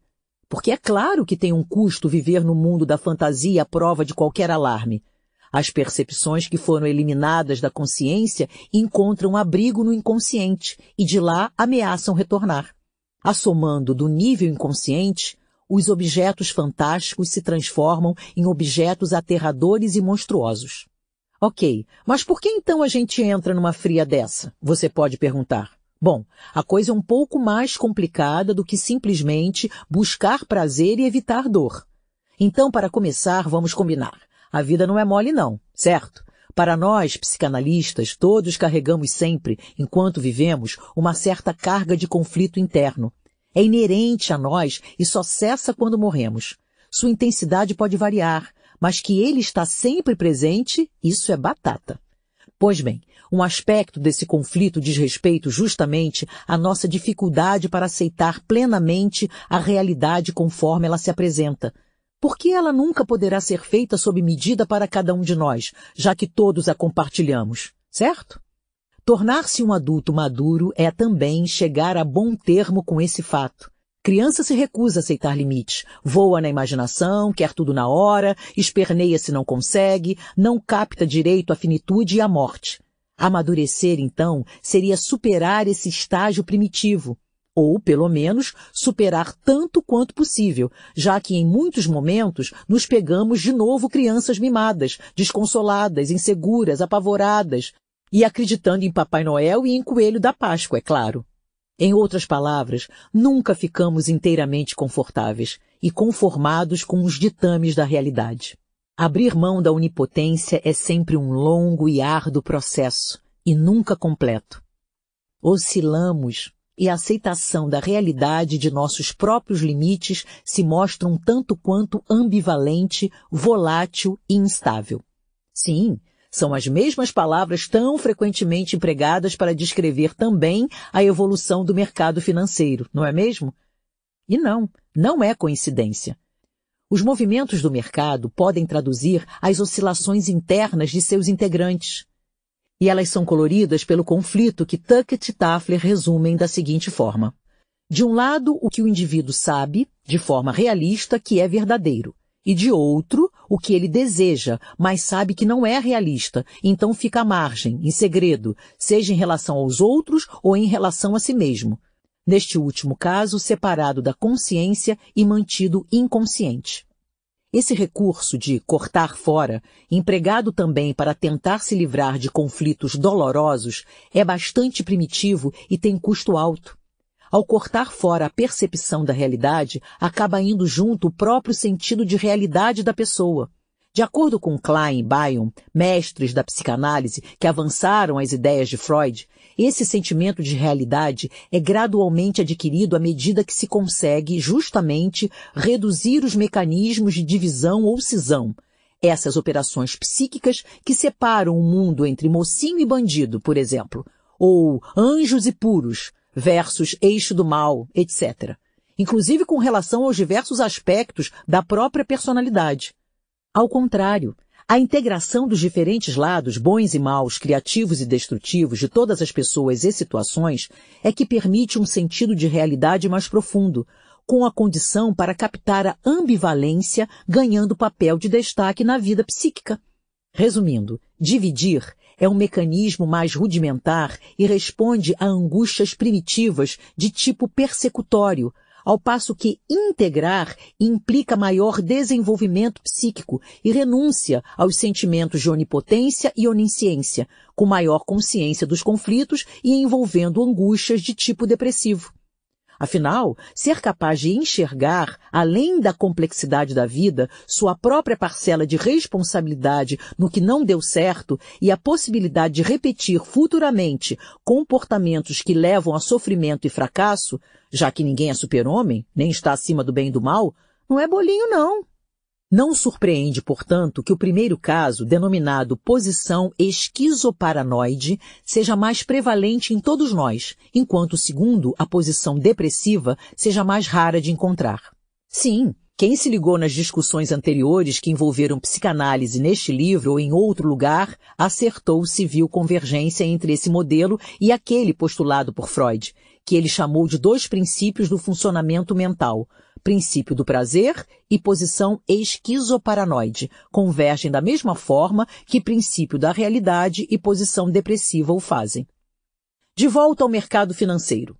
Como o pânico de bolhas e crashes parece indicar, porque tem pânico nos dois momentos, certo? Na formação das bolhas, quando os investidores como se aglomeram, querendo entrar todos ao mesmo tempo, no desespero de conseguir o quanto antes e idem na saída na hora da quebradeira que é mais óbvia, todo mundo querendo vender para sair o mais rápido possível, o comportamento psíquico de seus integrantes encontra-se a maior parte do tempo na posição esquizoparanoide. Nesta posição, como vimos, impera a cisão, os sentimentos desagradáveis são evitados por meio de uma fantasia de que são os outros que os experimentam, nunca a própria pessoa. E as informações acumuladas têm apenas o propósito de proporcionar conforto e bem-estar. É o oposto da posição depressiva, que, embora aparentemente mais árdua do que a outra, uma vez que implica contato com o que é doloroso, traz, na verdade, oportunidade para alívio, pois permite que os erros sejam examinados e, portanto, o rumo corrigido e os danos reparados, tanto quanto possível. No fim das contas, nessa posição, acaba-se tendo menos ansiedade e desconfiança, com um estado de conforto interno bem maior do que na precedente. Da mesma forma, grupos também podem operar de maneiras distintas, com consequências para o modo como poderão ou não pensar e avaliar a realidade. O grupo de trabalho é mais maduro e eficiente, e igualmente mais raro. Os grupos de suposição básica que já vimos predominam e são mais primitivos. O modo como lidam com informações verbais também é diferente. Na formação de uma bolha, o sentido de realidade muda em função da crença no objeto fantástico agora tomado como se fosse uma possibilidade real, levando à formação de um grupo de suposição básica. O grupo, representado pelos players do mercado, pensa de forma onipotente, visando apenas a realização de desejos e a obtenção de prazer imediato. Para isso, enviesa as informações para que lhe tragam a almejada satisfação, da mesma forma, os conflitos em torno da percepção de risco são também separados da consciência, e só as informações que confirmam a excitação prazerosa são levadas em conta. Isso abre caminho para a busca do objeto fantástico. Fica estabelecido que é muito menos arriscado investir nos novos produtos maravilhosos do que perder a oportunidade de fazê-lo, e as avaliações dos agentes econômicos repousam, então, sobre seus sentimentos excitados e cheios de desejo, com a ansiedade como que deletada, relegada a um segundo plano, inconsciente, e, assim, incapaz de emitir qualquer alerta para as reais condições que, se examinadas por métodos tradicionais de avaliação, apontariam para extrema fragilidade das evidências. Como sempre, essa espécie de alucinação coletiva vem embrulhada nas histórias de costume, de como se trata agora de inovações. Por isso os métodos e fórmulas antigos não se aplicam e por isso também não dá para entender muito bem mesmo, etc. E, como estamos no reino da alucinação, as regras são outras mesmo. Aqui não adianta mostrar relatórios sóbrios e minuciosos, tentar escutar vozes dissonantes, análises céticas, inconsistências na raiz das promessas. É um estado de espírito que ignora solenemente os pontos de vista que ameacem com frustrações. Ninguém sente interesse, com ênfase para o sentir no lugar de pensar. Por nada disso, como observam Tuckett e Taffler. Eles nomeiam esse estado como antipensamento e, citando Bion, ressaltam como que difere do conhecer genuíno, caracterizado pela curiosidade, indagação e investigação. No antipensamento, o objeto ocupa e excita a mente dos indivíduos e do grupo, embora o objetivo não seja examiná-lo nem conhecê-lo de fato, mas apenas possuí-lo. Em outras palavras, estabelece-se com o objeto uma relação de voracidade, traduzida para o temível greed em inglês, que foi tão empregado na descrição da crise de 2008. Como todo lado de preocupação real com a insustentabilidade dessa situação fica apartado da consciência, a evolução de uma bolha não se dá de forma elaborada, senão que todos os julgamentos prévios alucinados abruptamente passam a ser sentidos como irreais e irrompe o conhecido estouro, com compradores em número muito maior do que vendedores, e todos querendo se ver livres da encrenca o mais rápido possível. Como resultado, os preços despencam e os objetos fantásticos se convertem em produtos abomináveis, podres, horrendos e dos quais todos só querem distância. É a inversão consumada. Em linguagem psicanalítica, o retorno do reprimido.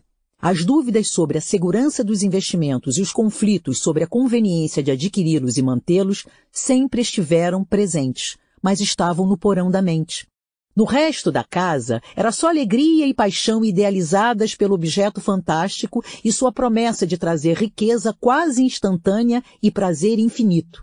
Quando a maré vira, o que tinha ficado reprimido no inconsciente volta à tona e fazendo um barulho danado, como o conteúdo reprimido sempre esteve lá, o investidor se sente particularmente atingido por essa ansiedade e desconforto generalizado, como se traído por si mesmo. Dá-lhe ir em busca de bodes expiatórios agora, para tentar descarregar essa sensação de culpa em alguém, e assim, quem sabe, amainar um pouco o mal-estar que é imenso. O objeto fantástico vira persecutório, não, ainda não se chegou necessariamente ao senso de realidade provido pela posição depressiva, que tolera frustração, conflito e limitações. Consegue viver uma espécie de luto pelas perdas, mas mantendo o pique de buscar consertar o estrago todo. No lugar de reações mais evoluídas, do ponto de vista psicológico, temos no rastro dos crashes a euforia anterior seguida por períodos de negação, raiva, ódio e esforços paranoides para encontrar os pobres bodes expiatórios. Responsabilidade e culpa não são verdadeiramente elaboradas na dimensão interna dos agentes, e o foco se restringe ao âmbito externo dos processos judiciais, se tiver uma cadeia na jogada, então, melhor ainda, porque daí fica bem claro que o culpado, o bandido, o mal, teve o que merecia, enquanto que o resto dos puros e inocentes, os bons, pobres vítimas nas mãos dos algozes, nada tiveram a ver com toda a encrenca. Como se nunca tivessem comprado aqueles agora podres ativos. É que dificilmente emerge um autoexame honesto em meio ao pânico, Nessa situação, mais fácil reinar apenas a ira e o desespero para encontrar terceiros culpáveis sem nunca olhar para si mesmo. Tuckett e Toffler também mencionam a arguta observação de Calbright, feita, aliás, em 1993, ou seja, antes das bolhas da internet e do subprime, no lugar dos repetidos padrões de investigação empreendidos depois de bolhas, a única pergunta pertinente nunca é feita. Como e por que pessoas sensatas são pegas por elas? Esse grande economista também aponta outro movimento em comum nessas ocasiões. Personagens de sucesso, que eram vistos como gênios das finanças, agora se tornam, aos olhos da opinião pública, velhacos imorais e desonestos, que merecem nada mais do que a condenação. Olha o Madoff entre outros aí. A coisa toda funciona como um caso de amor mal sucedido. Depois do encantamento e da sedução iniciais, o sujeito se sente abandonado, ferido e meio idiota por ter caído naquela lábia. E o amor vira ódio.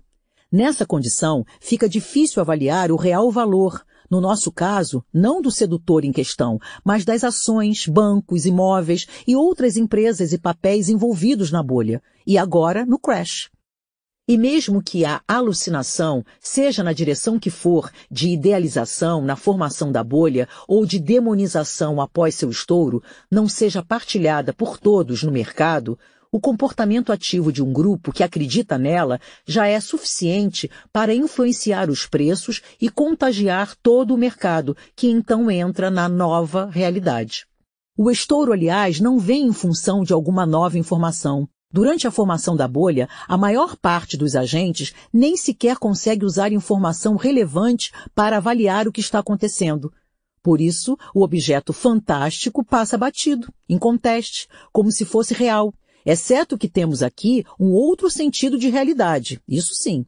E se alguns se levantam para alertar ou duvidar da nova ordem das coisas, correrão o risco de perder seus empregos, caso sejam profissionais no mercado ou tenham algum posto de autoridade. Ao ver esse processo se desenrolar, outros que enxergavam de modo semelhante temerão por seus próprios empregos e tenderão a se calar. O rolo compressor da nova realidade ganha força e vem com tudo, esmagando qualquer tentativa de contrapor outra visão. É só quando as ansiedades reprimidas da maioria dos agentes irrompe na consciência que a relação com os novos investimentos, que sempre fora ambivalente, ganha a direção contrária, de modo que agora as mesmas notícias ganham outro colorido, encrenca, enguiço, angu de caroço e daí para baixo. Os autores descrevem o estouro, então, como resultado não de novas informações, mas de um acúmulo de ansiedade mantida inconsciente, que vai sendo sentida como desconforto, apreensão, tensão, pressão, incerteza e fragilidade, crescentes e cada vez mais agudos. E aqui eles citam Kindleberger 2000, evoluindo para um período de grandes oscilações até desaguar no retorno das ansiedades reprimidas que levam ao crash. Para complicar, vejam o que Tuckett e Tuffler também encontraram em sua pesquisa com profissionais do mercado, realizado em 2007. De um lado, esses profissionais se viam levados a fundamentar suas decisões nas teorias econômicas e financeiras mainstream, com todos aqueles seus postulados de racionalidade e otimização de utilidade, desde que amparados por todas as informações possíveis. De outro lado, porém, na vida real, eram confrontados, como ainda o são, com a necessidade imperiosa de tomar decisões rápidas a partir de uma inundação de informações ambíguas e incertas. Esses administradores profissionais de fundos entrevistados relatavam que a interpretação de informações do mercado financeiro se tornara uma espécie de seleção de sinais contraditórios até porque, na rara eventualidade de depararem com situações claras e diretas, elas não me interessariam como fonte potencial de ganhos, uma vez que, se todos são unânimes sobre o preço, não há mais oportunidade de investimento. A descrição de como trabalham de fato vai, portanto, na direção de dois outros tipos de condições, sendo ambas fontes de grande conflito emocional. 1. Um, Incertezas provocadas por assimetrias inevitáveis de informações, enquanto tentavam separar o joio do trigo na avalanche de informações ambíguas que recebiam quando tinham que tomar decisões. 2. Por mais que detivessem conhecimentos sobre o presente, não há como superar a inviolável barreira do desconhecimento sobre o futuro, embora precisassem prever o desempenho dos investimentos nos quais estavam então apostando, e também prever como os outros estavam fazendo essas mesmas previsões. Na metáfora de Keynes sobre o concurso de beleza. Depois de todas as dificuldades para estabelecer essas previsões e o curso de ação correspondente, esses profissionais tinham que esperar por aquilo que o futuro necessariamente imprevisível, pois abrange o comportamento de empresas, clientes, concorrentes, inovações, grandes desastres potenciais, etc., traria, sabendo que nada poderia ser feito efetivamente no presente para quantificar o risco ou remover a incerteza. Menos ainda, saber de antemão como todos os outros players reagiriam a todas essas informações futuras. Claro que não dá outra. Esses profissionais sofrem com ansiedade e incerteza permanentes em torno de suas decisões de investimento? Comprar? Vender? Manter? Como saber o que é melhor? Sempre haverá um misto de esperança e risco, sendo o risco não apenas inerente ao investimento em si, mas também de errar e ter que arcar com as consequências de seu equívoco. Está armado o cenário para que o mecanismo de cisão divida a experiência agradável e animadora da esperança de um lado e do risco chato e doloroso da perda de outro. Sem esquecer que nesse estado de espírito condizente com a posição esquizoparanoide, o horizonte é de curto prazo, portanto, essas medidas defensivas aparentam surtir efeito, igualmente de curto prazo, é claro. Os autores também fazem referência ao ponto que abordamos anteriormente. Enquanto a teoria econômica mainstream, e acrescento a mídia também, reduz o componente emocional ao irracional, preferimos abordar este elemento também no que ele traz de bom para a tomada de decisão. Quando emoção e razão operam de forma integrada, resultados melhores podem ser alcançados. Até mesmo porque, neste caso, torna-se possível tolerar o contato com o que não satisfaz de imediato, com o que falta, com a própria responsabilidade sobre as escolhas, e assim aprender com a experiência, desde que ela possa ser pensada. Mais ou menos seria o sonho de consumo dos investidores individuais. sobre bolhas, crises, emoções e ilusão. Idade, experiência e bolhas. Tudo velho de novo. Quanto mais inexperiente o investidor, mais forte a tendência de contribuir para a formação de bolhas. Os autores do estudo que concluiu isso levantam a hipótese de que neófitos seriam mais otimistas e farejariam novas tendências com maior intensidade para decidir sobre seus portfólios. Foram então estudar isso junto a gerentes mais jovens de fundos mútuos durante a bolha da internet e verificaram que eles tinham muito mais ações de empresas de tecnologia do que seus colegas mais velhos. Aumentaram esse tipo de aplicação durante a subida desse mercado e reduziram quando a bolha começou a estourar em porcentagens mais elevadas do que os pares mais experientes. Eles não encontraram outros fatores que pudessem ajudar a explicar esses comportamentos além do fator etário. A esse propósito, Galbraith é citado. Deve-se supor que a memória financeira deva durar, no máximo, não mais do que 20 anos, esse é normalmente o tempo que leva para que a lembrança de um desastre seja apagada. Favor anotar, por gentileza. Mais bicho no pedaço. Espíritos animais. No primeiro parágrafo da introdução de seu novo livro Animal Spirits, How Human Psychology Drives the Economy and Why It Matters for Global Capitalism. Espíritos animais como a psicologia humana dirige a economia e por que isso importa para o capitalismo global. O prêmio Nobel de Economia George Akerlof e um dos mais destacados economistas comportamentais, Robert Schiller, que também escreveu Exuberância Irracional em 2000, vão direto ao ponto. Nós nunca entenderemos realmente eventos econômicos importantes se não nos confrontarmos com o fato de que suas causas são amplamente mentais, no que diz respeito à sua natureza. Mas ninguém precisa se ofender. Eles não estão chamando todo mundo de besta quadrada quando falam em espíritos animais. O termo, aliás, foi cunhado pelo hoje novamente celebrado economista John Maynard Keynes, depois que o mundo deu com os burros na água, em especial as economias mais desenvolvidas, ninguém mais quis arriscar o modelito depressão total adotado no início da crise de 29 e correram todos para ressuscitar Keynes e suas propostas de intervenção do Estado na economia, injetando recursos para que a roda não parasse. Exceto, é claro, a roda de fazer dinheiro. Mas essa é uma outra história que ainda não sabemos bem como vai terminar, nem quanto vai custar. A questão é que o britânico Keynes, próximo ao grupo de Bloomsbury, que por sua vez tinha grande ligação com a psicanálise, usou o termo espíritos animais, que vem da forma latina arcaica spiritus animalis, com animales derivando de anima, alma, ou seja, mente, no sentido de uma energia mental básica, associada à força de vida, e mais especificamente ao otimismo espontâneo dos empreendedores. Afinal, eles têm coragem suficiente de pôr dinheiro no seu negócio porque acreditam ter uma boa ideia e que ela lhe trará lucros. Akerlof e Schiller afirmam que a mente humana é desenhada para pensar em termos de narrativas, de sequências de eventos com dinâmica e lógica interna, que lhes dê a aparência de um todo integrado, esse aspecto se relacionaria com o fato de que grande parte da motivação humana vem da nossa condição de vivermos uma história, a história da nossa vida, que nós contamos para nós mesmos e que cria um contexto de motivação. E isso também vale para motivar terceiros. É um expediente de que se valem grandes líderes e muitas vezes também grandes contadores de histórias, que fomentam a confiança em nações, empresas e instituições. Eles linkam essa ideia com uma discussão interessante sobre as histórias a respeito do mercado financeiro. E fazem uma indagação pertinente, ainda que possa soar como impertinente para alguns. A pergunta: será que são as histórias que movem os mercados, afinal?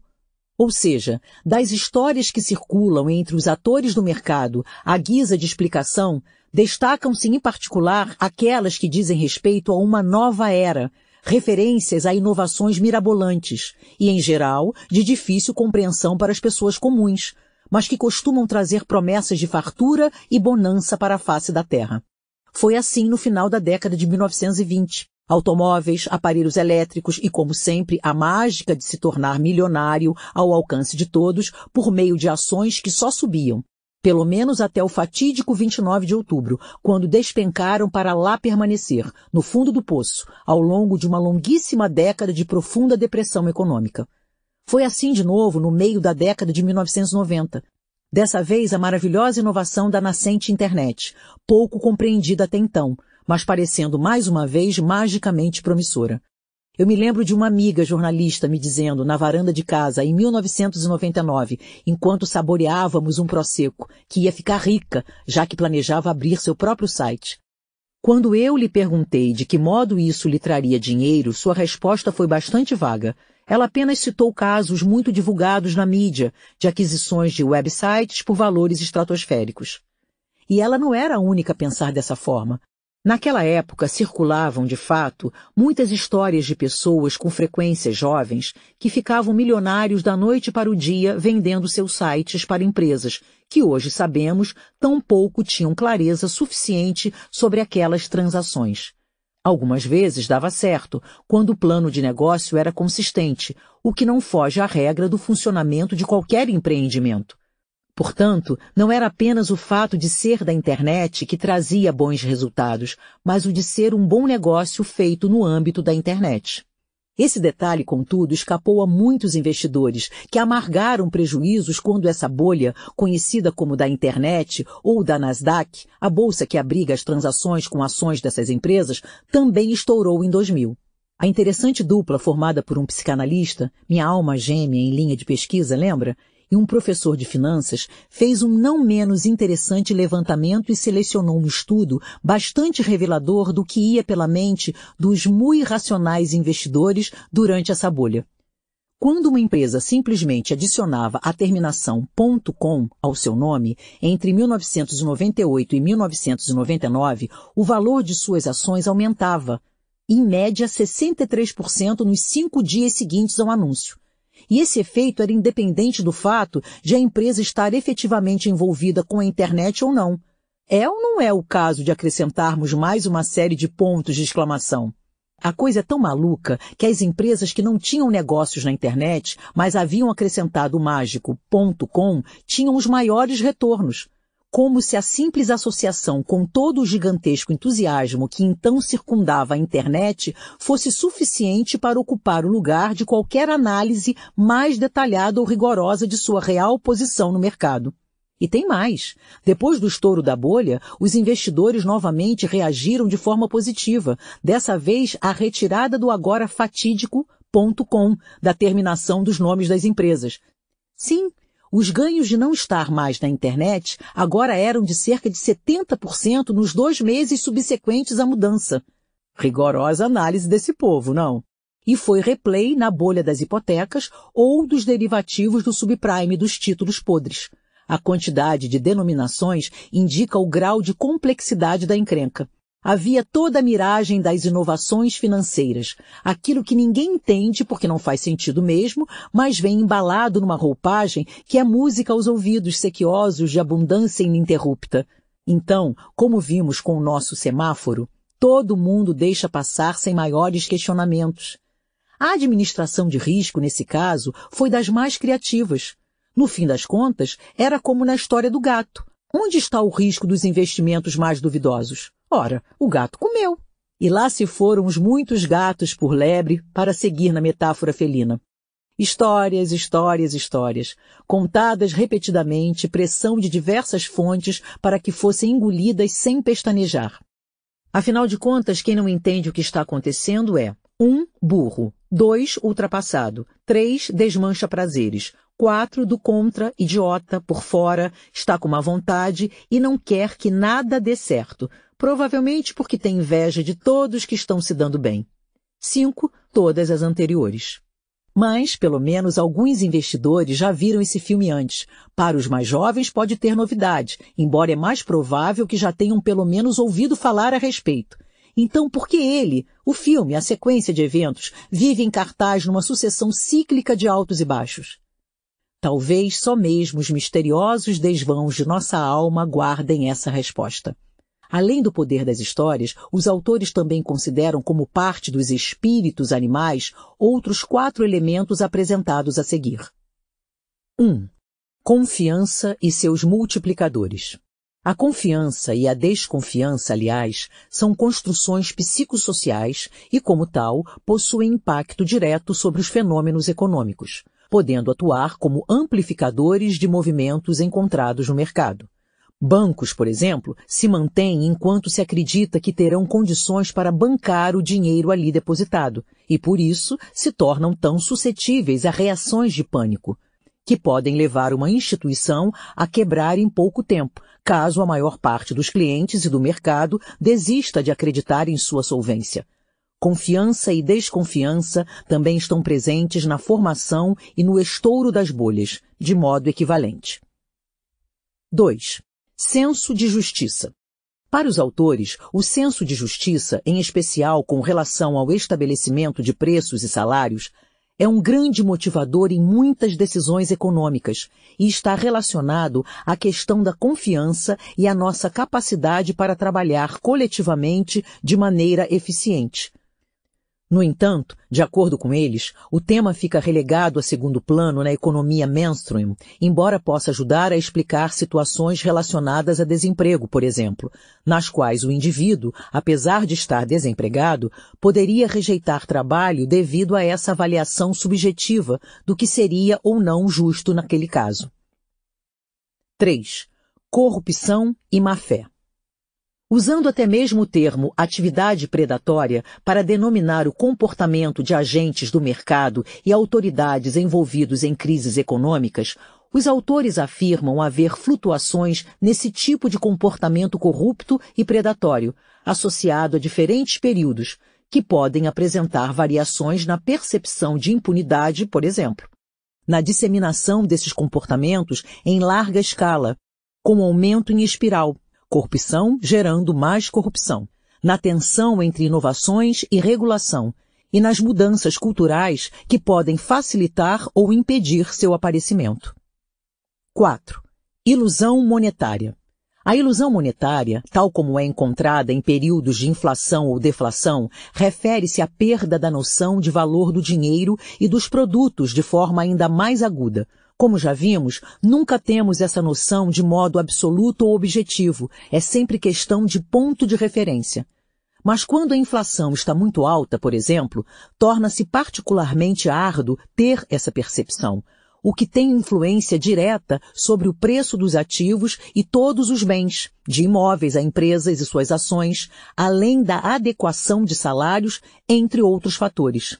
Nesse caso, o valor absoluto fica fixado na mente, isto é, o número em si, sem ajustes por conta da inflação ou deflação, e a partir dele tomam-se decisões, como se representasse a realidade. Esse quadro pode adicionar turbulência extra a ciclos de euforia ou depressão econômica. Do meu ponto de vista, o grande mérito dessa obra está em seu esforço para adicionar fatores psicológicos à macroeconomia, abrindo espaço para essa discussão, ainda pouco empreendida em geral. Como já vimos, porém, quanto mais soubermos sobre massa, mais compreenderemos a formação de bolhas e pânicos, e você pode usar esses conhecimentos quando escolher seus investimentos. A seguir, mais um raro exemplo na mesma linha. O verdadeiro autor da expressão exuberância irracional, comportamento humano e sistema financeiro para Robert Schiller. Robert Schiller é o sujeito que cunhou a expressão exuberância irracional, lá pelos idos da penúltima bolha, ou já seria antepenúltima, a da internet, do final dos anos 1990. Depois de ouvir sua apresentação, Greenspan adotou o termo, embora não pareça ter captado, de fato, o espírito da coisa, já que pessoalmente seguiu contribuindo com combustível para a exuberante fogueira da bolha seguinte, a que estourou em 2008. Ou, como diz Paul Krugman, que ganhou o Nobel de Economia no mesmo ano, no lugar de esconder a bebida, ele continuou a servir ponche apesar de a festa já estar pegando fogo. Além disso, Schiller também é casado com uma psicóloga e podemos supor que noções psi tenham passado por osmose para ele. O fato é que este pesquisador tem focado a ligação entre aspectos psicológicos e também sociológicos e antropológicos e mercado financeiro. Em seu livro de mesmo título, ele recorre a três grandes grupos de fatores que, embora não possam ser plenamente captados por uma análise racional dos fundamentos econômicos, poderiam ainda assim ajudar a explicar a formação de bolhas e dos crashes subsequentes. São eles, no caso da conjuntura que ele abordou aqui, do meio da década de 1990 nos Estados Unidos.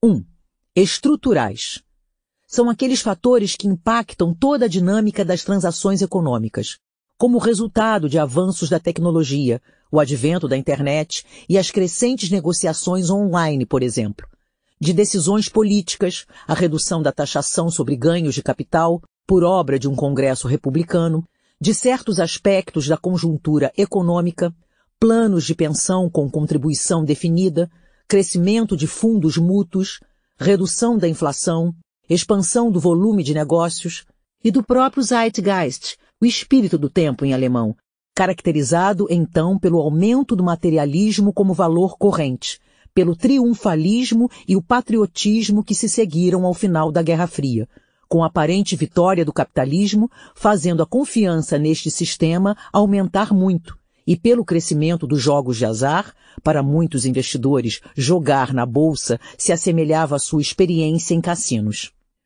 É importante salientar que Schiller considera estes fatores alinhados a uma perspectiva de profecia autorrealizável, que contribui para que toda essa visão otimista se concretizasse no mercado em alta. Nesta categoria, ele também inclui a tendência a aderir às hoje famigeradas pirâmides ou esquemas Ponzi, meio em baixa após a derrocada de 2008, e possivelmente em larga escala, devido ao exemplo emblemático da pirâmide de Madoff, que acabou indo para trás das grades. E ver isso ao vivo e em cores pela televisão nos impressiona, de modo que atualmente falar em pirâmides não pega muito bem entre os players do mercado financeiro o que, infelizmente, não significa que elas não voltarão a proliferar como rotineiramente é o caso. Schiller as denomina aqui mecanismos amplificadores, uma vez que teriam o poder de potencializar os efeitos estruturais descritos antes. A confiança e a euforia dos investidores vão subindo cada vez mais. A exposição do mercado financeiro na mídia, idem, e as análises dos especialistas tampouco ficam atrás sendo tudo realimentado continuamente, em esquema de feedback que só reforça cada um desses movimentos. 2. Culturais. Aqui, Schiller faz uma vinculação instigante. Bolhas especulativas só passam a existir com a invenção da imprensa e, mais especificamente, dos jornais. Isso dá uma dimensão da importância que ele atribui à disseminação das ideias que eventualmente se convertem em bolhas. E acrescentamos, mais tarde, em pânico. Ele cita, por exemplo, um programa de televisão em 1987 que veiculou uma matéria sobre Ravu Batra, autor de um livro intitulado The Great Depression of 1990. Why It's Got to Happen, How to Protect Yourself cinco dias antes da fenomenal, ainda que rápida, quebra da bolsa em outubro daquele ano. Apesar de não se ter como afirmar que uma coisa causou a outra, Schiller destaca a raridade de se levar ao ar previsões sobre quebras do mercado acionário, o que poderia apontar para a relação entre os dois acontecimentos, separados por poucos dias neste caso. Por outro lado, há situações em que as informações não têm ressonância imediata junto ao público, levando algum tempo para que este reaja a elas. Ele também menciona outros aspectos que envolvem a mídia, como a edição de informações, muitas vezes deturpando seu sentido original. O destaque para pontos que repercutem junto ao público, embora não sejam os mais relevantes, o que ele denomina sobrecarga de recordes com o abuso de superlativos, como em mudanças de preços recordes em um dia.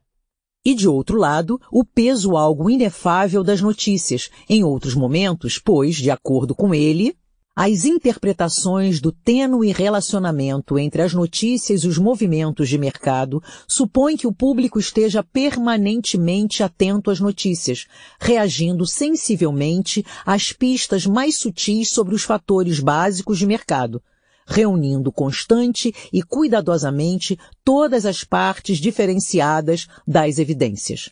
Mas não é isso que funciona a atenção do público. Nossa atenção é muito mais quixotesca e caprichosa.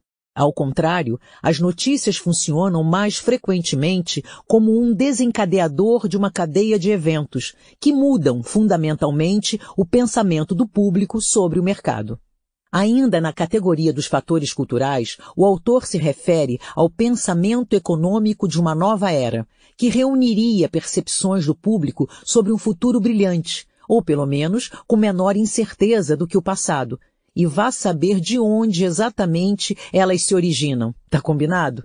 Isso em que pese o fato de estarmos, de alguma forma, experimentando desenvolvimento econômico desde o início da humanidade, assunto que pode render boas polêmicas, se considerarmos os infinitos problemas de desigualdade e exclusão, bem longe de qualquer solução, além dos cada vez mais urgentes relacionados ao meio ambiente e à sustentabilidade. Mas ainda assim, não moramos mais em cavernas, temos um sistema de alimentação planejado, etc. Já sobre a sofisticação do mercado financeiro em si, como evidência desse progresso, prefiro não me manifestar, porque tenho cá minhas dúvidas. De qualquer forma, picos de otimismo e crença de que a bonança descerá à terra existiram em diferentes momentos e parecem acompanhar a formação de bolhas, de mãozinha dada, numa boa. Num excelente documentário de 1990, aliás, Galbraith já alertava para esse maravilhamento que encanta a população em certos momentos, com a perspectiva de inovações fabulosas, carros, eletricidade popularizada em 1929, internet na década de 1990, derivativos derivados de algum tipo de cornucópia mágica na década de 2000 até a derrocada em 2008, etc. Segundo ele, e como vimos anteriormente, isso se repete a cada nova geração, uma vez que a lição de dar ouvidos a tais quimeras se perde com a memória de quem passa, deixando os que chegam novamente à mercê das novas sereias. 3. Psicológicos. Nesta categoria, Schiller aborda fundamentalmente âncoras psicológicas e comportamento de massa. Salientarei aqui apenas alguns pontos sobre os dois temas, que estão presentes em diversos momentos neste livro. Chama a atenção, por exemplo, o fato de o autor discutir dois grandes grupos de âncoras psicológicas. As quantitativas, estas se revelam no modo como as pessoas respondem questionários com base em informações contidas no próprio questionário, como a indagação inicial sobre faixa de renda, por exemplo. Como a avaliação sobre o preço de ações é influenciada pelo preço lembrado mais recentemente ou por mudanças anteriores de preços, neste caso, se isso for destacado, ou o fato de que ações de empresas de setores diferentes, mas com sede no mesmo país, flutuam de modo equivalente, ao passo que quando são do mesmo setor, mas com sede em outros países, podem apresentar flutuações distintas, isto é, não é a indústria que define os fundamentos da empresa, mas a localização da sua sede. E as morais, conceito que repousa sobre a hipótese de que muito do pensamento humano que resulta em ação não se baseia em dados quantitativos, mas sim em histórias contadas e em justificativas de modo que tal ancoragem moral ajudaria a explicar por que o mercado não subiria indefinidamente, por exemplo, já que as pessoas desconhecem seu nível intrinsecamente certo. Subidas expressivas, então, se manteriam em função da evitação dos players com relação a testar o mercado, pois naquele momento acreditam que valeria mais a pena aproveitar os retornos magníficos que ele está gerando, então deixam a coisa solta. A respeito de comportamento coletivo, que ele compara a epidemias, o que já nos dá uma certa noção de onde quer chegar. Contágio, contaminação, fogo no mato, etc. O autor salienta a importância da influência social e da informação com as devidas limitações humanas quanto ao seu processamento. A força de boatos, de transmissão boca a boca, é poderosa. E, pela mídia, a coexistência de conflitos e contradições em nossa mente. Tudo isso expressa flutuações difíceis de explicar na atenção do público e contribui para as reações coletivas que podem tanto inflar quanto estourar bolhas. Schiller não parte de experimentos de laboratório, mas de situações complexas do mundo real e pretende iluminar, com este diálogo interdisciplinar, anomalias encontradas nos mercados. Ao longo deste livro temos visto vários dos conceitos que ele elenca, mas vamos agora verificar o que ele pode trazer de novidade ou, como sempre digo, de abordagem por outros ângulos que possam fazer mais sentido que os já vistos. Mas sempre indo direto às implicações para as suas decisões sobre investimentos também com a ajuda de outro de seus trabalhos. Na teoria do prospecto, que ele descreve como sendo uma alternativa matematicamente formulada à teoria da maximização da utilidade esperada, com base em pesquisa empírica, talvez não tenhamos chamado atenção suficiente para a questão da função de valor. Isto diz respeito à discrepância encontrada nos sentimentos de alegria quando se ganha dinheiro e de tristeza quando se perde quantia equivalente, pois este último costuma ser muito mais intenso que o primeiro. Novamente, vemos aí nossa atávica aversão à perda. Porém, o que vale ressaltar é o estado emocional de vulnerabilidade que costuma acompanhar esse desalento de ter perdido. A raiva, a revolta e o desespero podem ser tão grandes que nos levam a comportamentos que em outras condições não teríamos. Como correr o risco de perder mais ainda, por exemplo? Os apostadores contumazes sofrem sabidamente desse mal. E essa tendência também pode se traduzir em segurar investimentos que estão perdendo valor, com a justificativa de que o mercado vai virar. E aí sim vai ficar claro que você sempre esteve certo, quando na verdade o duro mesmo é dar o braço a torcer e admitir que não foi um bom negócio, desfazer-se dele e partir para outro melhor junta com apego do efeito posse e está armada a cena para perdas ainda maiores, infelizmente. Se mata eu não sei, mas que arrependimento dói, isso dói, não é? Então, encontramos aí outro motivador importante para o nosso comportamento. Tentar evitar a dor do arrependimento por ter cometido erros. E funciona para os dois lados tanto para segurar ações que estão caindo, como vimos acima, quanto para vender rapidamente outras que subiram, com receio de que voltem a cair, impondo perdas. Mas um instante, maestro. Será que tem como saber exatamente o momento preciso para comprar ou vender ações ou outros papéis? Sabemos que essa bola de cristal não existe, portanto não haveria como evitar inteiramente erros e sentimentos de arrependimento. A única coisa que talvez possa ser feita é você observar se costuma repetir padrões, incidindo no mesmo tipo de erros com frequência. Nesse caso, tem como evitar permanecer prisioneiro da mesma roda de equívocos. Depois de um exame tão rigoroso quanto possível do seu estilo de investir, corrigindo sua vulnerabilidade às ciladas mais manjadas, se achar que não dá conta do recado, procure um especialista, um consultor de confiança que possa ajudá-lo a desenredar essa meada que está fazendo com que você perca dinheiro. De volta ao arrependimento, Schiller classifica dissonância cognitiva como pertencendo a esta família. Ele define o termo como o conflito mental que experimentamos quando nos vemos diante de evidências que apontam que nossas crenças e suposições estão erradas. O pesquisador que cunhou o termo em 1957, Festinger, também assinalou que tendemos a tomar providências para tentar evitar o desconforto deste conflito interno, e elas podem ficar bem distantes da racionalidade. Com este objetivo, evitamos novas informações ou fazemos contorcionismo com nossos argumentos, de modo a buscar harmonizar a realidade com aquilo que desejaríamos que fosse de fato. Por exemplo, você aplicou num fundo e depois de pouco tempo resolveu retirar o dinheiro. Em seguida, passa a evitar ler ou entrar em contato com notícias sobre a rentabilidade daquele fundo, porque não quer nem pensar no dinheiro que poderia ter ganho e deixou de fazê-lo. E, inversamente, só quer saber de informações que corroborem que sua decisão está correta. Agora vamos pensar.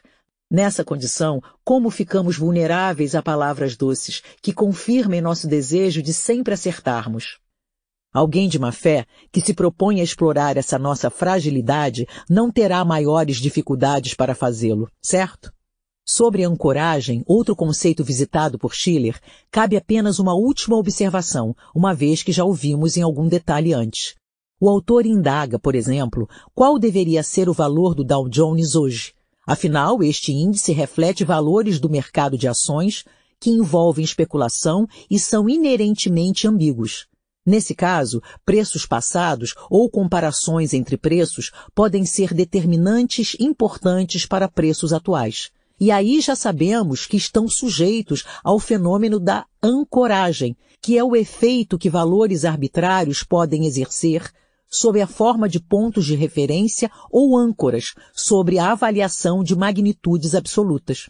E você, sabe qual é o valor correto de seus investimentos? Perguntinha boa essa, né? Pequena nota sobre Schiller e a crise de 2008. Schiller veio ao Brasil e deu uma palestra sobre suas propostas para sanar problemas estruturais do mercado financeiro na Fiesp, em 28 de maio de 2007.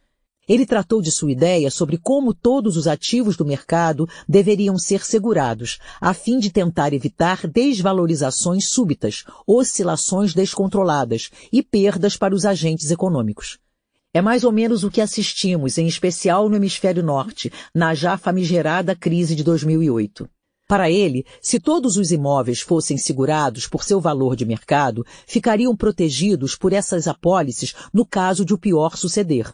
Acautelando-se preventivamente frente aos esperados questionamentos em torno dessa visão, que ele considera verdadeiramente inovadora, acrescentou ainda que, quando a instituição do seguro residencial começou a ser cogitada no século XIX, todos também se mostraram incrédulos e se indagavam como as seguradoras sobreviveriam. De todo modo, sobre o que vivíamos naquele momento, Schiller foi mais reticente. Não foi possível arrancar dele uma afirmação categórica sobre estarmos ou não em meio a uma bolha. Por outro lado, quando lhe perguntei, nessa mesma ocasião, se aprendemos ou não a partir de nossas experiências com investimentos e na relação com dinheiro em geral, a ponto de nos imunizarmos contra novas bolhas e crashes, sua resposta foi: sou cético. E confesso que receio concordar com ele em grande medida. Por isso, convido-o a me acompanhar na próxima discussão. Capítulo 6 Novas direções uma palavra sobre arquitetura de escolha, embora o assunto mereça uma biblioteca inteira.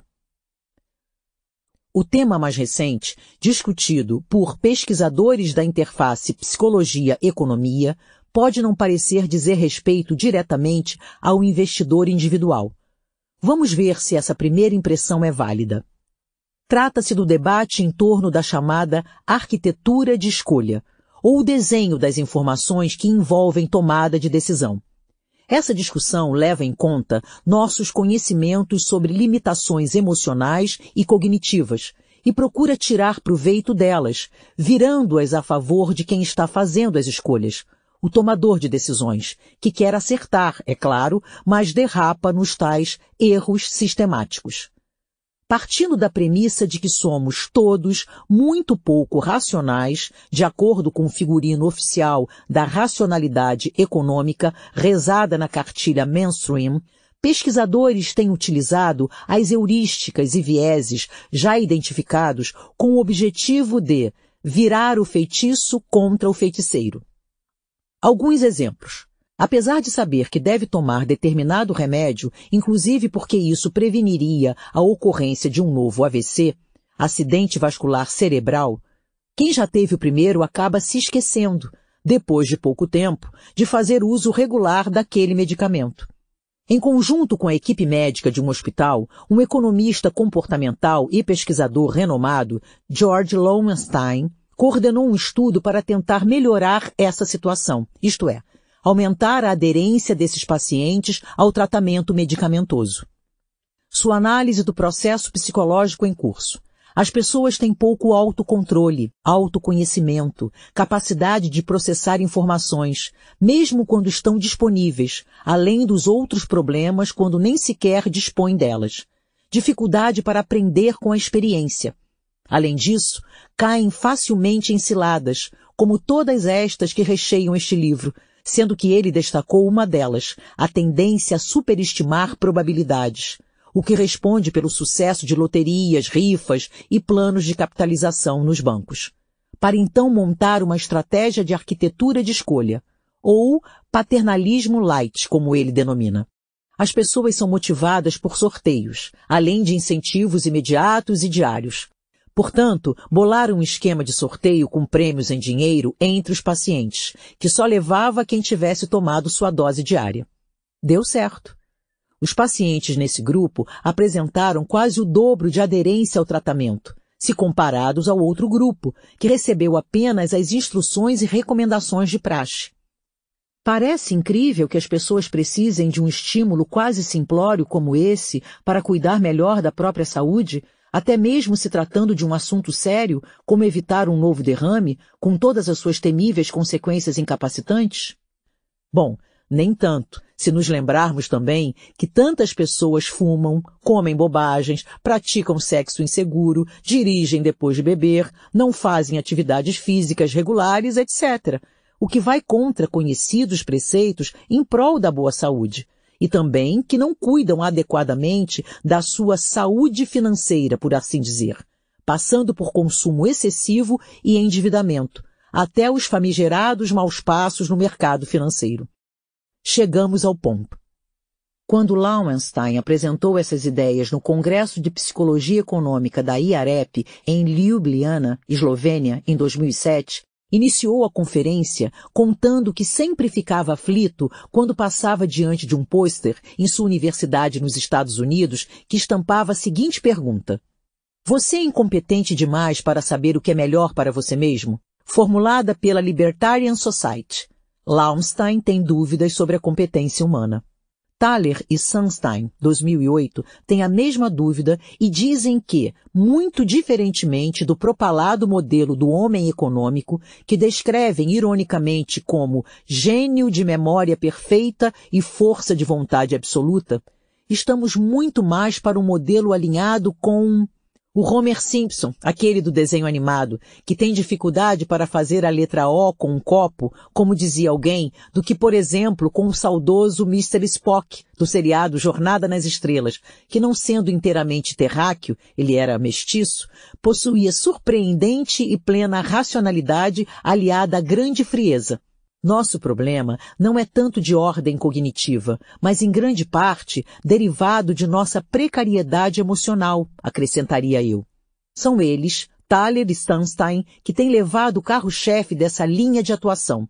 A arquitetura de escolha em planos de pensão nos Estados Unidos, já adotada em vários estados, com grande sucesso em termos de garantir o aumento da adesão ao modo mais lucrativo para o funcionário, apenas invertendo-se a sequência das alternativas apresentadas no formulário eletrônico que ele deve preencher.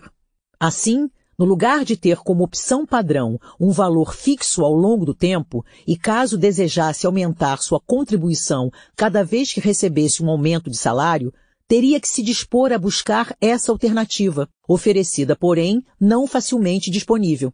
Simplesmente inverteram e deixaram esta última como opção padrão. Com isso, aumentar a contribuição a cada aumento salarial como opção padrão elevou-se significativamente o índice de contribuição nos estados onde foi adotado, tendo como resultado uma maior satisfação dos indivíduos quando se aposentavam e verificavam que receberiam rendimentos superiores. As pegadinhas psicológicas usadas para o bem aqui foram A jogar para o futuro restrições de consumo que envolveriam autocontrole. Contribuir mais versus consumir mais, que são menos sentidas do que se ocorrerem junto ao momento da escolha. B. Uma leve disfarçada na aversão à perda, uma vez que no lugar de vir como redução de salários, que é odiado, optando pela contribuição crescente, essa redução nem seria percebida, pois já iria direto para o plano de pensão sem escala no contra-cheque. C. Ilusão monetária usada a favor. Como as perdas são sentidas em valores nominais, isto é, não ajustadas à inflação, então um dólar em 1995 parece valer o mesmo que em 2005. D. Inércia ou viés de status quo. Uma vez comprometido com esta opção, a tendência é deixar tudo como está e não pensar nem mexer mais nisso. Ainda bem que neste caso é uma boa fazer isso. Assim, esses pesquisadores, ao lado de alguns outros, vêm levantando desde a década de 2000 essa questão sobre como desenvolver antídotos comportamentais e contextuais. Ou seja, desenhar a arquitetura de escolha a partir de conhecimentos psicológicos e projetar ambientes user-friendly para se contrapor a tantas limitações e, dessa forma, ajudar os indivíduos e populações a fazerem escolhas mais acertadas, do ponto de vista do tomador de decisão. Eles falam em gestão de políticas públicas e privadas com a perspectiva de alterar o comportamento, sem contudo proibir outras opções, nem mudar muito os incentivos econômicos e com custo baixo. Não é o caso de nos alongarmos aqui em todas as implicações dessas propostas, que, como você pode supor, são inúmeras. Mas é bom não esquecer do seguinte: quer queiramos ou não nos debruçar sobre o tema, nossas escolhas já estão sendo arquitetadas, seja de modo aleatório ou deliberado. Por isso seria interessante tomarmos ao menos esse debate em nossas mãos. Neutralidade não existe, disso podemos desistir. Em torno do nosso assunto neste livro, seguem-se algumas observações pontuais. 1. Um, o espaço para cometer erros de planejamento é quase infinito, o que, ao lado de nosso quase incorrigível otimismo excessivo, pode trazer consequências para lá de desagradáveis quando o assunto é planejamento financeiro, indo de provisão insuficiente para a aposentadoria ao horizonte algo móvel, que se observa em investimentos de maior risco. A intenção original é deixar o dinheiro lá por anos a fio. Mas o mercado dá um soluço e o sujeito sai desesperado, querendo resgatar tudo, ainda que seja mediante pesadas perdas. 2. Tendemos a adotar a primeira alternativa com que deparamos, a chamada opção padrão, que é uma manifestação do viés de status quo. Portanto, atenção quando estiver preenchendo formulários referentes a investimentos ou outros produtos financeiros. 3. Quanto maior o número de alternativas, maior a nossa má vontade para escolher, com grande chance de passarmos a bola adiante. Vale aqui, portanto, a regra do menos é mais. 4. Detalhes pequenos e aparentemente insignificantes também podem ter grandes impactos sobre o nosso comportamento. 5. Especial cuidado com relação a escolhas que, tenham efeito a posteriori, sejam difíceis e pouco frequentes, escolher previdência privada, por exemplo, ou comprar imóvel, ofereçam feedback insuficiente, apresentem relação ambígua com a experiência. 6. A maneira como os investimentos são apresentados influencia sua alocação. Por exemplo, conforme o conjunto de aplicações, as pessoas preferem quanto mais igualmente distribuídos forem e não de acordo com variáveis mais relevantes, rentabilidade, perspectivas, horizonte temporal, etc. Além disso, deve-se ressaltar que Thaler acredita que quanto mais sofisticado e complexo o mercado, tanto pior para cidadãos sem preparo e informação. Foi o que ele me respondeu quando esteve em São Paulo, no final de 2008, para lançar a tradução do livro Nudge, eu havia perguntado a ele o que pensava da adaptação que eu consideraria importante fazer com relação à proposta de arquitetura de escolha e nudges. Tornar o processo todo mais transparente, revelando ao público-alvo de tais medidas exatamente quais os seus pontos fracos psicológicos que estariam entrando na jogada, ou melhor ainda, convidando a comunidade que receberia os nudges para participar do seu desenho ao que ele retorquiu, embora sem muita convicção, que sim, talvez isso pudesse ser feito em alguns casos, mas certamente não no mercado financeiro, devido à sua grande complexidade.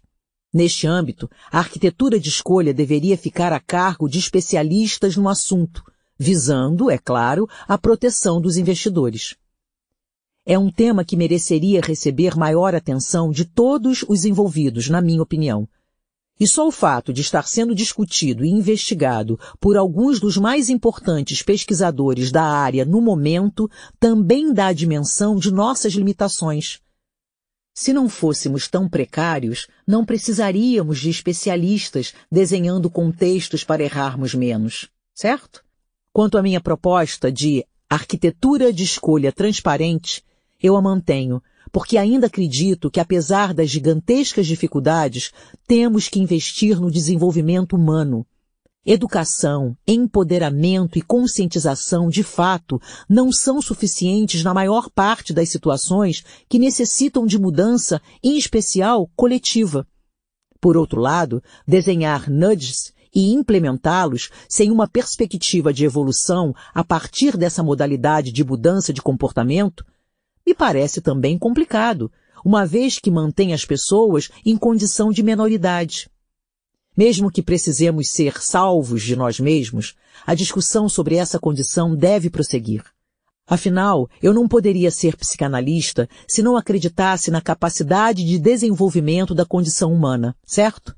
Mesmo que às vezes a gente desanime um pouco. É verdade. Capítulo 7 Três recapitulações rápidas, cinco perfis básicos e mais outros quatro. Só para não esquecer, outra listinha de vieses. Talvez o leitor mais atento tenha percebido a manha deste livro. Eu chamo de aproximação por círculos concêntricos, mas também poderia ser água mole em pedra dura. O ponto é, pessoas percebem de maneiras distintas umas das outras. Se este livro ambiciona propor a você uma reflexão sobre como faz suas escolhas, em particular sobre investimentos, mas também, no plano mais amplo, sobre como sua mente opera em geral, por meio de informações sobre esses assuntos, mas sem fechar questão, porque o que sabemos sobre tudo isso ainda é tão ínfimo diante do que desconhecemos.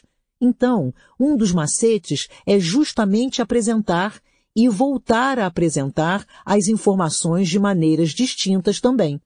Ainda por cima, quando as situações são nomeadas, também facilita para reconhecê-las. Daí a ênfase em apresentar nossas tendências a enxergar o contexto de forma parcial, devidamente rotuladas, como encontrarão a seguir. Introduzindo as ideias dessa forma, espero que aumente a probabilidade de estas páginas fazerem sentido para mais gente. Por isso há repetições. Situações são formuladas com a ajuda de diferentes exemplos. Às vezes o estilo é mais sucinto, outras é mais denso e por aí vai. A intenção é essa. Ampliar o leque para que mais pessoas possam reconhecer nestas descrições e discussões alguma coisa que possa lhes ser útil nos investimentos e em outras escolhas. Isto posto, segue nossa listinha de vieses aos quais se deve prestar atenção. Esta foi elaborada por um experiente gestor na área de investimentos e eu apenas traduzi. As pessoas cometem dúzias de equívocos, incluindo-se 1. Um, adotar comportamento de manada, impulsionado por um desejo de ser parte da massa ou pela suposição de que a massa seja onisciente. 2. Usar contabilidade mental para tratar um tipo de dinheiro, tal como ganhos de jogo ou um bônus inesperado, de forma diferente de outros tipos de dinheiro. 3. Ter excessiva aversão à perda. 4. Ter medo de mudança, resultando em viés excessivo em favor do status quo. 5. Ter medo de tomar uma decisão incorreta e se sentir estúpido. 6. Não conseguir agir devido a uma abundância de opções atraentes. 7. Ignorar dados importantes e focar excessivamente em pontos menos importantes. 8 ancorar em dados irrelevantes. 9. Superestimar a probabilidade de certos eventos baseados em dados ou experiências muito memoráveis. 10. Depois de descobrir que um evento ocorreu ou não, superestimar o grau com que teria previsto o resultado correto. Eu sabia que isso ia acontecer. 11 permitir que uma superabundância de informações de curto prazo obscureçam julgamentos de longo prazo. 12. Tirar conclusões a partir de uma amostra de tamanho limitado. 13. Relutância em admitir erros. 14. Acreditar que seu sucesso nos investimentos se deve à sua sabedoria e não ao mercado em alta. 15. Falhar na avaliação precisa de seu horizonte temporal para investimentos. 16. Tendência a buscar apenas informações que confirmem suas opiniões ou decisões. 17. Falhar no reconhecimento do grande impacto cumulativo de pequenas quantias ao longo do tempo. 18 Esquecer a poderosa tendência de regressão à média. 19. Confundir familiaridade com um conhecimento. 20. Confiança excessiva. Thaler e Sunstein, do livro sobre nudges que vimos há pouco, dão um caminho das pedras ultra simplificado para se tomar decisões apropriadas e evitar escorregadas, mas não deixam de chamar atenção para aspectos realmente cruciais. Para eles, tomam-se boas decisões quando se tem 1. Um, experiência 2. Boas informações 3. Feedback imediato. E tomam-se mais decisões quando 1. Um, se é inexperiente 2. Se tem pouca informação 3. Se recebe feedback lento ou pouco frequente. De onde se deduz, por exemplo, que 1. Um, Manter algum tipo de registro de suas decisões vale a pena para conferir depois se estava no caminho certo ou não. 2. Reunir informações sobre a situação é bom, desde que se lembre de ter cuidado com a sua qualidade, é claro. 3. Ficar atento e trocar figurinhas com gente de confiança pode ser útil, também guardadas as devidas ressalvas quanto à tentação de embarcar na manada e abrir mão de pensar. Cinco perfis básicos: emoção e razão. Ao longo de todo o livro estivemos falando de emoções e, em alguns momentos, de nossa escassa razão. Cabe agora, perto do final, uma breve recapitulação sobre este eixo, emoção e razão, e como tudo dá mais certo se conseguimos integrar as duas pontas. Emoção é impulso e está próxima do instinto e do desejo.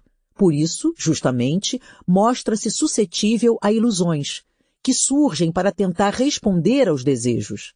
Como as emoções atuam sobre a percepção, que é a primeira etapa das nossas operações psíquicas, elas contaminam todo o restante dos processos mentais, o que significa que dificilmente estaremos diante de fatos puramente objetivos.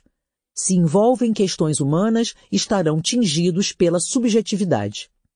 Detectar nosso funcionamento emocional, contudo, não é muito fácil, já que boa parte dele se passa em nosso inconsciente.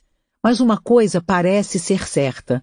Somos sempre guiados por um forte motivador de natureza emocional, aquele semáforo que já vimos, e que funciona naquela base. O que me agrada sobre mim ou sobre o que me cerca, eu permito acesso à consciência, acredito ser real ou provável de acontecer, e deixo em paz.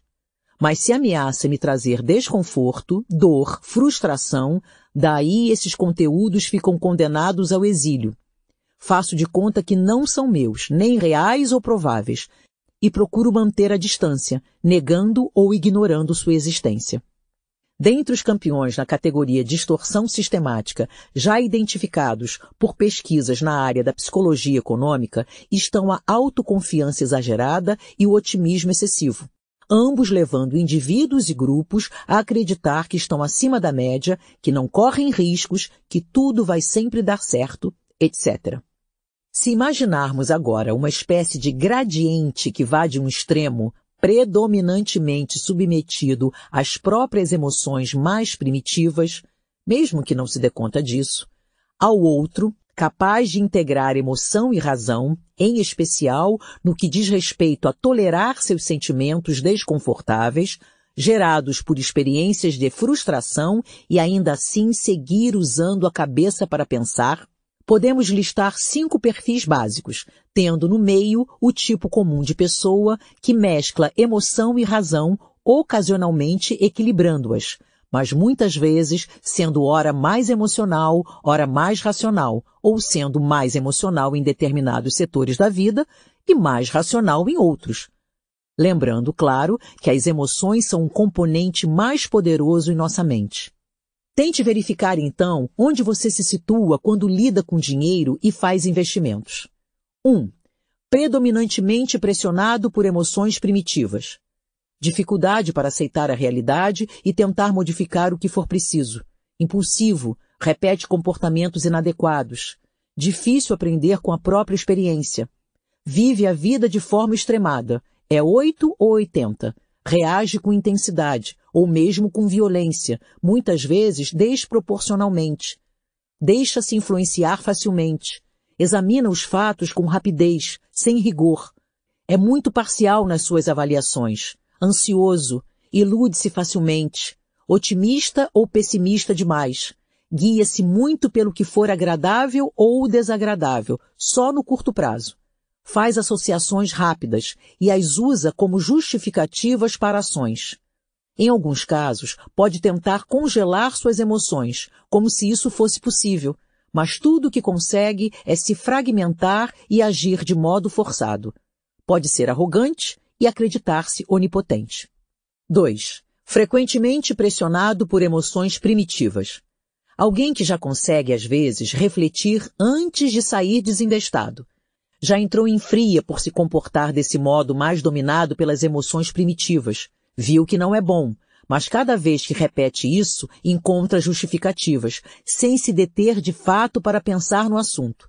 Ou tenta se emendar por um tempo, curto, e depois desanima, deixa o barco correr de qualquer jeito. Está por um triz, já tem alguma noção de que custa caro, em todos os sentidos, dinheiro, tempo, saúde, esforços, etc funcionar dessa maneira, mas na hora H se rende à aparente lei do mínimo esforço e deixa tudo por isso mesmo.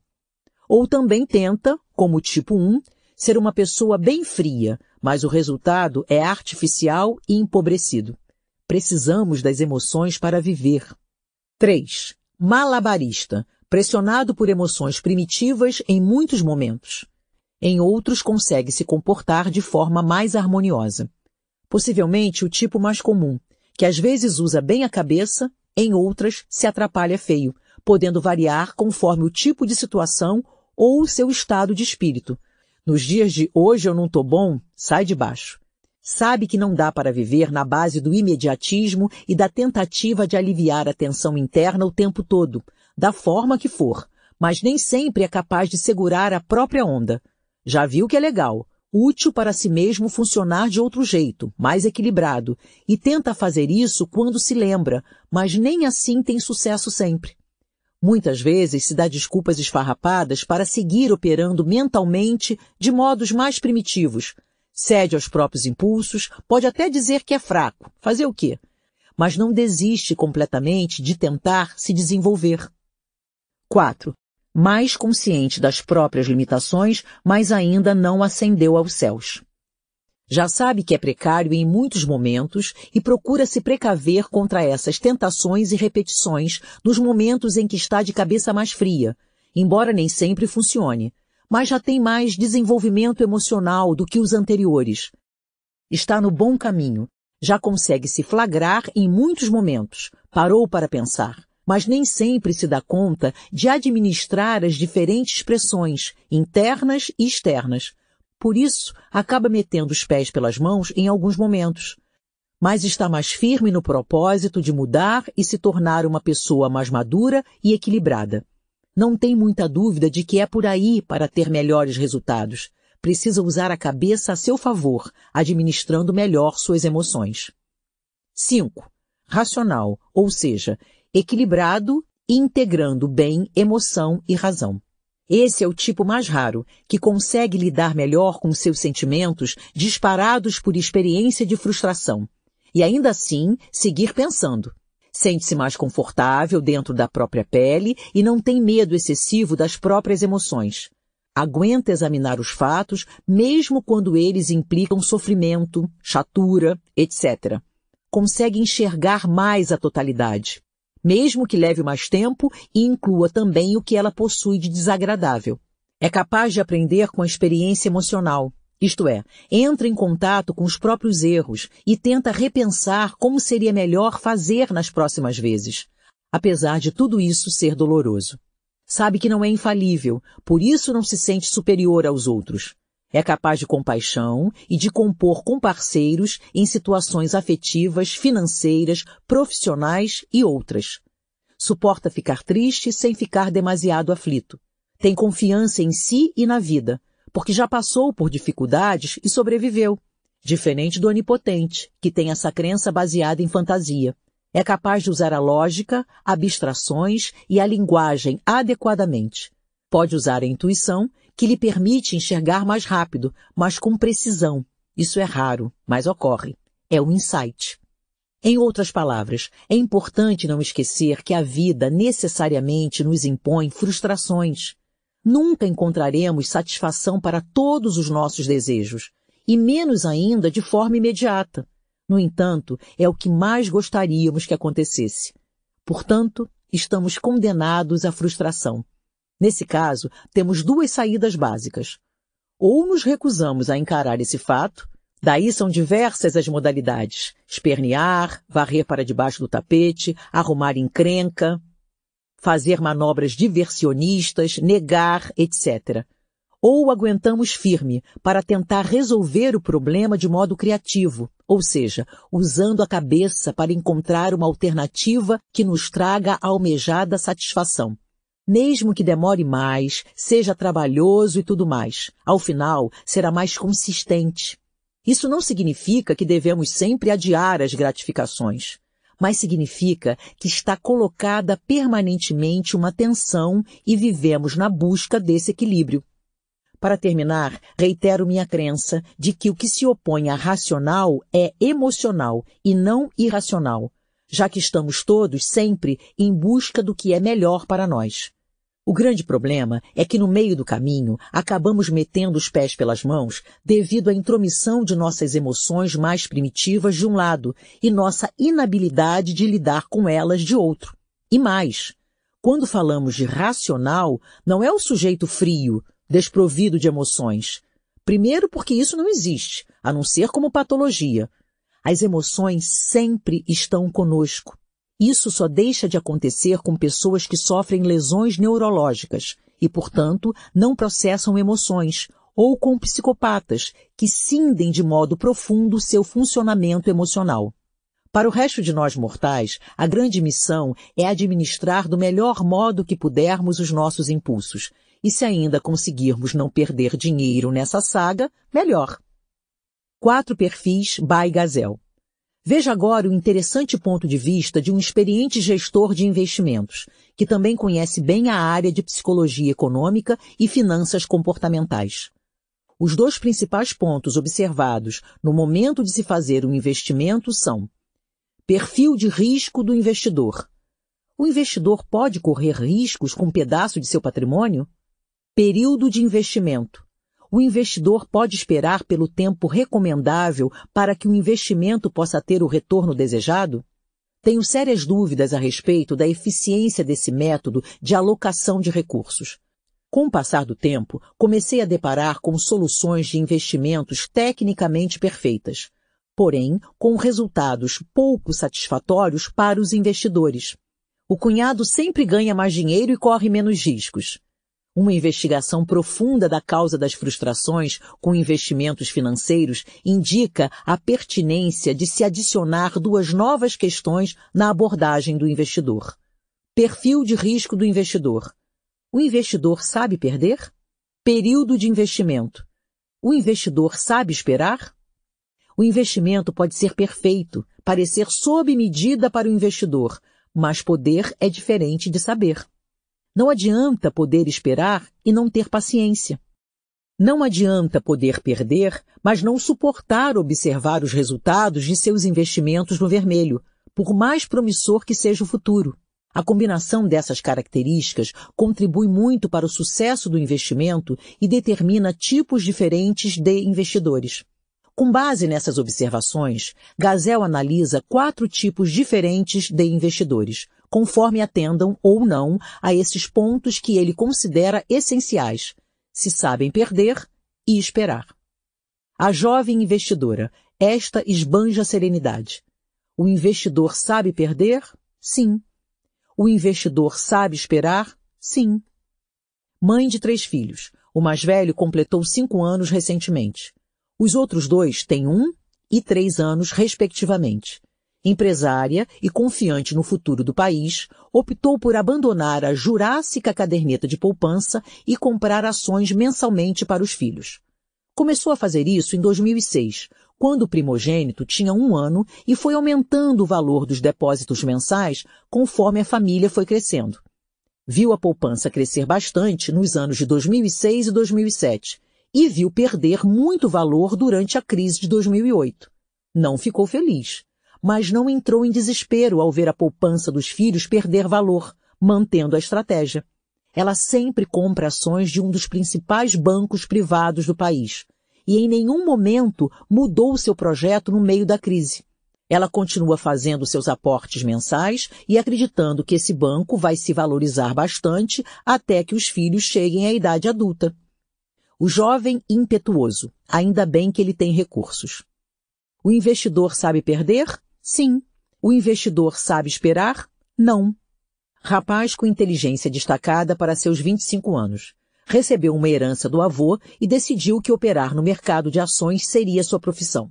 É especialista em análise gráfica e fica online nos principais fóruns que debatem o tema.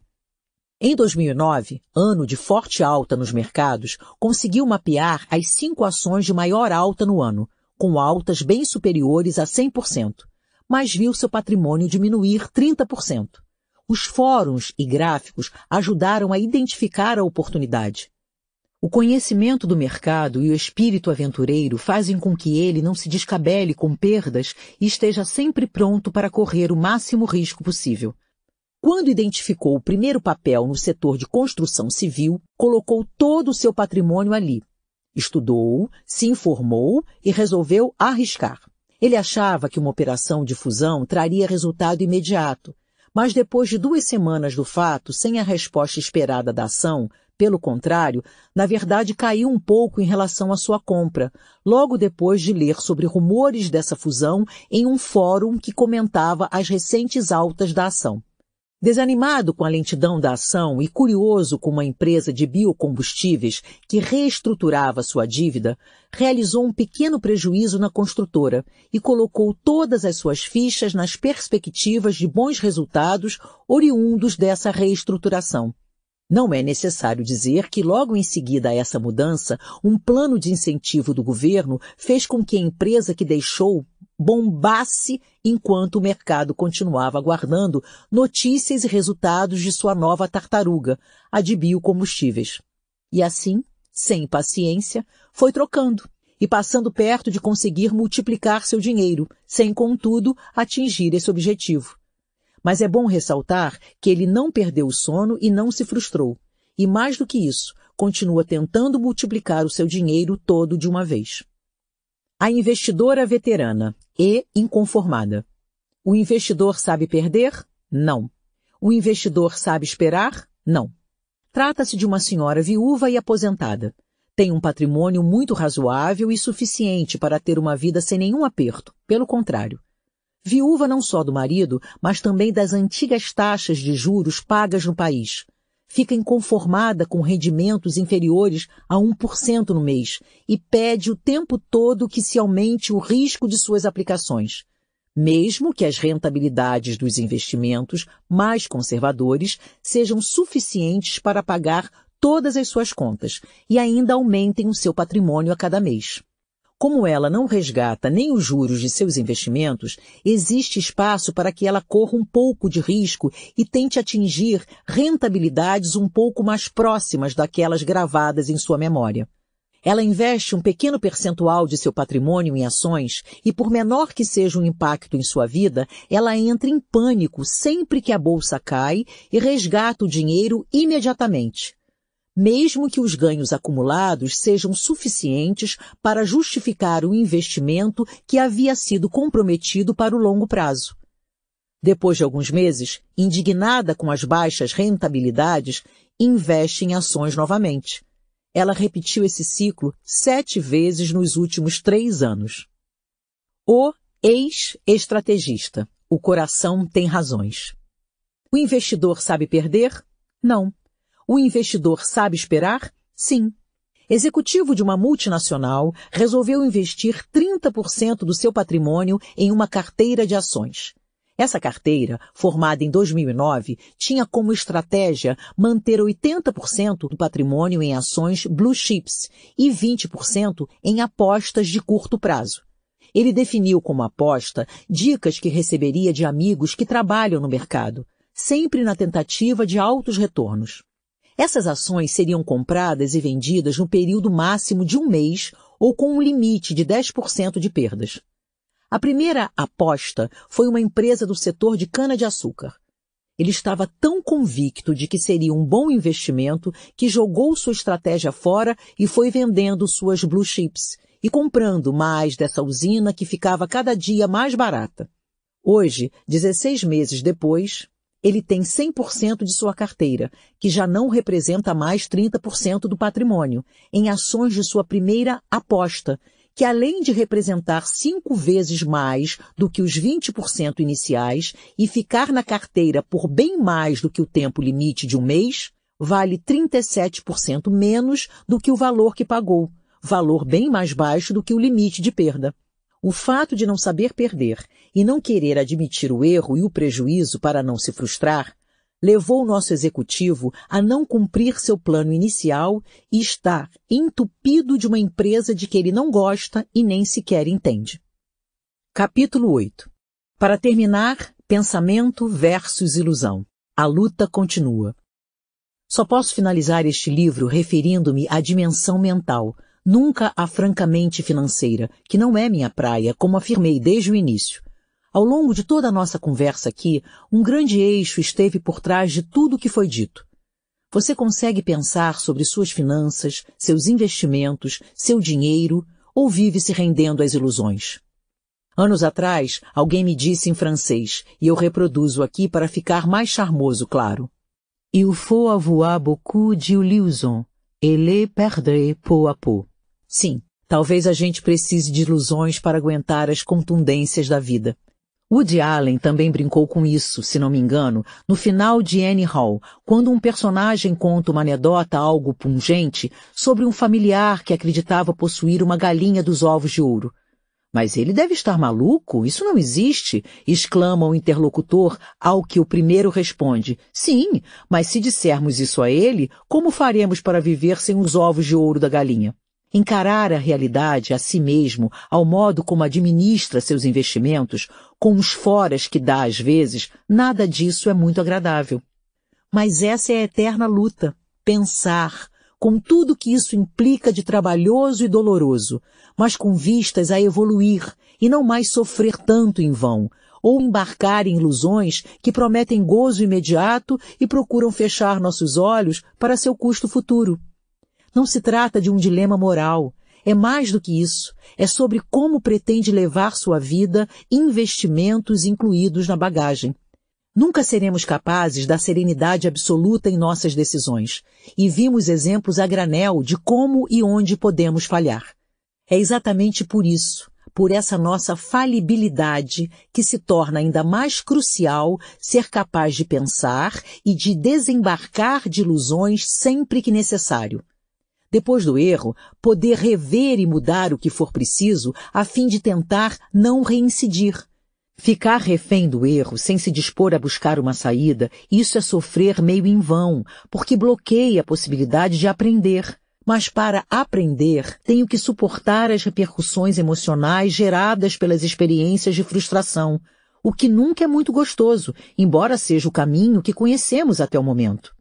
Nosso caro Bion diz uma coisa instigante sobre isso. Para ele, não produzimos pensamentos propriamente, mas antes alcançamos ou não pensamentos que já estão por aí, de modo que pensar resultaria da evolução de duas instâncias que são 1. Um, o desenvolvimento dos pensamentos. 2. O desenvolvimento de um aparelho, a nossa mente, que dê conta dos pensamentos. Nesse sentido, o pensar seria um desenvolvimento imposto à psique pela pressão dos pensamentos. Tudo isso, naturalmente, recheado pela condição emocional de tolerar todas essas pressões ou não.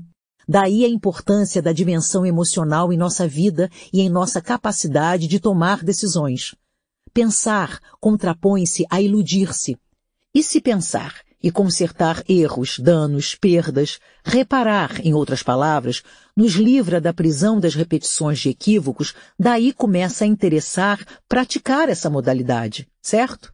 Mesmo que envolva um pouco de suor psíquico.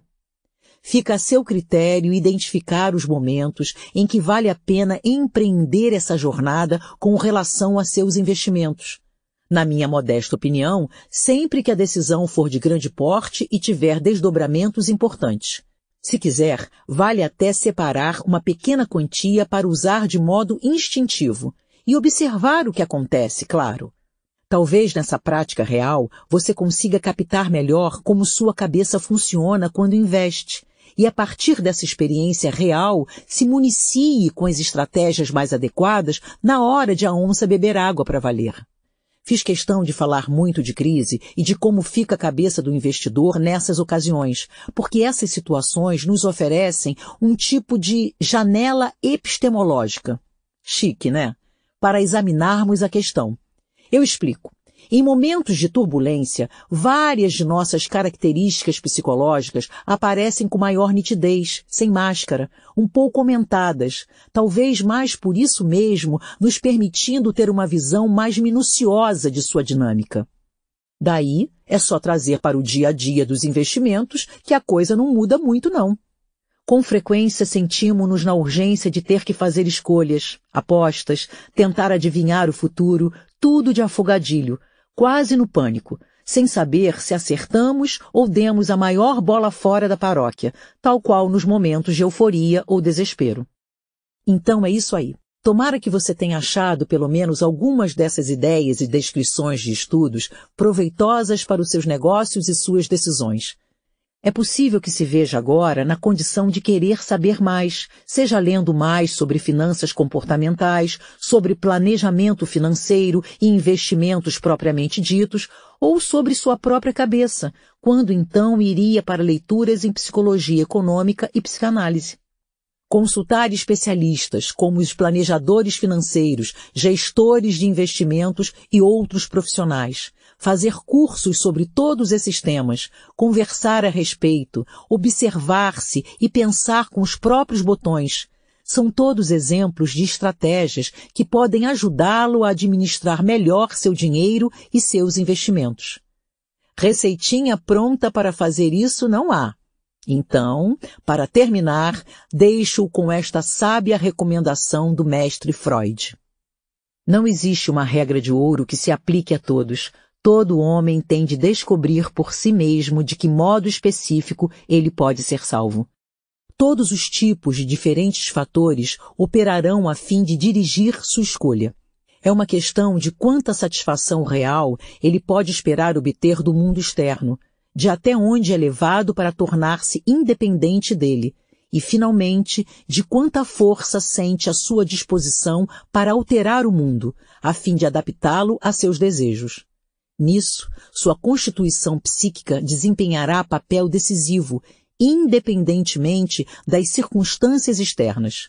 Seu êxito jamais é certo, pois depende da convergência de muitos fatores, talvez mais do que qualquer outro, da capacidade da constituição psíquica em adaptar sua função ao meio ambiente e então explorar esse ambiente em vista de obter um rendimento de prazer.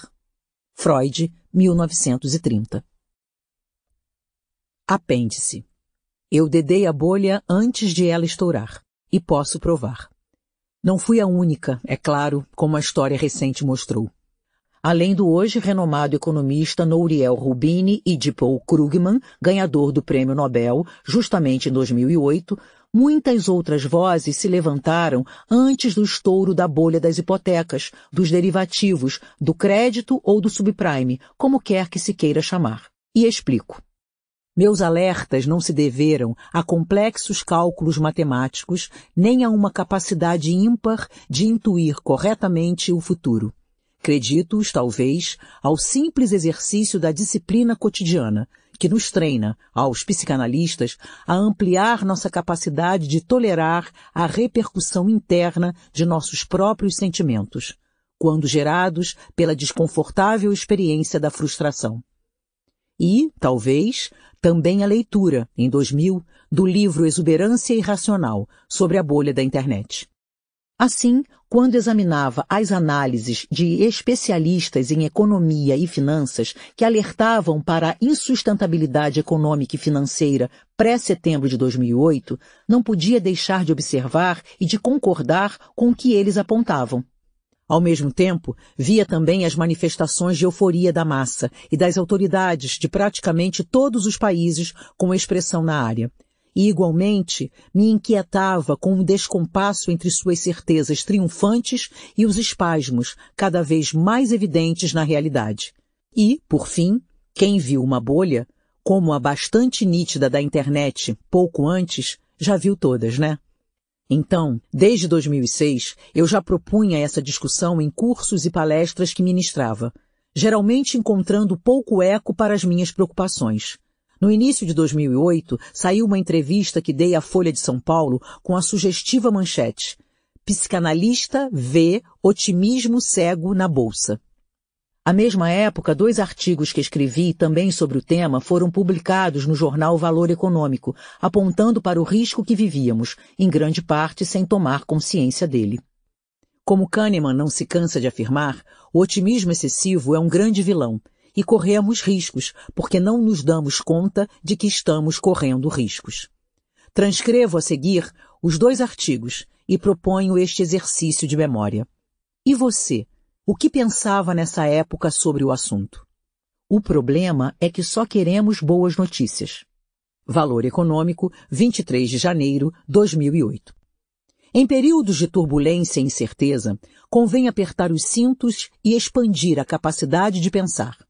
Estudos psicoeconômicos podem fornecer algumas linhas de análise úteis para o investidor, que enumero a seguir. 1. Um, em geral, só queremos e gostamos de boas notícias. Logo, pensar não é fácil, nem automático. E aí mora o perigo. Saborear o que dá certo não requer muita habilidade, ao passo que é preciso, para enfrentar tormentas, um certo treino que dificilmente se tem, pois tendemos a evitar o encontro direto com o que desagrada. No entanto, são esses momentos que mais exigem que se use a cabeça. Pensar é fruto de uma espécie de vazio, uma ausência de respostas que induz a mente, mediante esforço e deliberação, a alcançar ângulos não captados até então, ou seja, a hora é agora, mãos à obra. 2. Apesar de a mídia nos bombardear com a chamada aversão a risco, a verdade é que demonstramos aversão à perda, este ponto é importante, pois suas implicações podem nos expor a risco, supostamente aquilo que se desejaria evitar. Funciona assim. Mesmo que, conscientemente, cada um acredite que procure evitar situações de risco sem querer, pode suceder o oposto. Quando se vê na iminência de perder, que é o que incomoda mesmo, a pessoa acaba correndo muito mais riscos do que o faria em outras circunstâncias. No caso dos investimentos, se for tomado pelo pânico e pela intolerância à perspectiva de perder dinheiro, a opção pode ser por negociações irrefletidas, que possuem um único objetivo, afastar o investidor daquela posição que o angustia, mesmo que ele perca dinheiro com transações afobadas, o que nos leva ao ponto seguinte. 3. O exame no longo prazo é um dos melhores amigos do investidor Qualquer análise rápida, superficial e precipitada é convite à encrenca. Nosso sistema perceptivo está ajustado para reconhecer mudanças relativas de estado e não alterações de valores absolutos, como na velha história da mão imersa em água morna, depois de estar mergulhada em água gelada, quando a água parecerá muito mais quente do que, de fato, está. Acontece parecido com as finanças sem se lembrar de quanto foi o investimento inicial, nem de seus objetivos quando fez aquelas aplicações, o investidor pode ser colhido pelo calor dos acontecimentos indesejados e, como consequência, calcular de forma equivocada suas posições. Ou seja, será que sua condição atual é tão feia quanto parece, se comparada ao seu ponto de partida? E ao patrimônio total. Isto não significa que você não deva se desfazer, nem manter nada automaticamente. Significa apenas que você pode ver as coisas de outra perspectiva e assim ganhar fôlego para pensar com mais cuidado sobre seus próximos passos. E isto pode fazer diferença no longo prazo. 4. Oscilações importantes do mercado são terreno fértil para a eclosão do conhecido comportamento de manada. Somos dotados de um profundo sentido de desamparo e, como tentativa vã de nos afastarmos desse sentimento, buscamos refúgio na companhia dos pares, o problema é fazermos isso independentemente da direção que tomarem e mesmo quando contrária ao que acreditamos ser a melhor alternativa. Identificar quando esta sensação de solidão ativa medos e fantasmas mais profundos pode ser o primeiro antídoto ao impulso de juntar-se à multidão. Para que seja possível, então, usar a própria cabeça para decidir o que é melhor naquele caso. Por outro lado, Há que ficar alerta com relação à atração pelo comportamento oposto, de autoconfiança excessiva. Acreditar que tudo sabe e tudo pode. Se olharmos com cuidado, veremos que, ainda que possam levar sinais opostos, ambas são manifestações da mesma dificuldade para tolerar a própria fragilidade e podem sinalizar necessidade de assessoria técnica para serem enfrentadas. 5.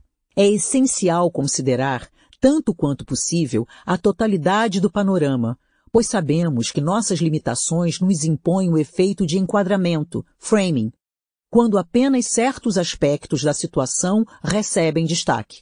Uma vez que nossas decisões se basearão em informações tão incompletas, não é difícil imaginar a probabilidade de haver equívocos e prejuízos como decorrência. Apenas um pequeno exemplo. Você se lembra de calcular os impostos e outras taxas que incidirão sobre o que pretende negociar? Sabe qual será o seu impacto sobre o retorno pretendido?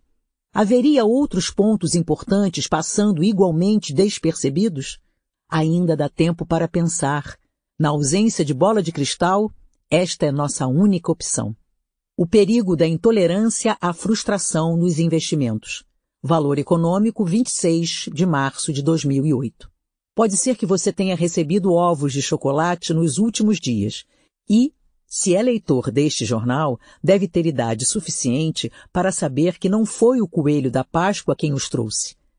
Apesar de óbvia, neste âmbito, a constatação de que o coelho não existe pode ser um pouco menos definitiva em outros casos. É o que acontece, por exemplo, quando manifestamos otimismo exagerado, sem fundamento suficiente na realidade. O psicólogo e Nobel de Economia Daniel Kahneman é um dos pesquisadores que chama atenção para isso, alertando para os riscos de se embarcar em previsões suculentas e tentadoras, embora não contem com o respaldo dos fatos. Uma espécie de acreditar que o coelho da Páscoa pudesse transformar desejo em realidade. Hipotecas sem sombra de pagamento no horizonte em ativos respeitáveis. Apostas sobre alavancagens mirabolantes em gordos retornos certos, mercados financeiros desprovidos de lastro e regulação em espirais de ganhos perpétuos e consistentes, investimentos que sempre encerram risco, já que dinheiro é construção social, condicionada, portanto, à credibilidade dos usuários naquela moeda, em cornucópias mágicas e garantidas pela eternidade. Seria bom se pudesse existir esse mundo de bens infinitos, onde todos se sentissem plenamente satisfeitos. Pois é, mas assim como o coelho da Páscoa, isso não existe. Recentemente, foram abertas algumas comportas de análises da conjuntura econômica mundial com tonalidades mais sombrias. Alguns poderão indagar, Onde estavam seus autores enquanto todos surfavam alegremente a longa exuberância que parecia sem fim nos mercados financeiros mais importantes ao redor do mundo? Mas outra pergunta poderia ser, o que foi que eu escolhi perceber? Esta história de bolha lembra a situação do alcoolista. Você já experimentou perguntar a um sujeito bom de copo, depois de ele ter tomado várias, se ele se encontra intoxicado? Raramente a resposta será afirmativa, embora no dia seguinte, em meio à ressaca, ele não tenha dificuldade em admitir ter se excedido na véspera. Com as bolhas no mercado financeiro, é parecido. Poucos reconhecem sua vigência no presente, mas é fácil apontá-las depois. O problema do otimismo excessivo pode ser um dos fatores que ajudem a explicar essa dificuldade. Outro ponto é o seguinte: intensidade não é sinônimo de verdade, ou seja, não é a força das negativas que transformará a ficção em realidade, mesmo que negativas veementes impressionem. E ainda tem a questão do framing, a tendência a enquadrar e destacar certos aspectos das informações em detrimento de outros que poderiam ser mais importantes naquela situação. Adivinhe qual nuance será favorecida em épocas de bolha e quais serão desprezadas. Forma-se o consenso otimista de que tudo vai dar certo. Agora, alguém quer ficar fora da delícia?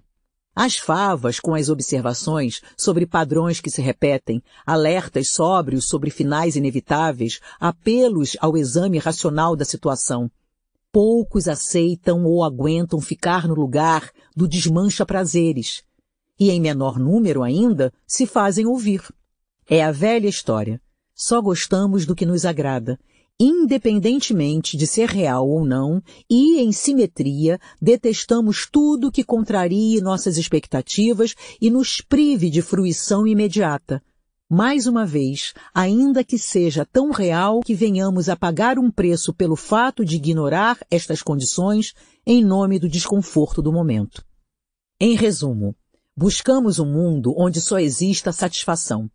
É o que denominamos na psicanálise intolerância à frustração. E atenção, é bom não brincar com esta poderosa tendência, prevalente em todos nós, porque para evitar o desprazer, jogamos fora o bebê com a água do banho. Isto é, abrimos mão da condição de pensar se isso ameaça implicar dor. Claro, mais para frente chega o pedágio. E com ele, novas tentativas de empurrar com a barriga o que incomoda. E assim vai, até explodir um dia. Daí é ressaca. Mas pode ser também a chance para ampliar o universo de análise dos fatos e pensar sem heurísticas automáticas que nos restringem a um repertório só de desejos, crenças, lembranças ou expectativas prazerosas. Em seu lugar, panorama enquadrado a partir de tantos ângulos quanto possível, horizonte de longo prazo, fôlego psíquico para resistir aos apelos da manada, das pressões ou de novas sereias. O ganho? Maior conhecimento e, junto, responsabilidade pelas próprias escolhas, com o bônus de poder aprender com elas, o único jeito de aprimorar o processo decisório sem a ajuda de coelhos suspeitos. Yubuk, obrigado por escutar.